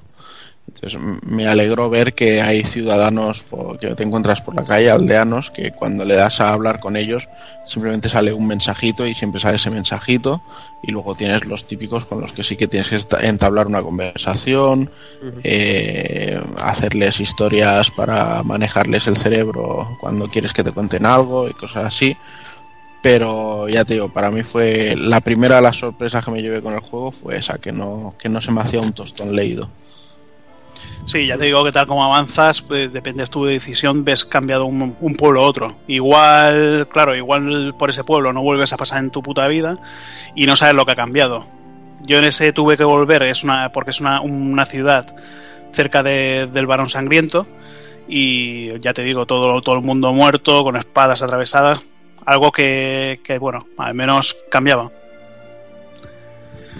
Y nada, pues un, el juego sería un mundo abierto en esta ocasión, no sería como el segundo que era bastante, bastante pasillero, también tenías diferentes opciones. Y lo que hace, lo que hace que, que hayan, al no, al no ir por, digamos, por trozos de historia, como, como sería el anterior, pues hay, hay misiones que no te las dejas colgadas, te dé la gana.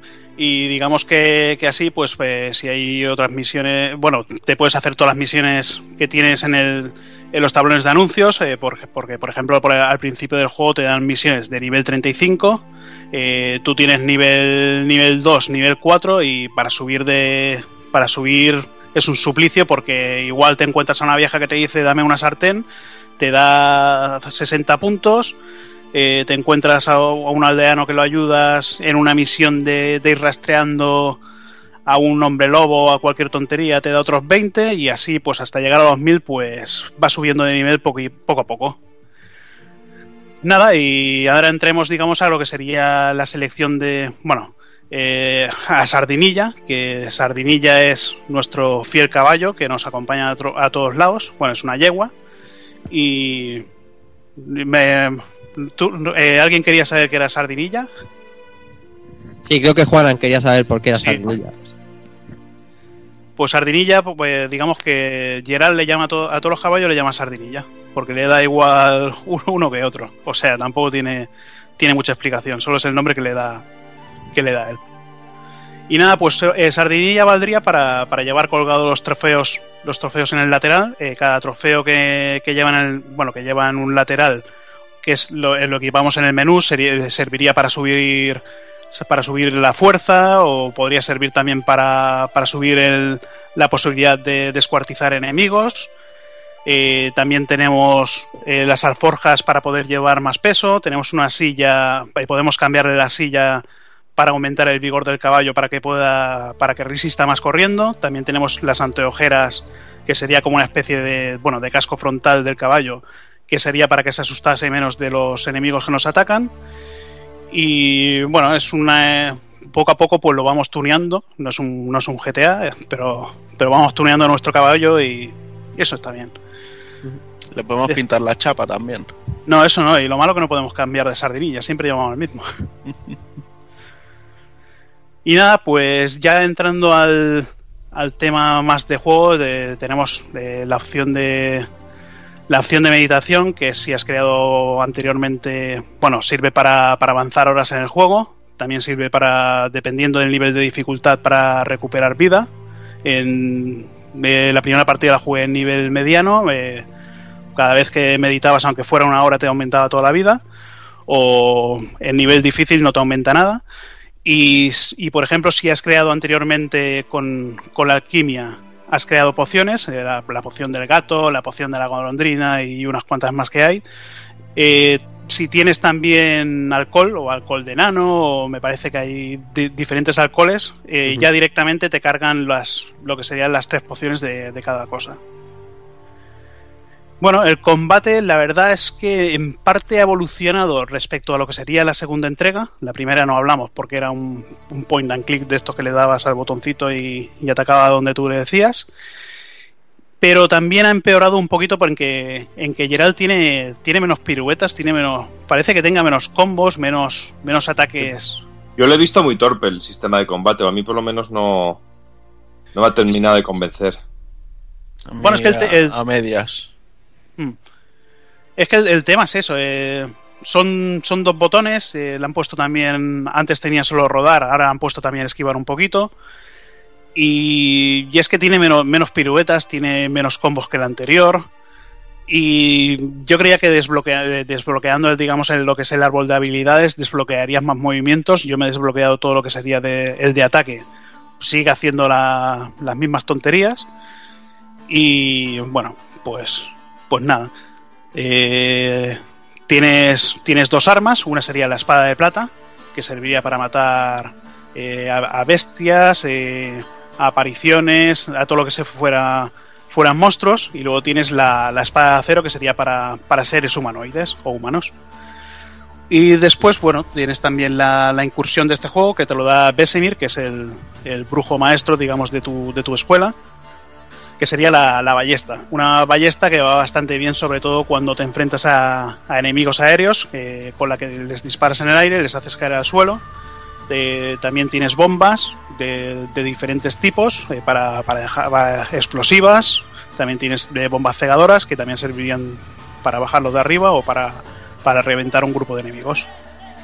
Yo, el, el combate, no sé, Hazard, tú cómo lo has visto. A mí lo de lo de la esquiva eh, la esquiva rápida, que no gasta estamina, está bien. Pero la esquiva de rodar, que sí que gasta estamina, está rotísima. O sea, puedes zafarte de cualquier ataque, de cualquier enemigo. De todos a lo mejor no, pero es muy fácil escaparse del enemigo solamente rodando. Y es raro que te quedes sin estamina para poder rodar.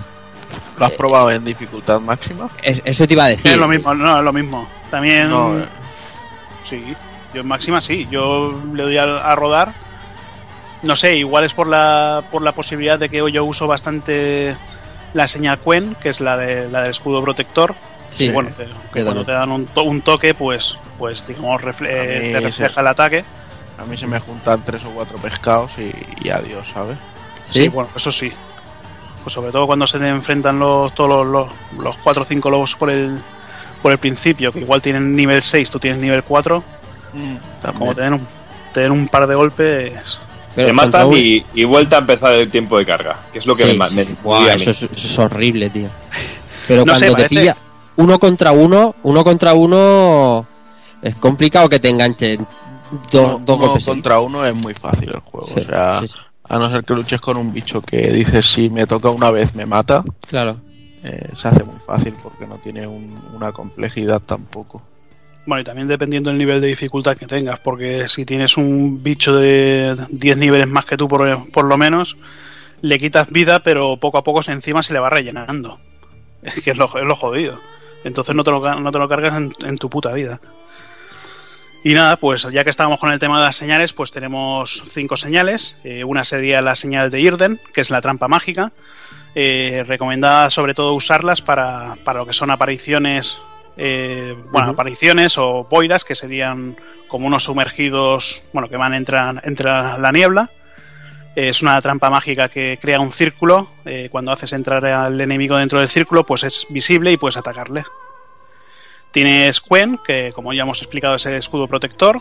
eh, después tenemos Igni, que es eh, que, que ca- causa daño de fuego. Si pulsas una vez, lanza una como un como una onda nada de fuego. Y si lo dejas pulsado, pues eh, tira. No sé si será dependiendo del nivel o qué, porque ya lo probé más avanzado. Lanza una llamarada por la mano. Algo que, algo que está bien, por ejemplo, para enemigos con escudos, que te van con el escudo, pues tú le das con la llamarada esa durante un rato, entonces se queman la mano y sueltan el escudo. En vez de, digamos, la posibilidad de atacarlos por la espalda dando, dando una voltereta que tardas un montón, o esquivar lateralmente, que tampoco te acabas poniéndote en la espalda, pues la verdad es una, una buena posibilidad cuando estás, estás solo contra él.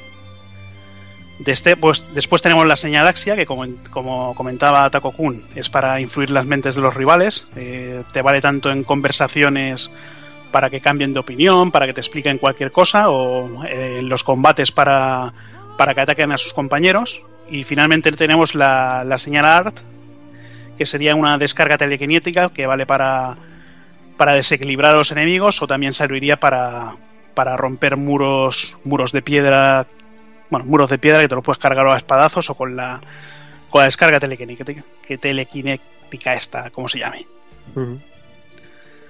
La verdad, la verdad es que lo que sí que está bien es el, el rollo de que con estas cinco habilidades o magias o lo que sean, es donde entra un poco la, la variedad en el combate también, ¿no? El, como decías, el, rollo este que el Irden te sirve para atrapar a las nieblas y a las apariciones, el escudo protector ahí para, para todos los que son combate cuerpo a cuerpo. El Igni me hace mucha gracia, porque bueno, cuando lo usas con los pescados, pues es evidente, ¿no? Pero cuando lo usas con un lobo o con, o con un oso, eh, me hace gracia cómo se ve el, el- el pelaje quemándose y durante esos momentos eh, la vida le va bajando más rápido hasta que al final se, se sacuden y se quitan el, el fuego. O Sí, ese es incluso el- el- ¿Mm? Dime, dime. Dime, dime, no, no, di tú. O incluso ya más con el Axia, eh, cuando ya estás luchando contra humanos, de decir, eh, le- te metes en la mente y que se quede atontado un poco para luego, luego poder pegarle a él. O, o la descarga telequinética que a mí en concreto me va bien para los tíos que llevan escudos poder eh, hacerles un break y cosas así. Bueno, luego teníamos, tenemos también la, la baraja de cartas Wind, que, que es un juego de cartas que todo el mundo en este puto pueblo me parece que, que juega cartas. Yo he jugado poco, jugué una vez para probarlo y me, y me, me- me- me pegaron una paliza. Yo, yo sí que las he jugado bastante, Sí. si quieres lo Sí, yo también. comento yo. Ah, bueno, ¿vale? Porque a mí en, en un principio la verdad es que vi el juego y no, no me llamó la, la idea en sí. No sé si con la primera partida no la llegué a pillar del todo o qué, pero no me llamaba. Pues yo decía, a ver, tengo un montón de, de tropas que voy poniendo aquí y lo único que importa son los puntos que tengo, los puntos que sumo, pues pues todo lo gordo, ¿no? Eh, y, y luego te das cuenta de que no, que hay un factor ahí, mucha estrategia, de decir, a ver, tengo que sumar puntos, sí, pero tengo que jugar tres rondas y no me puedo quedar sin cartas para, para poder aguantar. Y, y entonces te vas haciendo tú tus mazos de decir, bueno, eh, esto lo saco porque estos se suman puntos cuando están juntos, eh, pongo estos porque voy a sacar una carta que jode toda la fila frontal del enemigo y entonces yo voy a atacar con catapultas, ¿sabes? Y, y haces cosas así. Bueno, para explicarlo un poco, básicamente el tablero es... eh, son tres filas por cada jugador, ¿vale? Y entonces nosotros nos dedicamos a poner cartas. Y cada carta tiene un valor numérico. Y puede tener o no una habilidad. Entonces, eh, el objetivo pues es eso, es en cada ronda, que es al mejor de tres, eh, sumar más puntos que el adversario.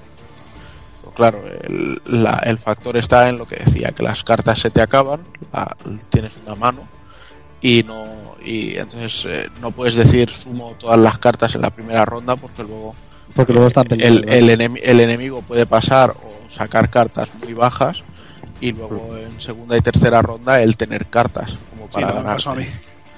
Entonces te encuentras con jugadores que, que tienen barajas específicas que cada vez que saca una carta llama a dos cartas más del mazo, no de la mano. Entonces dices, a ver, ¿cómo puede ser que me acaba de sumar 50 puntos el tío y, y- y yo no los sumo con toda la, con toda la mano junta? Pero bueno, está el rollo ese y además como eh, hay varias pues que son de ir encontrándote con los mejores jugadores de cada, de cada sitio y al ganarles te dan sus, alguna carta especial suya propia, pues también hace mucho el, el pique de ir, de ir mirándolo y revisándolo en, en cada momento que puedas jugarlo. Ya digo, yo al principio me lo tomé como algo que no de esto y luego eh, es hasta posible que le diera más tiempo al, al juego de cartas que, que al juego normal en sí. Sí, sí, Bueno, yo te creo bien, porque como os comentaba antes, de las 40 horas que llevo, pues seguro que más de 10 he jugado al juego, o sea que... Bueno, pues yo no, yo ya te digo, una partida, la segunda ronda se me acabaron las cartas porque iba tirándolas a saco y ya digo, "Bah, da igual, voy Iba tirando. tirándolas ahí como DiCaprio, fuera. venga. Oye, gané la primera, pero luego vino el tío, me, me tiró una carta y dice, has perdido. Digo, ¿qué? ¿Ya? Y nada.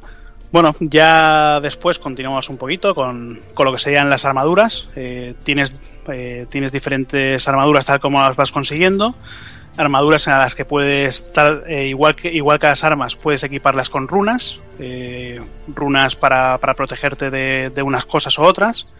Puedes equiparte las runas directamente, pero no, te las, no las puedes quitar. Para quitarlas tienes que ir a un, a un herrero. Y lo que más me gusta de, de lo que sería el tema de runas sería que al equiparlas en una, en una espada, ves, lo- eh, ves en la hoja las diferentes runas de diferentes colores de, que has equipado. Ya sea de, de- Me parece que hay de fuego. Bueno, hay, hay varias. Hay de fuego y no me acuerdo de qué más, pero es un detalle que, que me gustó. Después tenemos el tema alquimia, que el tema alquimia ya ni me acuerdo lo que era, me parece que era combinación de diferentes materiales para conseguir las pociones, para conseguir para conseguir diferentes cosas. Es, es algo que tampoco tampoco he usado mucho. Avancé un montón de historia comiendo carne de perro y sin, sin la- sin la- sin la- sin haber creado la, la- poción de la golondrina hasta que dice, hostia, digo, ya la puedo crear. La creé y, y fue de puta madre. En cuanto a pociones, eso, eh, me acuerdo ahora mismo de, de las dos que usaba, que una sería la de rayo, que es la que te aumenta, te aumenta la fuerza, y otra sería la de golondrina, que te va recuperando poco a poco la vida. Eh, si tomamos muchas, muchas pociones seguidas, tenemos una barra de toxicidad, que no sé si influirá en el combate de Geralt, pero digamos que, de aspecto eh, le cambian el color de los ojos y le salen un montón de venas por la cara, algo que está bien. Después tenemos lo que sería la visión de brujo. Aquí han quitado el medallón de brujo, que era. Bueno, eh, tocaba se tocaba el medallón y, y era como un aura alrededor de él durante un segundo en el que detectabas, detectabas eh, objetos. Aquí tenemos, eh, pues, lo que, como digo, la visión de brujo, que es para seguir pistas. eh, y bueno, es que básicamente el, el juego, todas, casi todas las quests, acabas cansado porque es, es buscar pistas, seguir un rastro de un olor, seguir pisadas. Es como Es- si fuera un Sherlock Holmes.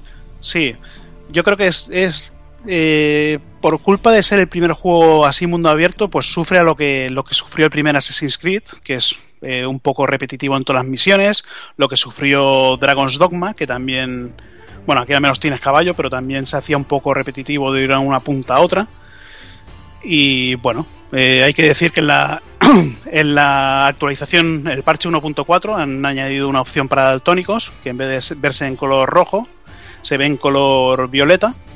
Yo lo he puesto porque como soy medio daltónico, pues... Bueno, la otra lo seguía porque me acaba el juego, o sea, pero, pero al menos lo, ve- lo veo un poquito mejor. Y también dicen que han solucionado el tamaño de los subtítulos. Yo sigo viendo una mierda porque son una- las letras más pequeñas, me parece a mí, que he visto en un juego.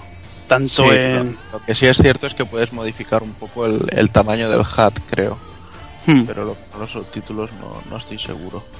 No, claro, y luego te metes, por ejemplo, te encuentras un montón de libros explicándote la historia de, de, de, to- de todos los reinos. Yo no me he parado a leer libros porque es que de, de la distancia que estoy me tengo que levantar, mirar en la tele. No sé, tú que tienes una tele ahí de 48 pulgadas, pues... Pasa lo mismo. O sea, te También pasa lo mismo, lo pues. mismo. O sea, cuando me quiero dar cuenta estoy sentado inclinado hacia adelante, Eh, ¿sabes? Porque además, eh, como al abrir muchos libros y notas te, te actualizan misiones porque lees cualquier dato y tal, siempre, siempre los miro. Cualquier caso, hay, hay una cosa eh, de la jugabilidad que a mí me ha gustado y que la verdad es que no, la- no le estaba haciendo ni puto caso hasta que llegó un momento que dije es que no, no sobrevivo a nada y es el rollo de las pociones sí. de decir, a ver, me estoy acercando a un grupo de enemigos de tal tipo, me paro un momento y me utilizo una poción de, de pues necrófagos y voy a luchar con ellos. Entonces, real, exacto, los aceites. Y entonces realmente el combate se hace bastante más fácil, o sea, eh, utilizando esos factores. ¿Sabes? Pero ha, ha sido fallo mío porque, bueno, igual que tú estuviste con la carne y, eh, sin la golondrina, Bueno, yo también estoy sin los aceites, o sea... yo estuve sin utilizar los aceites durante, durante mucho tiempo. Bueno, yo durante todo el juego, o sea que tampoco pasa nada. y, y sigo la segunda ronda y sigo sin aceite. Es que eso de tener que ir buscando hierbas, diferentes tipos de hierbas, eh, coger material, irte, me parece, a los alquimistas para, para que te deshaga un material y conseguir ot- otros diferentes, no sé, es demasiado... A veces Bueno, es a mí- demasiado a mí-. A mí todo eso me mola porque llega un momento que dices, a ver, estoy en un nivel justo en el que puedo pillar una armadura bastante tocha. Y entonces te haces con equipo bastante guay. Y bueno, y, y en esos aspectos vale la pena, porque si no, eh, de espadas de plata durante gran parte del principio del juego te puedes morir de asco hasta que esperas para que te salga alguna nueva. Y entonces, pues de esta forma siempre puedes ir consiguiendo eh, construir nuevas armas y, y armaduras. Pues sí. Bueno, pues ya lo que sería el tema gráfico, un tema bastante machacado desde que se, se presentó el primer juego, el primer vídeo. La verdad tampoco tan a ver, lo comprendo comprendo que la gente se queje, pero es que tampoco es tan exagerado. Porque tal como eh, bueno, el Red Engine 3 que es el que han utilizado responde bastante bien tanto a lo que sería fauna, a lo que sería serían árboles, casas, mm, eh, animalitos del bosque corriendo por corriendo por ahí por el por el bosque, pues no van a correr por otro lado. Eh, no sé, yo no, no lo veo mal. Por ejemplo, ves, ve, eh, te encuentras un día, un día con mucho viento, ves todos los árboles cómo se mueven en una dirección, tanto el pelo de Gerald, la hierba, los árboles, es algo que, que veo bien. Quizás. El detalle, tío, de que cada, de que de día a día le vaya creciendo la barba a Gerald y luego tengas que ir a afeitarte, o sea, a mí eso me parece genial. bueno, si quiere afeitarte. Sí, bueno, pero me, re- me refiero el, el rollo este de que le crezca el, el vello facial, me, me parece un puntazo. No, y es eso, ves el mundo vivo, ves todo lo que sería los diferentes atardecer, anochecer, cuando se hace de día. No sé, yo gráficamente tampoco lo he visto tom- tampoco lo he visto mal. Es no, hombre, quizá- pero, eh, en el tema, en el tema de que ha habido la polémica esta del downgrade, yo incluso he, hablado del juego y ha estado gente aquí en casa jugando que, tienen la versión de PC y que tienen buenos PCs y me han dicho que tampoco es tan exagerado, exagerada la diferencia y tampoco es tan justificada la, la polémica. Y, y yo os lo sigo repitiendo, gráficamente es lo que decís, pequeños detalles como la barba, la iluminación del juego, el agua. El agua es una pasada del juego también. El cómo se mueve todo. Pero es que yo sigo diciendo lo mismo, que es que no me parece divertido. No, no, si no digo no. No me, no me- no me divierto, es que no... Y me da mucha rabia, tío, porque veo que todo... Lo, es que lo que estáis comentando, que es que el juego es muy redondo en todos sentidos y que... Pero re- realmente, Borja, eh, yo creo que no es que el juego no te divierta, es que a ti ese género no te divierte, porque con el Saint Road te ha pasado lo mismo. O sea, eh, un, ju- un juego quizá que te, te desvía de lo que es el, el- el foco principal y te, y te invita a perderte y decir, joder, llevo dos días jugando y no sé qué estoy haciendo. O sea, realmente ya ni me acuerdo de la historia. Yo creo que es lo que, lo que te tira, porque también es eh, el factor de peso que a mí siempre me ha alejado de los sandbox. Lo que pasa que, bueno, últimamente pues me, me ha abierto un poquito más, quizá, ¿no? Y, y quizá precisamente ha sido gracias a, a Saint Row y, y lo cabra que es el juego. Pero es eso, o sea, es un mundo tan abierto que te invita a, eso, a perderte, a leer todas las historias que hay en los libros, eh, ir buscando todas las conexiones que hay entre todo. eh, cuando lees cualquier pista, pues eh, rápidamente te puedes ir al mapa y ir a buscar una zona para encontrar un tesoro escondido. O sea, ahí a nivel de, de, de complejidad lo, lo veo muy, muy potente y lógicamente a ver eh, a nivel de gráficos pues eh, eh, no estamos ante un The Order porque tampoco es un pasillo en el que pegamos cuatro tiros. O sea es, es un juego grande y quizás sí han pecado de, de, de querer abarcar mucho. Lógicamente cuando lo presentaron eh, se veía todo muchísimo mejor. Y luego cuando salió el juego o sea un detalle tan chorra como que cuando matabas a un enemigo en el agua quedaba el charco de sangre en el agua ¿sabes? el juego llegó sin eso y lo han puesto con un parche Bueno, eh, no sé, también. o sea, son, son detalles que no, no están no han llegado pulidos eh, llevas cinco versiones de un parche y tal y está guay que lo que lo mejoren y lo arreglen pero en- eh, por una parte puedo entender que la gente se queje porque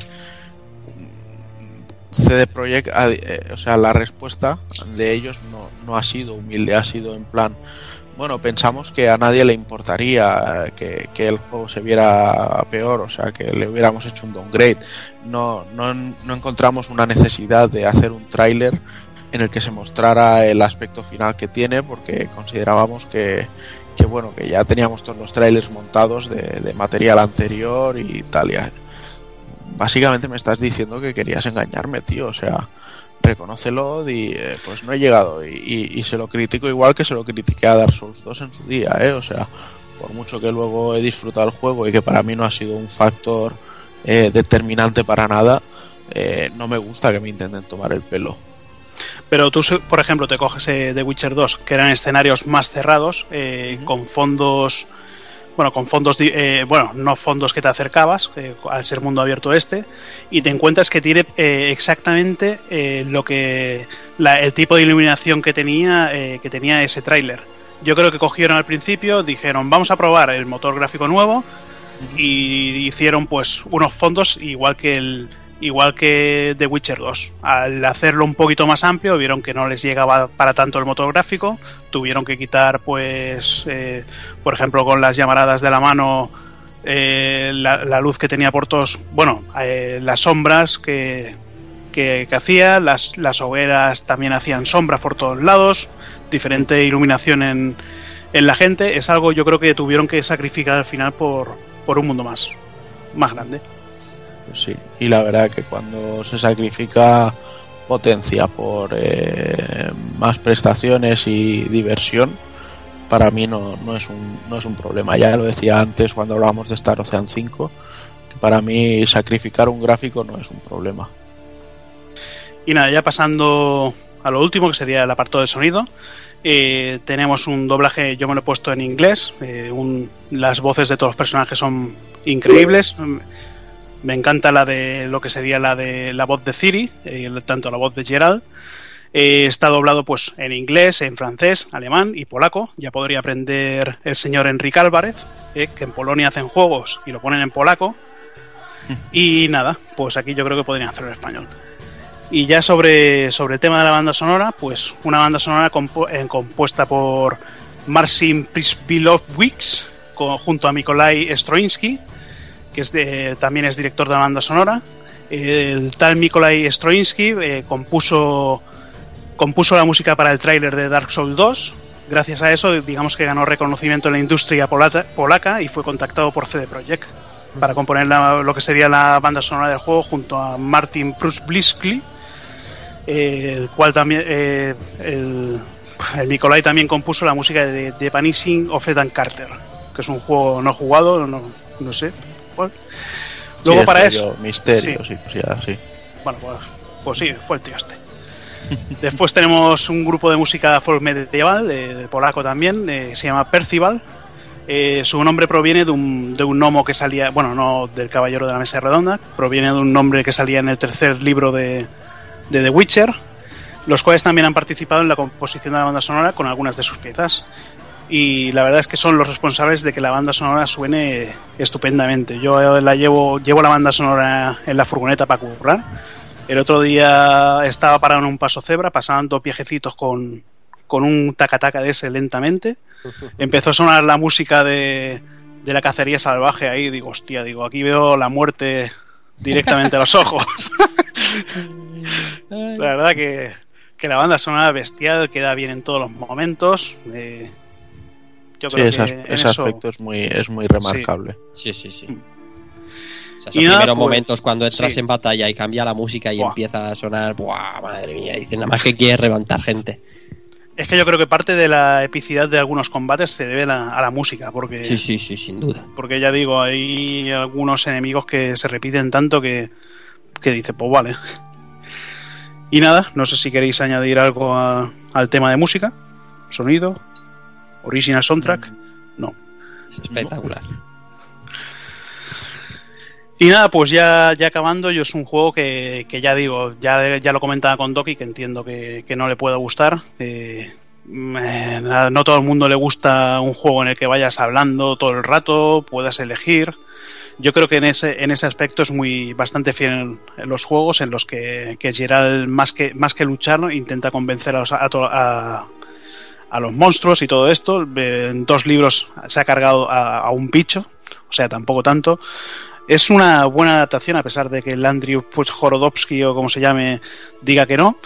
Y no sé, yo es un juego que, que si os gusta Dragon Age Ori- Origin eh, o Mass Effect, yo, lo, yo para mí es superior a superior a Dragon Age Origin. Y nada, si le podéis dar una oportunidad, al menos dárselo a la banda sonora. Lo veo muy diferente, lo veo también muy diferente a Dragon Age Origins, ¿eh? Que tampoco me gustó, hay que decirlo. Pero, pero que, que- que ve- veo que tiene mucha mucha más conversación y mucha más toma de decisiones y muchos más cambios en la historia por, por las conversaciones, ¿eh? Hay muchísima más carga de, de conversación en Dragon Age que aquí, ¿eh? Muchísima más. pero muchísima. Y yo con respecto, por, por, por, por decir algo en análisis, quizá eh, está claro que eh, cuando los juegos son secuelas siempre está bien eh, jugar los anteriores, pero no jugando el 1 y el 2 eh, n- no es tan, no se penaliza tanto como en otros como en otras series. Es verdad que te pierdes muchísimas cosas, pero entre lo que se te dice durante la historia y el compendio que, que, te, que te ilustra bastante sobre lo que le ha pasado a Gerald anteriormente al 3. eh, Que a nadie le frene el jugar este juego por ese hecho. Que nadie diga, bueno, es que como me voy a perder. No, mm, si te tiene que frenar algo de este juego, que sea pues lo que le ha frenado a Borja, ¿no? Que, que a lo mejor es demasiado denso y no, y no te pilla en un momento para un juego tan denso. Pero, pero no por no jugar los primeros, darle la oportunidad porque tampoco es tan grave. Bueno, pues yo por mi parte, simplemente como conclusión, es decir que eh, no las tenía todas conmigo, o sea, yo no había jugado a, ningún The Witcher y, me estrenaba con este. Eh, también me tiraba mucho para atrás el tema este de, de ser un mundo abierto, perderme a hacer tonterías. eh, por, bueno, cuestiones eh, laborales tampoco tengo mucho tiempo, entonces hay días que he llegado, he puesto el juego y, y la media horita que he podido estar prácticamente me ha dado tiempo de hablar con dos personas y coger el caballo para ir de un sitio a otro, ¿sabes? Entonces, eh, a veces eh, para pequeños eh, tiempos de juego te da la sensación de que no avanzas nada o no haces nada. Luego el tema, sobre todo para mí, penaliza mucho la- los tiempos de carga, porque además jugándolo en, en la máxima dificultad, pues eh, he muerto con bastante frecuencia y, y llega un momento que era frustrante, sobre todo si lo vais a jugar y, y os lo ponéis en difícil. Recordad, salvad antes de, enfrentaros a cualquier eh, grupo de enemigos, porque si no luego es un coñazo. Sí, sí. Y la verdad es que la experiencia, eh, no diré ha sido, porque todavía lo está siendo, es un juego largo y, y hay que dedicarle mimo. Eh, lo tengo lo suficientemente avanzado como para tener ya la idea de lo que me parece, pero todavía no lo he terminado, así que tengo, tengo faena con él. Y estoy muy, bueno, muy, muy contento, sorprendido de, de que me haya agradado de, de la manera que lo ha hecho y sobre todo con el juego de cartas que es un puto vicio. y luego que la- el, el- el detalle de tener las opciones y el inicio, que no es el primer juego que lo tiene, pero eso de tener solo la historia, la historia y la espada, o sea, para poder jugar, eh, digamos, con luchas, no sé, está, está bien, bien, bien puesto eso.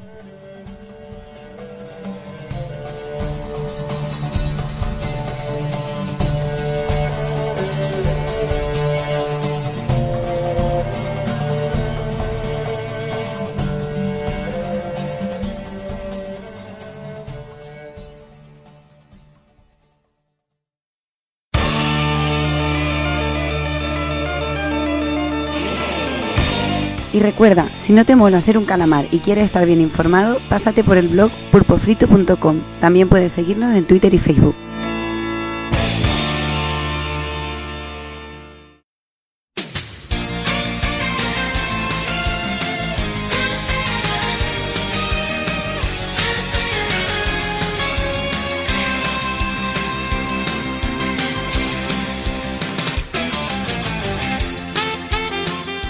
Y llegamos al final del programa, un programa que se ha alargado como casi siempre nos pasa, pero bueno, la ocasión lo merecía y une 3 es el evento más importante del año, con lo cual merece que peguemos un buen repaso y desvariemos un ratito. Así que nada, empiezo a despedirme de personal en plan rápido, me despido del señor Takokun.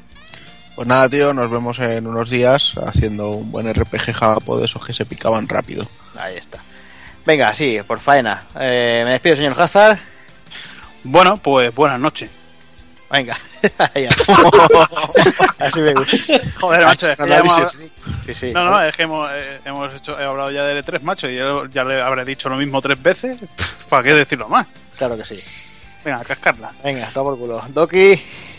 Venga, pues buenas noches a todos y que un placer celebrar mi cumpleaños con todos vosotros.